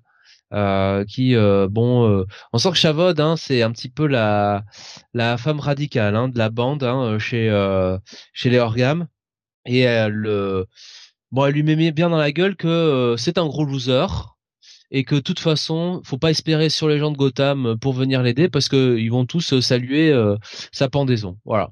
Et force est de constater que tout le monde crie hurrah hein, quand on voit le quand on voit la chauve-souris aller vers l'échafaud. Donc voilà. c'est c'est quand même encore c'est encore du très bon dessin mais faudrait pas que sur l'épisode suivant on soit encore sur ça va falloir que ça s'accélère quand même voilà. ça ça c'est clair après Ramvé, il peut se permettre de faire des épisodes un petit peu plus lents comme cela parce que euh, il quand même il développe quand même pas mal de mythologie derrière tout ça et surtout il écrit mieux les personnages. Et c'est quand même plus agréable de lire un titre où euh, voilà, on se prend pas la tête euh, entre les mains, on, ça, se frappe pas la tête contre les murs euh, toutes toutes les cases ou toutes les pages parce que les personnages sont totalement out of caractère, racontent n'importe quoi euh, et sont pas en continuité avec euh, ce qu'ils étaient l'épisode d'avant. Donc ne serait-ce que ça, avoir des personnages bien écrits sur Batman déjà, déjà ça fait du bien, c'est un sacré changement. Et euh, non, au final, euh, bon, ça reste quand même toujours, euh, toujours une bonne, une bonne série Batman. Voilà. Ça manque un peu de Joker et de Zurena hein, quand même. Oui, bien sûr. Voilà, voilà. Mais, heureusement, Joker, heureusement, Joker, Joker, je crois en ce moment est un petit peu en train de parcourir le monde, n'est-ce pas, à la recherche de certains trésors. Voilà. Ah. Ouais. Ah D'accord. Ouais. Euh... Ben, c'est c'est pas euh, tu vois si tu veux c'est pas que le plus grand boss de toute la ville hein voilà donc euh... Mm. non. Et puis il y a ce backup. Alors bon, le backup, le backup, oui. Dan Watters au scénario, Caspar Winchgard au dessin. Voilà. Euh, et euh, bah, c'est la retrouvaille de, de, deux sœurs. Alors il y a ce personnage. Alors c'est pas Bluebird au début. Je pensais que c'était Bluebird. C'est pas mais... deux sœurs. C'est euh, Cheshire et sa fille. Donc la fille de Roy Harper. Bah, tu vois, j'ai déjà oublié en plus. Bon, ok, Ah oui. oui. Euh... Attends, la fille de Roy Harper. Oui, oui. Oui, il a une fille avec Cheshire, les deux là. Bah, on les voyait dans le début de Green Arrow. On la voyait ce personnage-là. Ah oui, d'accord. Oui, putain. Oulala. Alors, je, je, Ouais. j'arrivais plus à la, à la remettre. D'accord. Ouais. Ok, ok. Donc ouais, d'accord. et je, qu'on a je vu euh, et qu'on a vu tout au long du, enfin, du, dans, dans certains épisodes de Detective Comics. Et d'ailleurs, c'est quelque chose que j'ai pas dit sur Oui. l'épisode principal. Oui. Il y a Ça, je me rappelle. Mais tu vois, je, je Ouais. pensais qu'elle sortait de là en fait. il y a, il y a un côté appréciable quand même dans l'écriture de Rinvé, c'est que euh, dans ce numéro, il va quand même réutiliser beaucoup de personnages qu'il a utilisés au cours de son run. Gordon, cette jeune fille dont tu parles, euh, un, deux autres personnages qu'on n'a pas dit euh, qui vont faire partie un petit peu de l'équipe de, euh, de de Catwoman. Voilà, donc euh, bon, on sent que quand même euh, Ramvé a une idée, euh, une idée d'ensemble euh, et que bon, a priori. Euh, euh, Two-Face va revenir euh, à un moment ou à un autre et pas pour jouer les, les méchants de seconde zone comme dans d'autres séries. Pas pour faire de la figuration, mais euh, oui. Puis on a aussi euh, bon bah le personnage de Solomon Grundy, un né un lundi. Voilà. Voilà, euh, toujours lui. Je ne sais pas pourquoi. Il est très mis en avant. euh, il dans était, euh, moment. Il était dans Detective Comics avec bien sûr, bien sûr, non, non, mais ça, je me souviens. voilà. Bien, sûr, bien sûr, bien sûr. Non, mais ça, je- ça, je me souviens très bien. Mais par contre, j'avais pas capté d'où sortait en fait ce personnage qui ressemble à Kitsune là de, de Tortue Ninja là, le, le masque. D'accord, ok, oui, oui, d'accord, ok. Je, je remets maintenant qui c'est exactement au sein de l'univers DC. Ouh là là, oui, bah j'y étais plus du tout. Euh, bref, mais en tout cas, Dan Watters, bah, j'ai envie de dire, c'est quand même assez laborieux, hein, ce, ce backup, voilà, c'est tout ça pour ça. euh, je sais pas, je, ouais, bof, bof, bof, bof, bof. Bon, c'est bien sympa, mais euh, vite qu'on passe à autre chose, quoi. Qu'est-ce que qu'est-ce que t'en as pensé, toi? Honnêtement, honnêtement, j'ai pas. Pourtant, euh, c'est tout ce que j'aime pas hein, lire en général, mais j'ai j'ai trouvé que c'était pas si mal. Euh, la, la, la- les retrouvailles entre la mère et la fille, j'ai trouvé j'ai trouvé ça assez intéressant. Euh, L'écriture du personnage de Cheshire aussi, euh, voilà, Dan Waters a, a une bonne voix pour le pour le pour le personnage. C'est juste que très sincèrement, je ne crois pas que ce soit le, le genre de le, le genre d'histoire que tu dois raconter dans un backup dans cette série là. Voilà. Honnêtement, euh, c'est pas euh, c'est pour moi c'est pas la place. Donc euh, donc voilà. C'est Oui, enfin, moi, je, je trouve que ça n'aurait pas mérité un backup. euh, ça devrait mériter, euh, voilà, une page dans le récit, dans le récit principal, Voilà, où tu deux vois la pages. retrouvaille. Voilà, exactement. Deux pages, aller à la limite, effectivement, parce que ça c'est un petit peu difficile en une seule, mais mais voilà, mais euh, ça ne méritait pas tout un backup dédié à ça. Euh, et euh, par contre, oui, je te rejoins, c'est quand même moins pénible à lire que les backups qu'on a vu de Spurrier là, qui étaient euh, Oui. qui étaient compliqués. Mais voilà, donc euh, pour cet épisode, je vais pas aller plus loin qu'un check it. Je suis désolé, mais c'est pas mauvais, mais euh, honnêtement, on nous a habitués à beaucoup mieux, quoi. Je vais y aller quand même d'un petit bail, malgré tout, parce que. Ah, quand même, ah oui, carrément. Ah ouais, ouais, bah écoute, euh, tu sais, tu sais j'ai été quand même marqué au fer rouge hein, ces dernières semaines sur Batman, et, et voilà. ouais. Le dramaturge. Eh ben écoute, euh, Detective Comics, c'est un peu mon bain d'eau froide là en ce moment. Donc euh, mmh. voilà, ça, me fait du bien. D'accord. Euh, ouais, donc euh, ouais, bah, bah voilà, bah, alors un, un, bail et un, un check it. Il y a Nico Chris qui nous disait sur Discord. DC incapable de mettre en place une continuité entre Batman et Detective Comics. Mais quel foutage de gueule, sérieusement. Je veux bien être éditeur, payer à rien branler de l'année. Mais ça, voilà, on le disait sur, je le disais sur Gotham War, on le disait sur sur même le Batman de la semaine dernière. Il y a aucun effort qui est fait. Et sur Batman et Robin? Et pareil, il y a aucun effort qui est fait. Je, je, je ne comprends pas en fait. Je, pense que l'effort qui a été fait dans le premier épisode, c'est parce que c'est euh, c'est Williamson qui a fait l'effort. C'est pas l'éditeur qui a dû lui demander, vas-y, euh, essaye d'inclure ça. Bah bien sûr, bien sûr. Mais l'auteur, il en a rien à foutre. Hein. L'auteur, je pense que tu, tu, vois bien sur euh, sur tout ce que fait euh, ou ou Gotham War, les choses comme ça. Moi, j'ai l'impression qu'il est juste là pour euh, dire euh, bon ben pour signer, tu sais, mettre le nom à la fin, quoi. C'est tout. Ça sert à rien. Il y a pas de continuité là Par contre, c'est vrai que c'est pas la première fois qu'on a ce type de problème sur des titres Batman. Si on remonte à il y a 15 ans, quand on avait Morrison et Paul Dini, c'était pareil. Hein. C'était chacun faisait son truc dans son coin et il y avait aucune continuité quoi en fait entre les deux titres.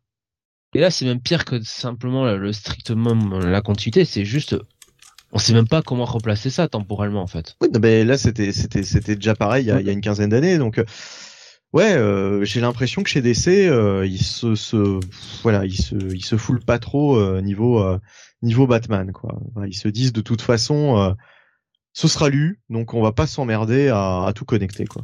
Chez Marvel aussi, hein, parce que bon, les séries Spider-Man, euh, voilà, hein, pour euh, replacer ça. Hein. Ouais. Ouais. Voilà. T'as le, t'as le Zeb Wellverse et le Dan Slotverse. Et démerde de toi avec ça. Et encore, Dan Slott, euh, quand on relit son Spider-Man à la série précédente, là, prenez en compte la, la situation de Zeb Wells, puisqu'il le mettait avec Norman, etc. En tout cas, il faisait le taf dans le premier épisode. Bon, après, on n'avait plus rien à foutre parce que c'était euh, The End of Spider-Verse, mais en fait, pas vraiment puisque ça revient. Oui, ça revient à chaque année. Bon, bref. Bref, n'est-ce pas? Allez, on continue, on va repasser chez Marvel. Maintenant, Jonathan, tu vas nous parler du Daredevil numéro 3. Oui. Que visiblement, tu pas trop aimé, du coup. Daredevil numéro 3. Euh, l'absolu euh, coup de cœur de l'année de Steve, euh, scénarisé par Saladin Ahmed avec des dessins d'Arod Kuder et Farid Karami et une colorisation de Ressus Aburtov. Avec Cam Smith et Farid Karami également en ancrage. Je fais bien de le dire. Murray Hill, Manhattan, c'est là où démarre l'action et on a Daredevil, Matt, Matt Murdock qui va un petit peu enquêter sur ce qui se passe au Daily Bugle parce que il n'aime pas la ligne éditoriale actuelle hein, du nouveau rédacteur en chef qui est tout simplement euh, Ben Ben Urich, euh, puisque bon euh, Matt Murdock en grand extrême gauchiste qu'il est, il n'aime pas trop le côté valeur actuelle du Daily Bugle, hein, le côté Geoffroy Didier de Ben Urich. Geoffroy Didier, Geoffroy le jeune, non? Geoffroy, euh, Geoffroy le jeune, oui, non, non, non, Geoffroy le jeune, effectivement, ouais, t'as raison, Geoffroy le jeune. Oh, mais écoutez, euh... t'as fait une Alors, ça, c'est pas, la même, hein ça c'est Elisabeth Lévy, c'est causeur, voilà. Euh, mais tu l'as, tu mites bien, hein, parce que vraiment, euh, je reconnais le côté euh, pochetron bourré. Euh, tu le fais, euh, tu le fais à la perfection. Donc, euh, oh, c'est pas ce que c'est là. ben Urich passe littéralement un savon à Robbie ou Randy, non, c'est Robbie Robertson effectivement. Mmh. voilà, qui essaie de lui expliquer, mais non, on ne peut pas faire ça, c'est pas possible, tout ça. Et Ben Urich, on sent qu'il a pas envie d'entendre ça. Il veut des clics, du clic, du clic, du clic, hein, et tu fais ce que je te dis, c'est moi le boss. Voilà.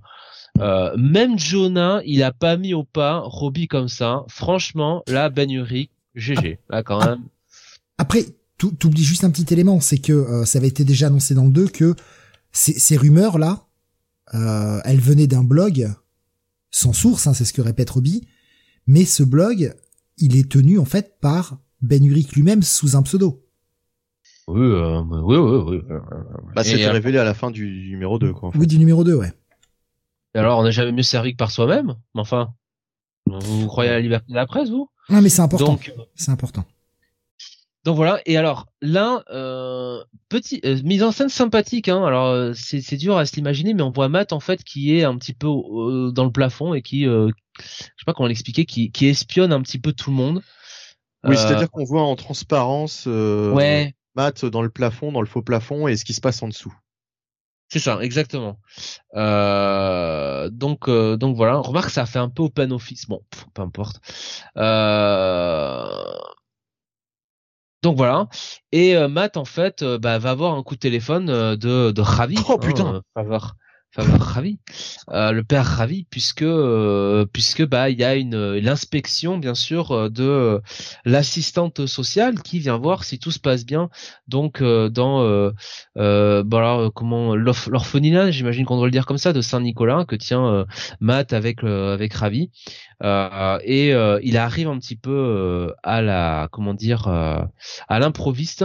Euh, il va nous jouer son petit numéro là euh, avec euh, avec l'assistante sociale qui je trouve me fait beaucoup penser à Mindy dans ses mauvais jours. Voilà sous la plume de Mike Osborne il y a un petit air de famille. Donc elle lui rappelle quand même que c'est important que il comment dire il respecte un petit peu toutes ses obligations parce que bah avec tout ce qui s'est passé la l'orphelinat est bah, sous le microscope un petit peu et, euh, et donc, euh, bah, il faut que Matt. Bah non, bah non, voilà, tout simplement.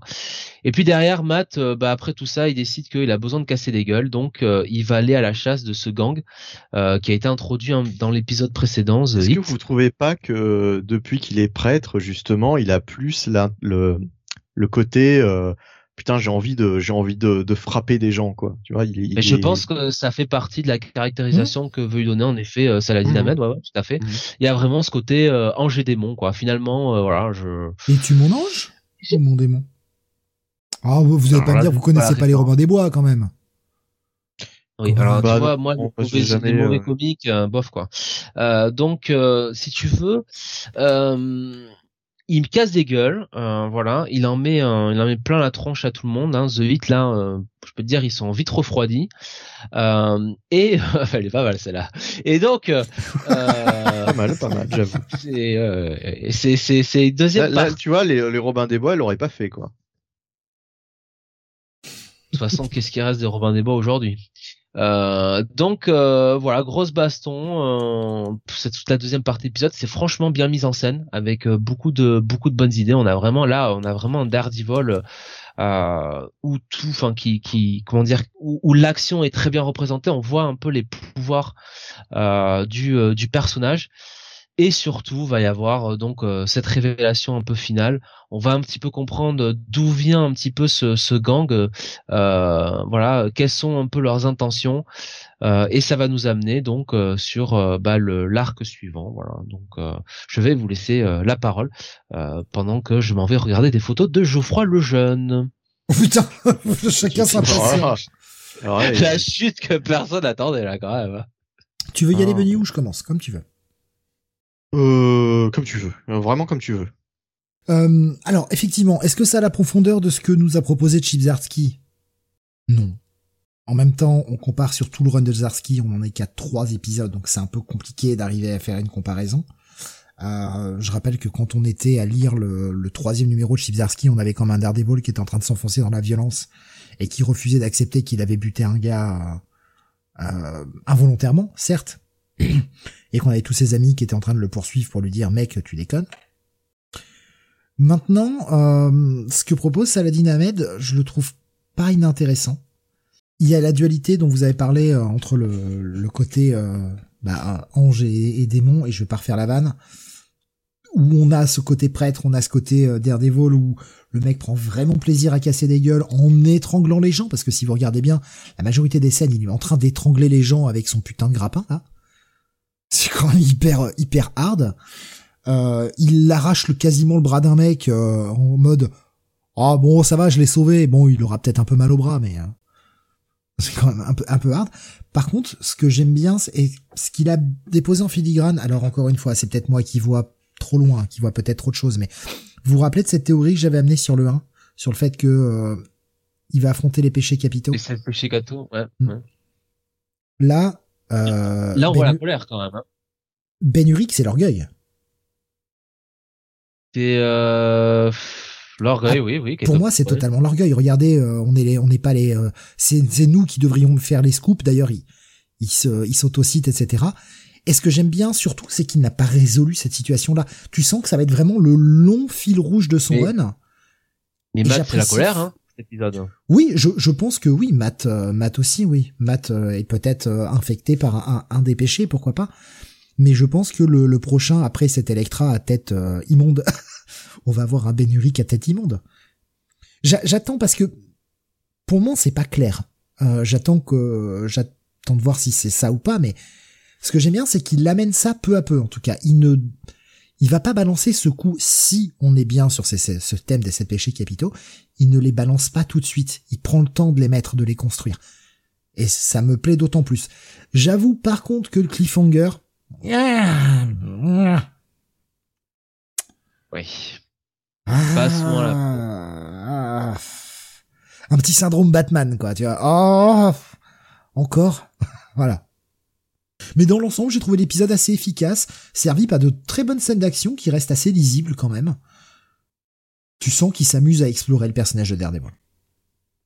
Voilà. Je te laisse y aller. Bah, euh, ouais, euh, t'as bien, euh, enfin vous avez tous les deux bien dit ce qu'il y avait à dire sur cet épisode. C'est-à-dire que oui, c'est moins spectaculaire que, que ce qu'a fait Zdarsky, ne serait-ce même qu'en prenant les, trois premiers de, de Zdarsky. Hein, euh, quand même, on avait un côté un peu plus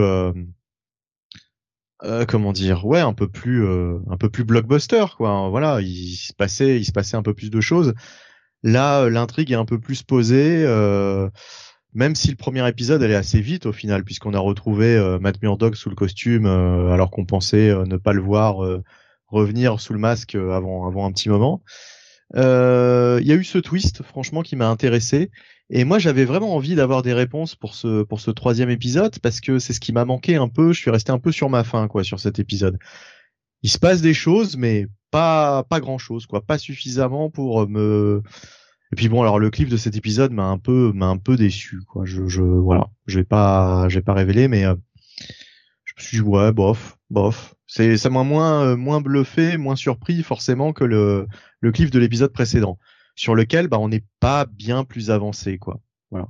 On a on a, on a, quasiment rien de plus à à se mettre sous la dent quoi euh, par rapport à ce mystère concernant Ben Urich. Donc donc c'est bien, mais j'en attendais un peu plus. Voilà, j'ai pas j'ai pas eu le, le petit coup de enfin comment dire le je me suis pas dit ah ouais intéressant euh, comme pour les deux premiers épisodes où voilà où j'étais euh, il m'en a donné un peu plus à manger quoi ça la dynamelle là bon voilà. C'est juste c'est juste sympa. Ah je pense qu'il s'est fait plaisir en mettant des grosses scènes d'action avec un un Daredevil qui saute dans tous les sens mais c'est vrai que pendant ce temps-là le récit n'avance pas plus que ça. Parce bah que ouais, en fait, la scène d'action prend quasiment euh, les, les, deux tiers, euh, non peut-être pas les deux tiers, prend à peu près la moitié de l'épisode, j'irais. Ouais, ah, mais typiquement il peut faire, il peut faire partie de ce type d'épisode que tu peux louper pour une raison X ou Y parce que t'as pas le temps de le lire, de prendre le quatrième sans avoir lu le troisième et de te dire bah finalement euh, j'ai pas l'impression d'avoir raté grand chose. Et effectivement, si vous loupez cet épisode, vous n'aurez hélas pas raté grand chose parce que bah ouais ça n'avance pas beaucoup quoi. Bon, euh, est-ce qu'on passe aux notes? J'ai pas beaucoup grand chose à dire de plus. Euh, on peut y aller. On peut y aller. Bah écoute, euh, moi ce sera juste un, un check-it. Voilà. Un check-it plus pour moi. Tout petit bail pour moi. Voilà, je, je, je reste. Euh, en fait, sûrement parce que bah, qui allait reprendre après Chip et ce run qui moi m'a beaucoup plu dans, dans l'ensemble qui allait pouvoir passer derrière et je m'attendais à quelque chose qui serait pas aussi bon. Alors oui, ça ne l'est pas. Encore une fois, on n'est qu'à trois épisodes euh, comparé à 50 de Chip, mais euh, ah, il y a, y a, du potentiel quand même. Et je, il y a ce côté, je m'attendais à être déçu et au final, ça va. Donc euh, peut-être que je surnote un peu. pour ça que je précise ma note. Je vais être sur un tout petit bail, quoi. Un bail moins, allez, on va dire. Euh, il y a Beaumasque qui nous partage une petite news qui nous dit, je viens d'apprendre que la nouvelle série Guardians of the Galaxy, elle se terminée au 10. Est-ce que c'était prévu, nous demande-t-il Alors, quand je lui ai dit, moi, je pensais pas, pas l'impression, j'ai pas vu ça, mais il nous a partagé un tweet de Jackson Hanzing qui nous annonce que c'était dès le départ prévu en deux arcs de cinq épisodes, mais qu'au final, euh, bah, Marvel euh, leur a permis d'avoir un onzième épisode qui sera un, un, grand final euh, à leur run. Ouais, bah bon. Mais euh, tout à l'heure, on, on, on, parlait de, des séries 2 qui, qui, qui, qui, étaient de qualité. Bah là, par contre, là, c'est l'exception qui confirme la règle. Moi, j'ai pas du tout accroché à leur proposition sur Game, euh, Game of Thrones, n'importe quoi, Guardian of the Galaxy. Ça m'a pas du tout euh, captivé. Bah, c'est surtout que la série, on, l'a dit la semaine dernière, mais la série partait dans une direction et elle te donne complètement autre chose. Donc, euh... ouais. Parler de western spatial, on n'est plus du tout là-dessus, quoi. Mais alors, plus du tout, du tout, quoi. Je, ouais, particulier, quoi. Nico Chris me dit Martin n'a toujours pas fini euh, The Winds of Winter, il en est à 75%. Ça se demandait si le bouquin sortira un jour. Je, je oui, je me rappelle plus, t'as dit un quoi, un check-it Moi, un check-it plus, un check-it plus, je crois. Un check-it, un check-it plus, ouais. Ouais, Benny, tu avais dit un check-it. On continue avec le Alpha Flight numéro 4, qui est l'avant-dernier épisode, parce que c'est une série en 5 ce qui est cohérent avec ce qu'on disait tout à l'heure, le fait que euh, s'arrête euh, s'arrête le mois prochain. Donc euh, bah, le prochain euh, épisode sera le dernier de ce Alpha Flight nouvelle mouture décidément. Hein, Les séries Alpha Flight sont toujours très courtes. Il n'y a pas forcément un gros public pour ça.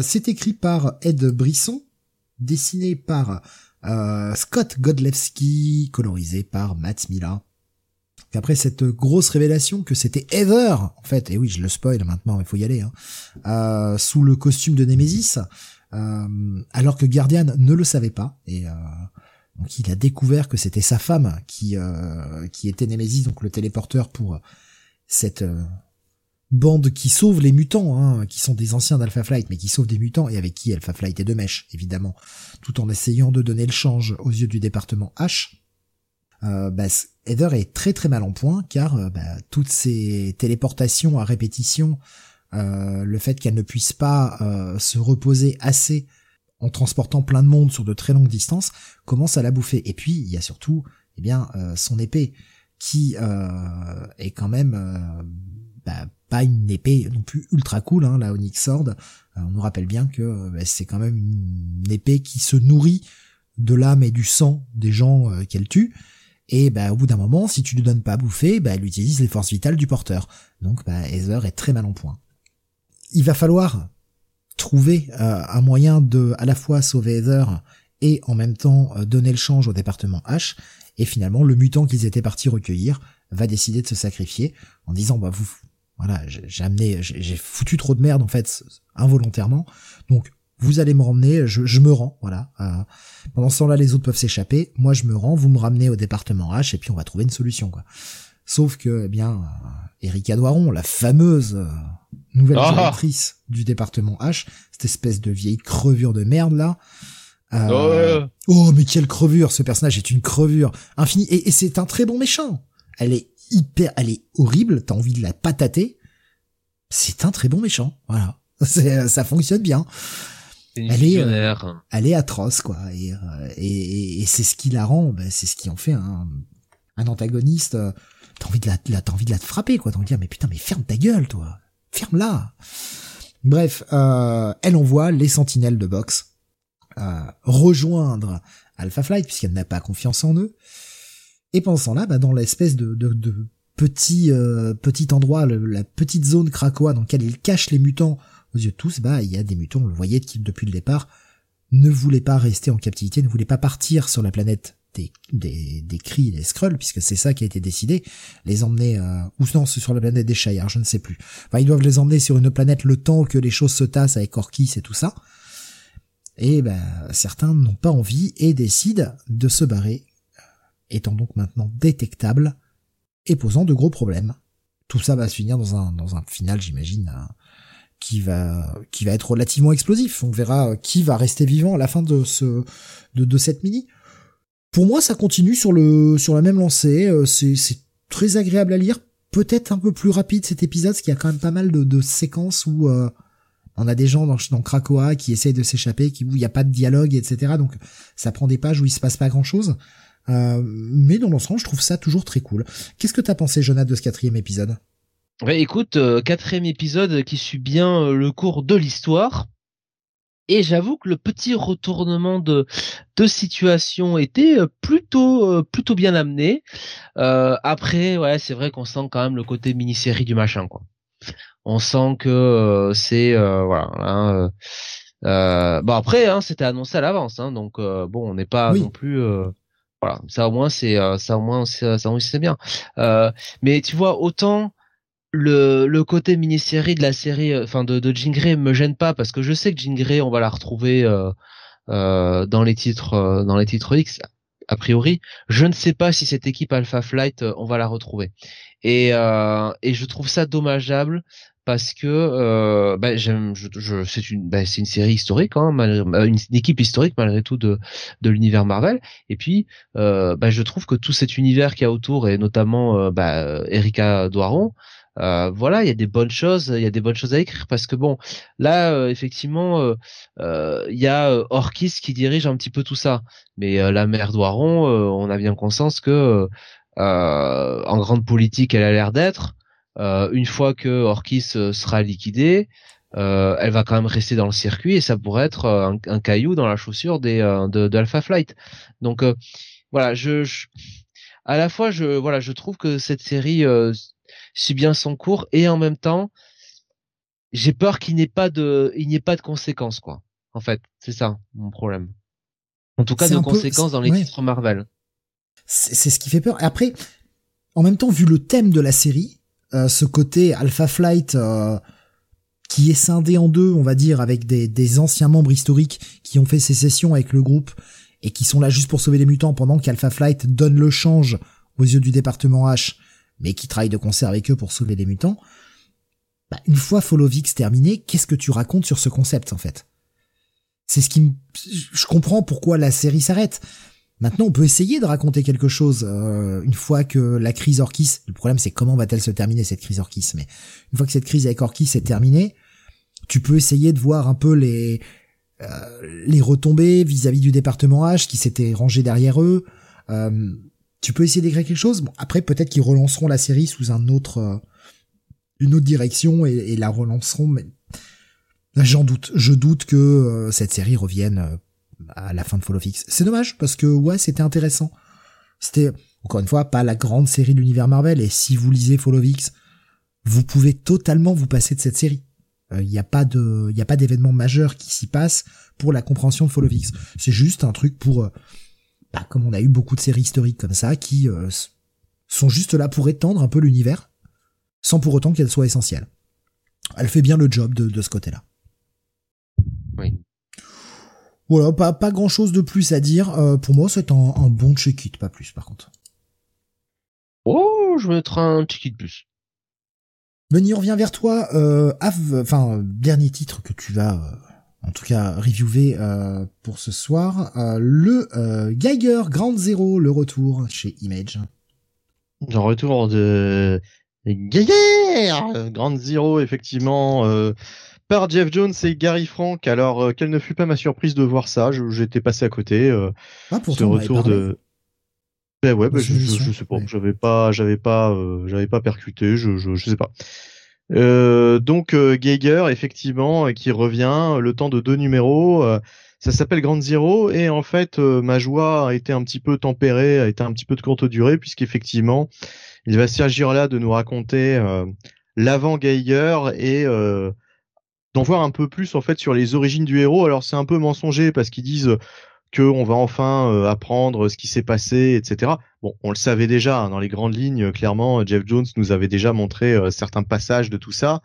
Euh, là, c'est juste un peu plus étendu, un peu plus, un peu plus détaillé, mais on est en terrain connu, quoi. On est en terrain connu.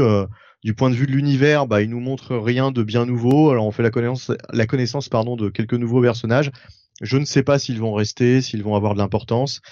Euh, voilà, donc euh, c'est un numéro euh, assez dispensable et je dirais que ce qui m'a le plus intrigué en fait c'est ce qu'on a à la fin, c'est-à-dire tout ce message de Jeff Jones par rapport à cet univers et il nous dit les plans des prochains mois. On va avoir un, one shot qui s'appelle Ghost Machine, qui est en fait un truc un petit peu à la à la Spawn Universe, c'est-à-dire qui va lancer vraiment cette cette cet univers partagé, puisque pour le moment on a vu des petites bribes, mais on n'a pas vu le côté univers partagé réellement, des personnages se rencontrer.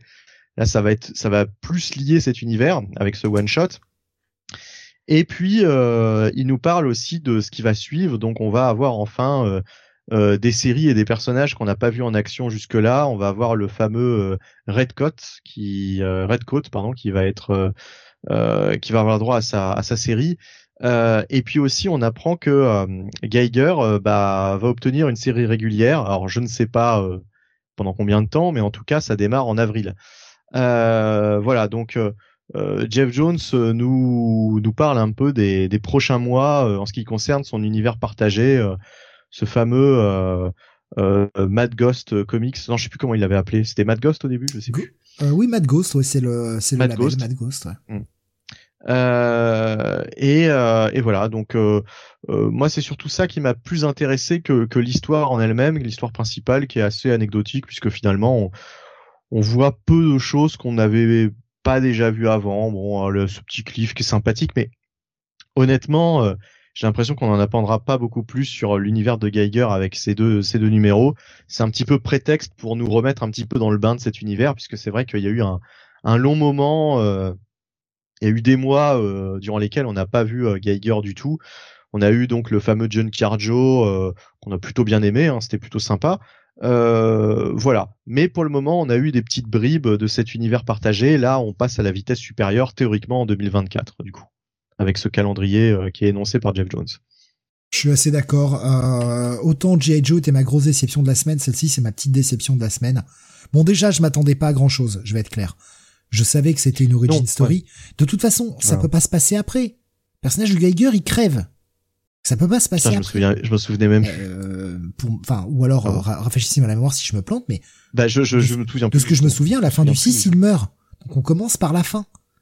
Donc qu'est-ce qui peut arriver de de de enfin qu'est-ce qui peut arriver? Je...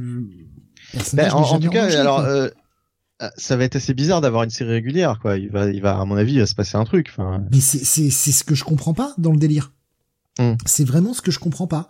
Alors euh, corrigez-moi hein, si je si je me plante mais euh, ah, je me souviens plus du tout. J'avais j'avais souvenir et encore une fois je peux me tromper mais j'avais souvenir que le personnage claquait à la fin.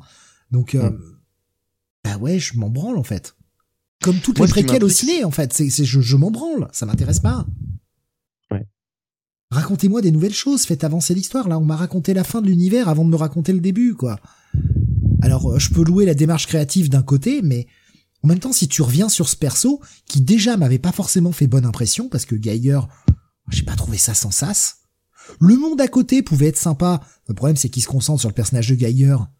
Pas qui est vide c'est quand même un personnage ultra vite, quoi.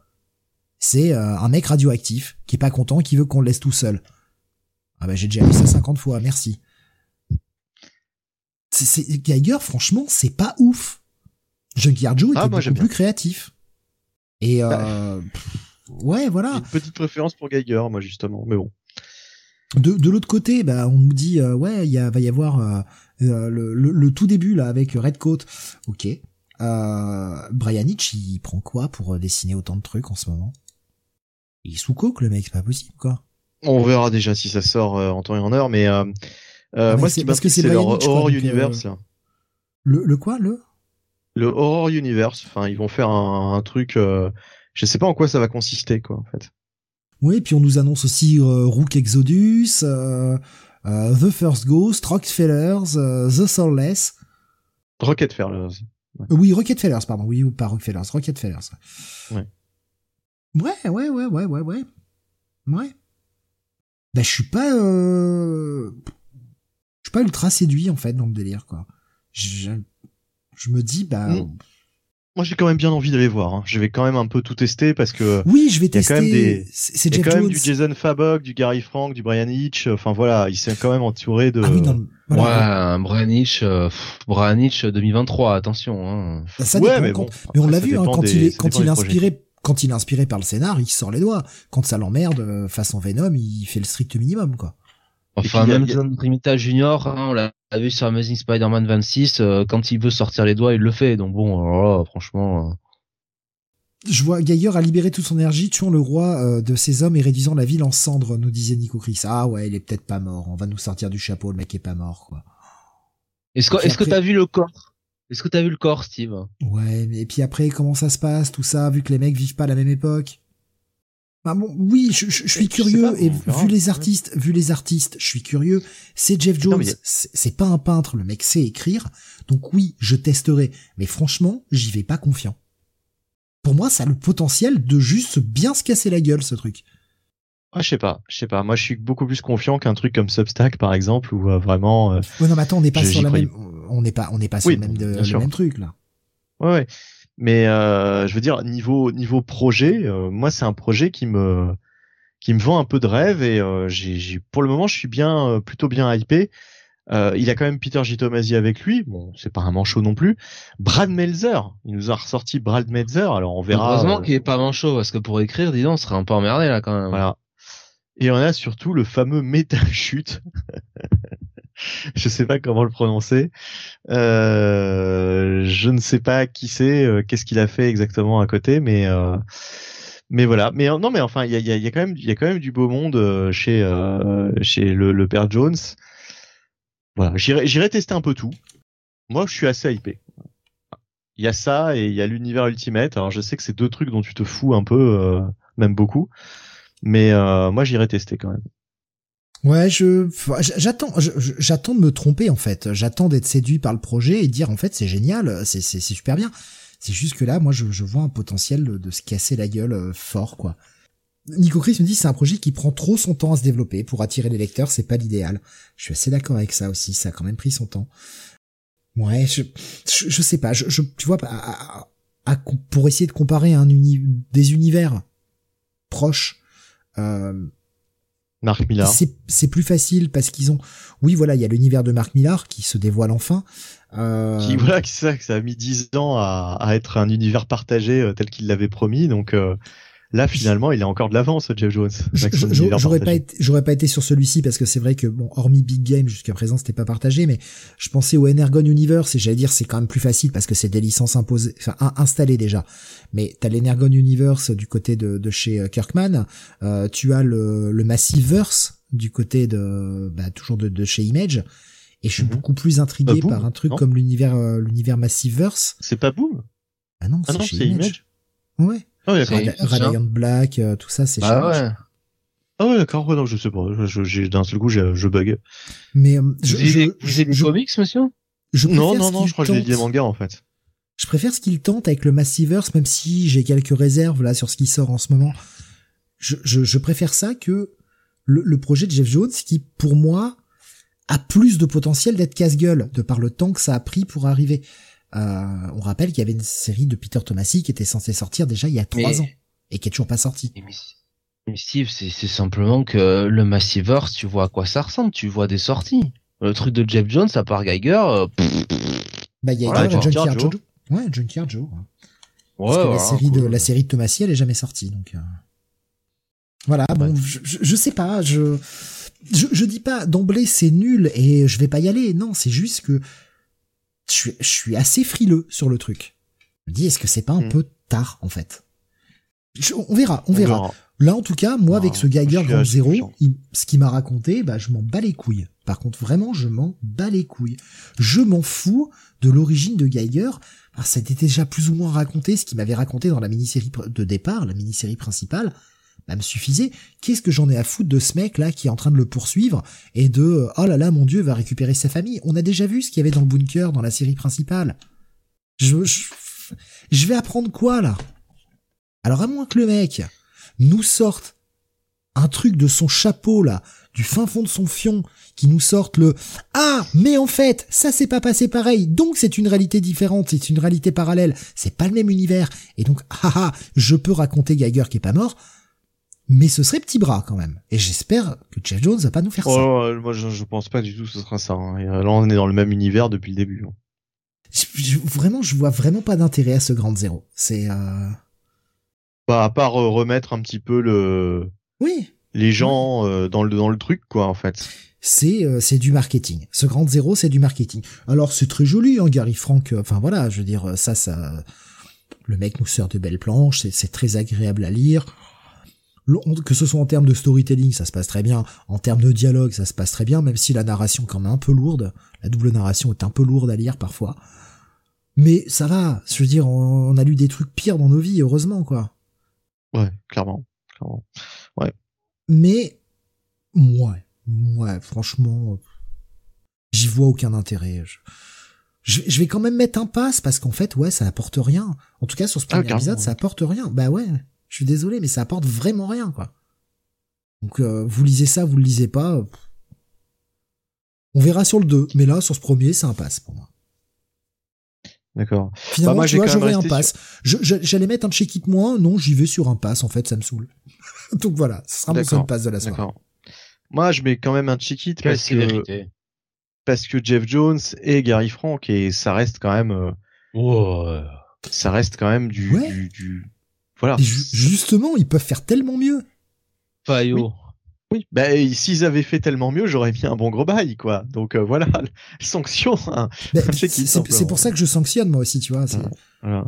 Mais bon, euh, parce que si je mets un, si je mets un, un pass à ça, euh, enfin voilà, il y a des trucs tellement pires en fait et qui tellement plus honteux que que que, que ce que cette lecture. J'ai pas passé un mauvais moment non plus quoi. Donc euh, voilà, j'irai pas jusqu'au pass, mais euh, ouais, mais est-ce que tu vas te est-ce que tu vas te souvenir de ce Geiger Grand Zéro la semaine prochaine?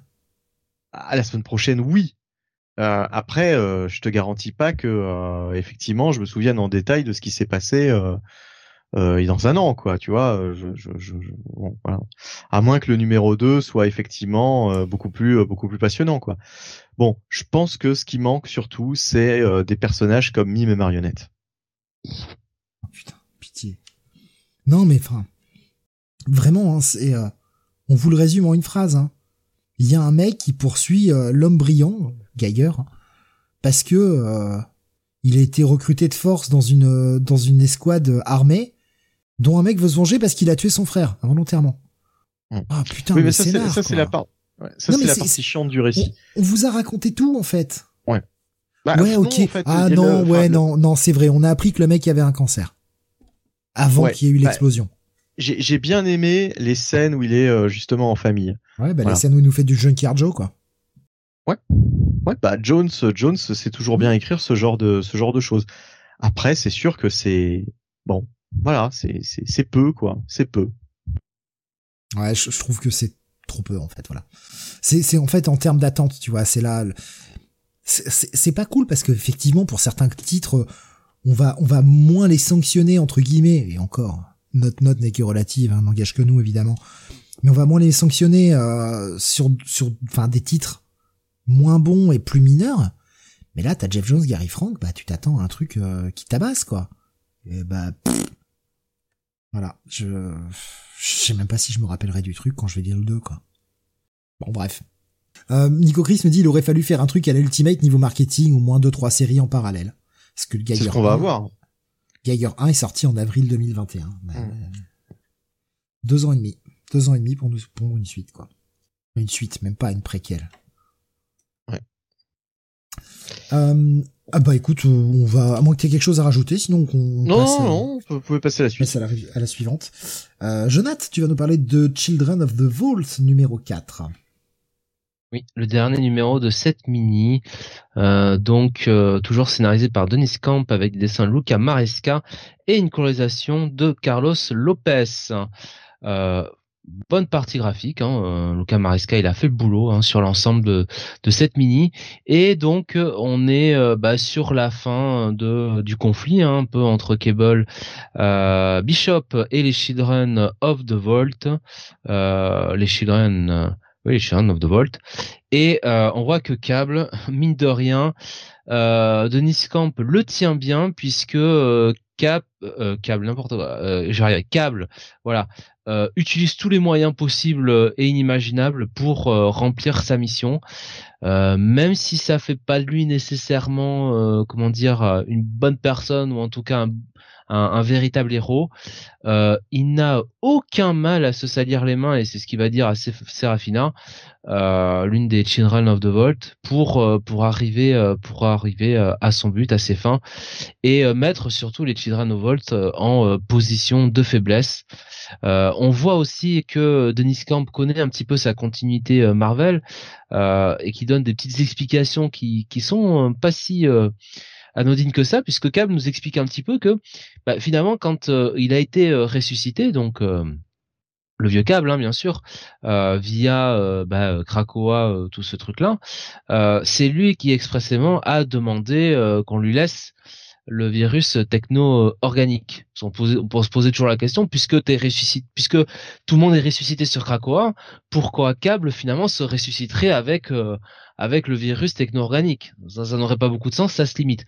Là, euh, euh, Denis Camp nous donne une explication. Alors ça fait peut-être un peu office de Redcon, parce que j'imagine que quand il quand on a démarré Krakoa, jamais on pensait faire une mini-série chez Ren of the Vault, mais voilà il s'insère un peu là-dedans et c'est plutôt euh, plutôt bien joué. Bon là, c'est c'est le dernier titre de de la mini-série, donc on est plutôt sur un actionneur. Jonathan, c'était une intrigue posée par Hickman euh, très tôt dans le dans, dans dans dans sa série quoi en fait, les Children of the Vault. Oui, je parlais de câble hein, et de son virus techno-organique. Hein. Ah, d'accord, ok, bon, on voit que. Tant pour moi. oui, oui. Bon, je, je vois que je suis toujours aussi écouté, ça fait plaisir. Bon. ouais. Euh, toujours aussi bien compris. Oui, oui, oui. Donc voilà, on finit, euh, on finit cette mini-série. Euh, et, euh, et, et, et euh, bah écoutez, euh, je vous laisse imaginer le résultat, le résultat final. Euh, et bah voilà, plutôt, plutôt une chouette conclusion pour finalement une mini-série qui payait pas de mine comme ça et euh, bah, qui a plutôt bien euh, fait son boulot avec une bonne écriture de câble et de Bishop par Denis Camp. Et euh, alors ce sera pas un indispensable non plus, mais bon, ce sera quand même voilà, on va dire un, très bon check-it voilà sur sur l'ensemble de la mini-série. Et sur cet épisode, bon, un petit bail, voilà. Est-ce que tu penses qu'à l'image d'un d'un Alpha Flight, c'est une série que on peut zapper si on veut suivre Followix ou il y a quand même un peu plus de vu que t'as lu les deux du coup est-ce qu'il y a peut-être un peu plus de liens avec Followix pour le final? Bah, disons qu'il y a plus de liens il y a surtout plus d'apparitions d'Orkis. Voilà. Euh, il y a plus euh, je trouve euh, comment dire l'implication d'Orkis là-dedans parce que il y avait un moment oui on, on sentait qu'il y avait un triptyque qui se crée un petit peu avec les Children of the Vault, Cable et, euh, et Orkis. Euh, après, est-ce que ça aura beaucoup de conséquences dans la suite des titres X? Pas beaucoup plus, je pense, que Alpha Flight. Honnêtement, je ne pense pas. maintenant, il y a plus de chances qu'on retrouve Cable, peut-être même Bishop, que Alpha Flight dans les titres X. Voilà. D'accord. Ok. Donc un, bon petit bail si je comprends bien. Pour l'épisode oui, pour la mini, bah pour la mini plus un check it plus parce que c'est pas un indispensable non plus, voilà. Ok. Euh, pas l'impression que voilà. Euh, Nico Chris il nous disait ayant lu le premier, j'ai l'impression que c'est complètement indépendant du reste. D'accord. Bah après peut-être qu'il y a plus de liens sur euh, sur sur la suite. Euh, et bon, on va terminer euh, pour ce soir. Dernier titre, 18e et dernier titre. Euh, on est à... on est à 4 heures, putain. Euh, Black Panther numéro 6. Je... Ça risque d'aller assez vite dessus. Euh, tu, tu n'y as pas été, Jonathan Manque de temps ou manque d'intérêt? Manque de temps. Manque de temps, d'accord. Euh, Wing est au scénario euh, avec des dessins de Matt Orak, accompagné de Mac Chatter et une colorisation, là encore, de Rezu Sabertov qui euh, décidément colorise la moitié des titres Marvel, j'ai l'impression. Euh... Après, ça va, il fait le taf. Hein. Honnêtement, euh, sa colo est jamais, euh, jamais horrible, je trouve, à ce mec-là. C'est pas non plus la meilleure colo que, l'on est, mais c'est très correct ce qu'il fait. Ça va être un épisode, et eh ben un épisode de flashback puisque euh, on avait cette situation euh, qui, était euh, qui était présente hein, sur la fin où Black Panther se retrouvait à, à, la poursuite de ce fameux Kivuma qui est une, espèce d'entité maléfique que tout le monde craint le nom qu'il ne faut pas prononcer au risque de de l'appeler. Et eh ben on va nous présenter qui est ce qui est ce Kivuma qui remonte au passé de Black Panther et Black Panther pas forcément T'Challa mais euh, Black Panther en général. Et donc on va avoir bah, toute l'explication sur qui est ce Kivuma, euh, qui est devenu l'avatar de, de, cet esprit, euh, comment il a été plus ou moins banni la première fois, et comment il peut réapparaître maintenant dans, dans la série Black Panther, grâce à un lien que j'ai trouvé très cool. encore une fois, je sais, on cite ça Aujourd'hui, on est là en train de, limite se branler euh, en mode euh, oh là là, c'est trop bien, on fait une référence à de la continuité. Oui, parce qu'aujourd'hui, c'est devenu tellement rare. Et eh ben, Ivy Wing s'est appuyé sur le run de Taneshi Coates. Je l'ai pas lu, mais il y a une référence et il y a un petit truc qui te renvoie à un épisode du run de Taneshi Coates. Bah c'est cool, voilà, c'est cool. Et ça me donne peut-être envie d'aller, si ce n'est lire, au moins les feuilleter cet épisode pour voir euh, pourquoi il y a cette situation c'est en fait c'est le boulot quoi. C'est le boulot est, fait. Je dois reconnaître que c'est pas l'épisode le plus intéressant de Black Panther depuis le départ.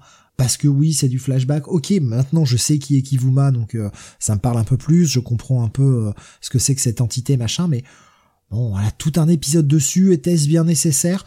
Après, c'est pas mal écrit, mais c'est euh, peut-être l'épisode que j'ai trouvé le moins intéressant depuis le début du run. Donc on va être sur un petit check-it. Voilà, bah, rien de plus. Euh.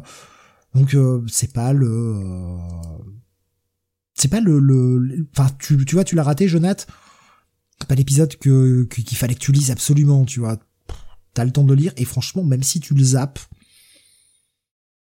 bon je pense que tu peux te, te, servir juste du résumé que fait Marvel et t'auras pas raté grand chose franchement t'auras pas raté grand chose voilà, ça conclut le bah le, le 18e, le 18e, n'importe quoi, le 662e euh, numéro de Black Panther. Je dis 18e parce que c'est la 18e review.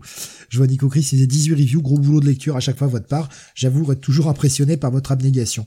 Oh oui, bah, on, on, on sang et eau pour vous. Oui, parce qu'on aime ça aussi, mais... Euh... Notre secret, c'est de regarder juste les images, hein, de toute façon. Force. Euh, ah, tu les regardes, toi? Moi, je me base sur les covers. Oui. ça dépend des. Remarque, ce serait con pour le Super Spider-Man, du coup. Et eh oui, alors là, euh, là, il y a un peu publicité mensongère, hein. je vois qu'il y a elle qui dit tu m'étonnes, j'ai déjà du mal à lire juste pour la mettre au review. Non, c'est vrai que la différence c'est de lire un truc parce qu'on y est obligé par rapport à lire euh, ce qui nous fait plaisir en fait. On lit plein de trucs qui nous font plaisir. Mais là, ça t'es obligé de le lire maintenant, t'as une deadline et tu peux pas faire euh, tu peux pas faire autrement. Donc c'est plus ça qui est un exercice, mais oh, après on s'y fait ouais. un moment. Mais on va, c'est l'heure de rappeler les coups de cœur du coup euh, de cette émission. Euh, et je me rends compte que j'ai même pas donné de coups de cœur. Euh, ça qui a merde que je suis. Euh... Non mais tu vas donner des coups de cœur après cette émission. Peut-être, si t'es sage. Allez, rebondis. si, et hop. j'attendais que, Bunny, que Bunny rebondisse justement. Euh, j'ai fini, j'ai fini mon intervention, c'est tout, c'était du factuel. Ton, ton coup de cœur, Bunny, c'est de Deviant. De Deviant. Putain, je sais pas pourquoi je m'appelais Deviant, j'en sais rien. Euh, ça fait deux fois que je fais cette erreur. The Deviant, euh, et Jonathan, t'as pas donné de coup de cœur non plus, je crois, en fait. écoute, je pense que je vais le mettre à Jean Grey, en fait. Ouais. Ah bon? Ouais, ouais. Même pas Big Game ou un truc comme ça, non? Oh non, peut-être pas, peut-être pas Beat Game. Je pense que j'ai préféré quand même euh, Jean Grey, voilà. Ah, tiens donc. Ouais, ouais, ouais. Mais moi, je suis emmerdé. J'ai plein de petits trucs que j'ai vraiment bien aimés. Euh, mais vraiment très sympa. Le, Immortal Thor, par exemple, que j'ai beaucoup aimé. Le FF, que te sympathique sans plus, mais enfin qui était sympa. Le Daredevil, j'ai beaucoup aimé aussi. Mais je pense que ben, je vais le mettre à Green Lantern Parce que c'est enfin le bah ouais, c'est enfin le Hal que je veux lire quoi. C'est euh, putain, ça y est quoi, ça y est. Ah, enfin, enfin le frisson. Euh, je vais le mettre là, voilà, c'est le petit coup de... bah, le, frisson de retrouver le, le Hal que j'aime quoi, et pas cette espèce de gros oh. qui fait "Eh Carole, Carole, il veut pas me hein, mais laisse tomber ton mec Carole." Ouais, je, ouais pitié quoi. On dirait on dirait Stallone. Franchement, s'il avait poussé le bouchon à nous écrire un, un, Al Jordan pendant tout son run en mode gros lourdeau comme ça, euh, gros bof, mais vraiment on allant au bout de la logique. Tu veux bon il y a, ouais, ouais, en, mode, hey, Carole, hein, tu baises, hein. Il y a un moment où, franchement. Carole, est-ce que tu baises? je, pense que ce run aurait pu être légendaire, quoi. Voilà. Peut-être pas pour les bonnes raisons, mais il y aurait pu avoir, tu vois, des petits moments incroyables, quoi. Voilà. Non, honnêtement, moi, ça aurait, été encore ces caractérisations-là, j'aurais droppé le titre, là, ça y est, c'était terminé. Oh. Ah, c'était, tu, tu me payes des biens, hein, Kilowog Déjà que c'était censé être Garganer, le, le, le gros beauf de, des Green Lantern, alors disons que... c'est ça, ouais. Oui, oui. Mais franchement, le, le, Immortal Thor est vraiment, vraiment à ça, mais à ça. Je, je vais le mettre à Green Lantern parce que c'est, je, enfin, c'est vraiment le personnage. Je suis trop content de le retrouver enfin, comme j'ai envie de le voir écrit, quoi. Et surtout parce que, putain, Jeremy Adams écrivait tellement bien Flash. Comment pouvait-il se rater à ce point sur Green Lantern? Ça avait pas de sens, tu vois. Euh, donc c'est pas forcément, ouais, on va dire c'est le coup de cœur d'encouragement, mais le Immortal Thor avec euh, ce qu'il me propose, le retour de Thor Core et putain ce cliffhanger, ah putain, ça c'est vraiment coude à coude quoi. Voilà, c'est vraiment les deux titres qui m'ont le plus le plus plu cette semaine. Après, j'ai quand même lu, enfin, franchement, dans l'ensemble, la semaine est bonne, quoi. Le pass de Geiger que je mets, il est un peu sévère, certes, mais c'est parce que j'attendais plus, mais voilà, enfin, franchement, si nos mauvaises semaines étaient toutes de ce niveau, putain, qu'est-ce qu'on serait heureux chaque semaine, quoi. Parce que là, là, franchement, ça va. Franchement, moi, j'ai une bonne semaine de lecture. Euh, bah, enfin, ouais, 13 titres. J'ai lu 13 titres cette semaine. Et encore, j'ai pas lu tout ce que je voulais, j'ai même pas pu lire le Sandman. Le Wesley Dodd Sandman. Que je voulais lire aussi. Mais il était trop long ce matin, j'avais pas le temps et cet après non plus. Donc, euh... Nico Chris qui dit mon coup de cœur, Astonishing Iceman numéro 4. C'est pas crédible? Ah bon? Je sais pas si tu le, le lis ou tu l'as feuilleté, Jonathan, ça. Je sais que tu vas sur à peu près tous les titres X. Peut-être pas exagéré. Au moins tu les regardes, mais euh... je... sais pas oh. si tu. Il était pas en cover avec. Euh... Sur la cover de ce numéro, il était pas avec Spider-Man, je crois, dans ce, numéro en plus. Si, c'est ça, il avait avec Spider-Man en plus. Guest starring Spider-Man. Oh, ça devait être une purge. enfin bon, ça se trouve c'est peut-être très, ça se trouve c'est peut-être très bien. Je suis peut-être médisant, c'est peut-être très bien, j'en sais rien mais ça donne pas envie en tout cas. Euh, quand vous parliez, c'est vrai que j'ai pas eu le temps de prendre, ça me revient maintenant parce qu'on parle de Spider-Man, mais quand vous parliez tout à l'heure de, de Superior Spider-Man, il y avait un message de Graph que j'avais raté euh, qui disait mais finalement est-ce que la série, euh, la meilleure série Spider-Man actuellement, ce serait pas Astonishing Spider-Man, celle où c'est Nightcrawler ou Uncanny Spider-Man plutôt, Uncanny Spider-Man, oh où c'est Nightcrawler, Nightcrawler qui est Spider-Man. Il essaye de nous vendre là son Uncanny Spider-Man, c'était c'était chiant quoi. J'ai eu le premier numéro, c'est ça, il se peut rien encore hein, qui est derrière ça. Hein. Ah putain. Oh, oh nous dit du Steve Orlando, très bien, c'est physiquement possible. Putain, j'avais pas vu que c'était Steve Orlando qui écrivait Astonishing X-Men. Donc d'accord, oui, donc c'est de la merde, ok. Faut aller chercher ah plus loin, c'est de la merde. Non, non, euh, Astonishing X-Men, c'est Orlando. Ah oui, c'est clair que c'est pourri, quoi. Il faut pas le chercher. Le mec est pas bon, quoi. C'est pas possible, le mec est pas bon. Bah, Marvel, ils le mettent pas euh, sur, euh, tu vois, euh, les Avengers, hein, comme d'ici l'a mis sur la Justice League, hein, donc voilà. Oh le mec, son meilleur du meilleur, il est juste moyen, quoi. Pas possible ça. Euh, Nigoris, dit par contre Superman Lost, vous l'avez perdu en route. Ouais, je je l'ai pas commencé le, le, le pitch me me parlait pas trop. Je m'emmerdais euh, déjà l'épisode 2, je m'emmerdais sévèrement, j'avais commencé le 3, j'ai fait en fait ouais, je j'ai pas envie. Donc j'ai pas continué. Peut-être que ça devient très bien mais euh, je trouvais ça trop lent parce que ça voulait raconter. On a on a Superman et Action Comics qui sont déjà très bien, voilà. Ça me fait penser que le Jonathan, le, le, enfin toi tu t'en fiches parce que je crois que tu suis pas tellement le, les parutions VF, mais le fameux Superman là, de Michael Red euh, dont on avait parlé euh, l'année dernière là de Tom, Superman, euh, oui, euh, Silver Age, euh, Silver Age, non? ouais, Oui, euh, non, c'était c'était pas Silver Age, c'était ah, pas ah putain mais Silvermane, non? Mais non, mais c'était euh, c'était pas Cosmic Age ou je sais pas quoi là, je sais plus comment ça s'appelait là, le truc de l'espace oui. là. Oui, Cosmic Age, je crois. Ouais. Oh non, c'était pas Cosmic, mais c'était bon. Enfin, bref, on va on va, on va s'en sortir. Edge, mais... Space Edge. Space ah, Edge, Space voilà. Age, ouais, c'est ça. Voilà, donc qui, voilà. qui était plutôt pas mal, qui était plutôt une bonne surprise, et puis surtout c'était du, du Michael Red, quoi. C'était c'était assez fun euh, graphiquement. Bah, je suis surpris finalement de ne pas l'avoir vu euh, sortir en français, quoi. Euh, Ça bah alors, arrivera bah peut-être, alors? Ça arrivera peut-être. Tu sais, euh, moi j'attends toujours hein, comme sorte Joy Operation. hein. On me l'a promis en direct hein, euh, sur une émission. Voilà, toujours rien. hein. Voilà. Pendant que les Américains euh, euh, saluent les parutions d'Urban, leur travail, tout ça, moi je me rends compte que les auditeurs fidèles, euh, voilà, les bah, sont pas récompensés. Donc, euh, donc c'est appréciable. hein. Bravo.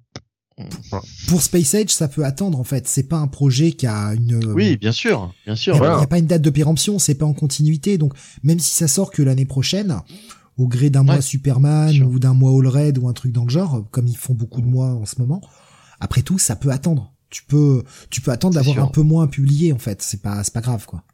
C'est sûr, c'est sûr. Mais en tout cas, ouais, euh, ce serait dommage de, de, de, de s'en priver, quoi. D'une belle édition française, euh, voilà, pour apprécier le, le trait de, de Michael Red, euh, parce que franchement, c'était sympa, quoi.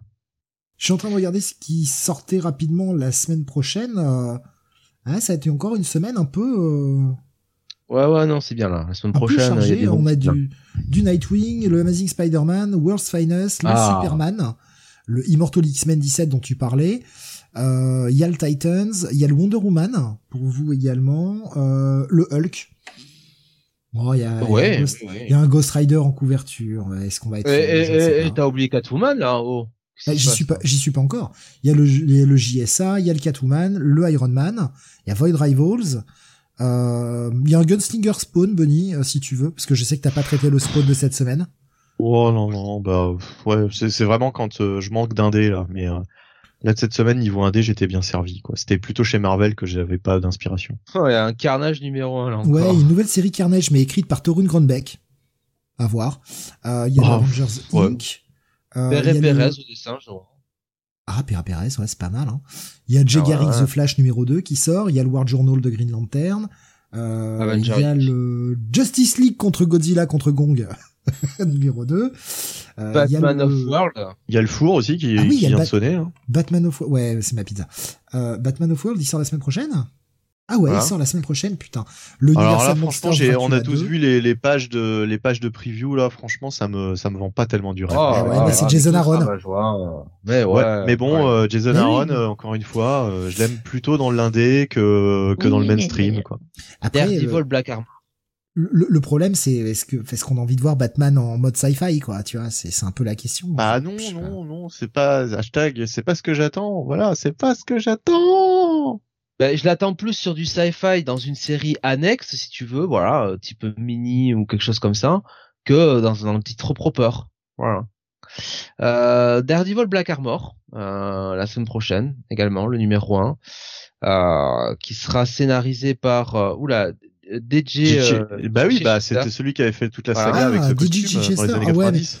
Ah bah oui mais de toute façon oui Ouais, c'est encore le- un revival. Ouais, euh, ouais, ouais, ouais, Mm. Fais chier, fais chier parce que je vais devoir y aller, quoi. Je, je vais aller voir parce que j'aimais Ah, bien ouais. cette époque, mais Ouais, ouais.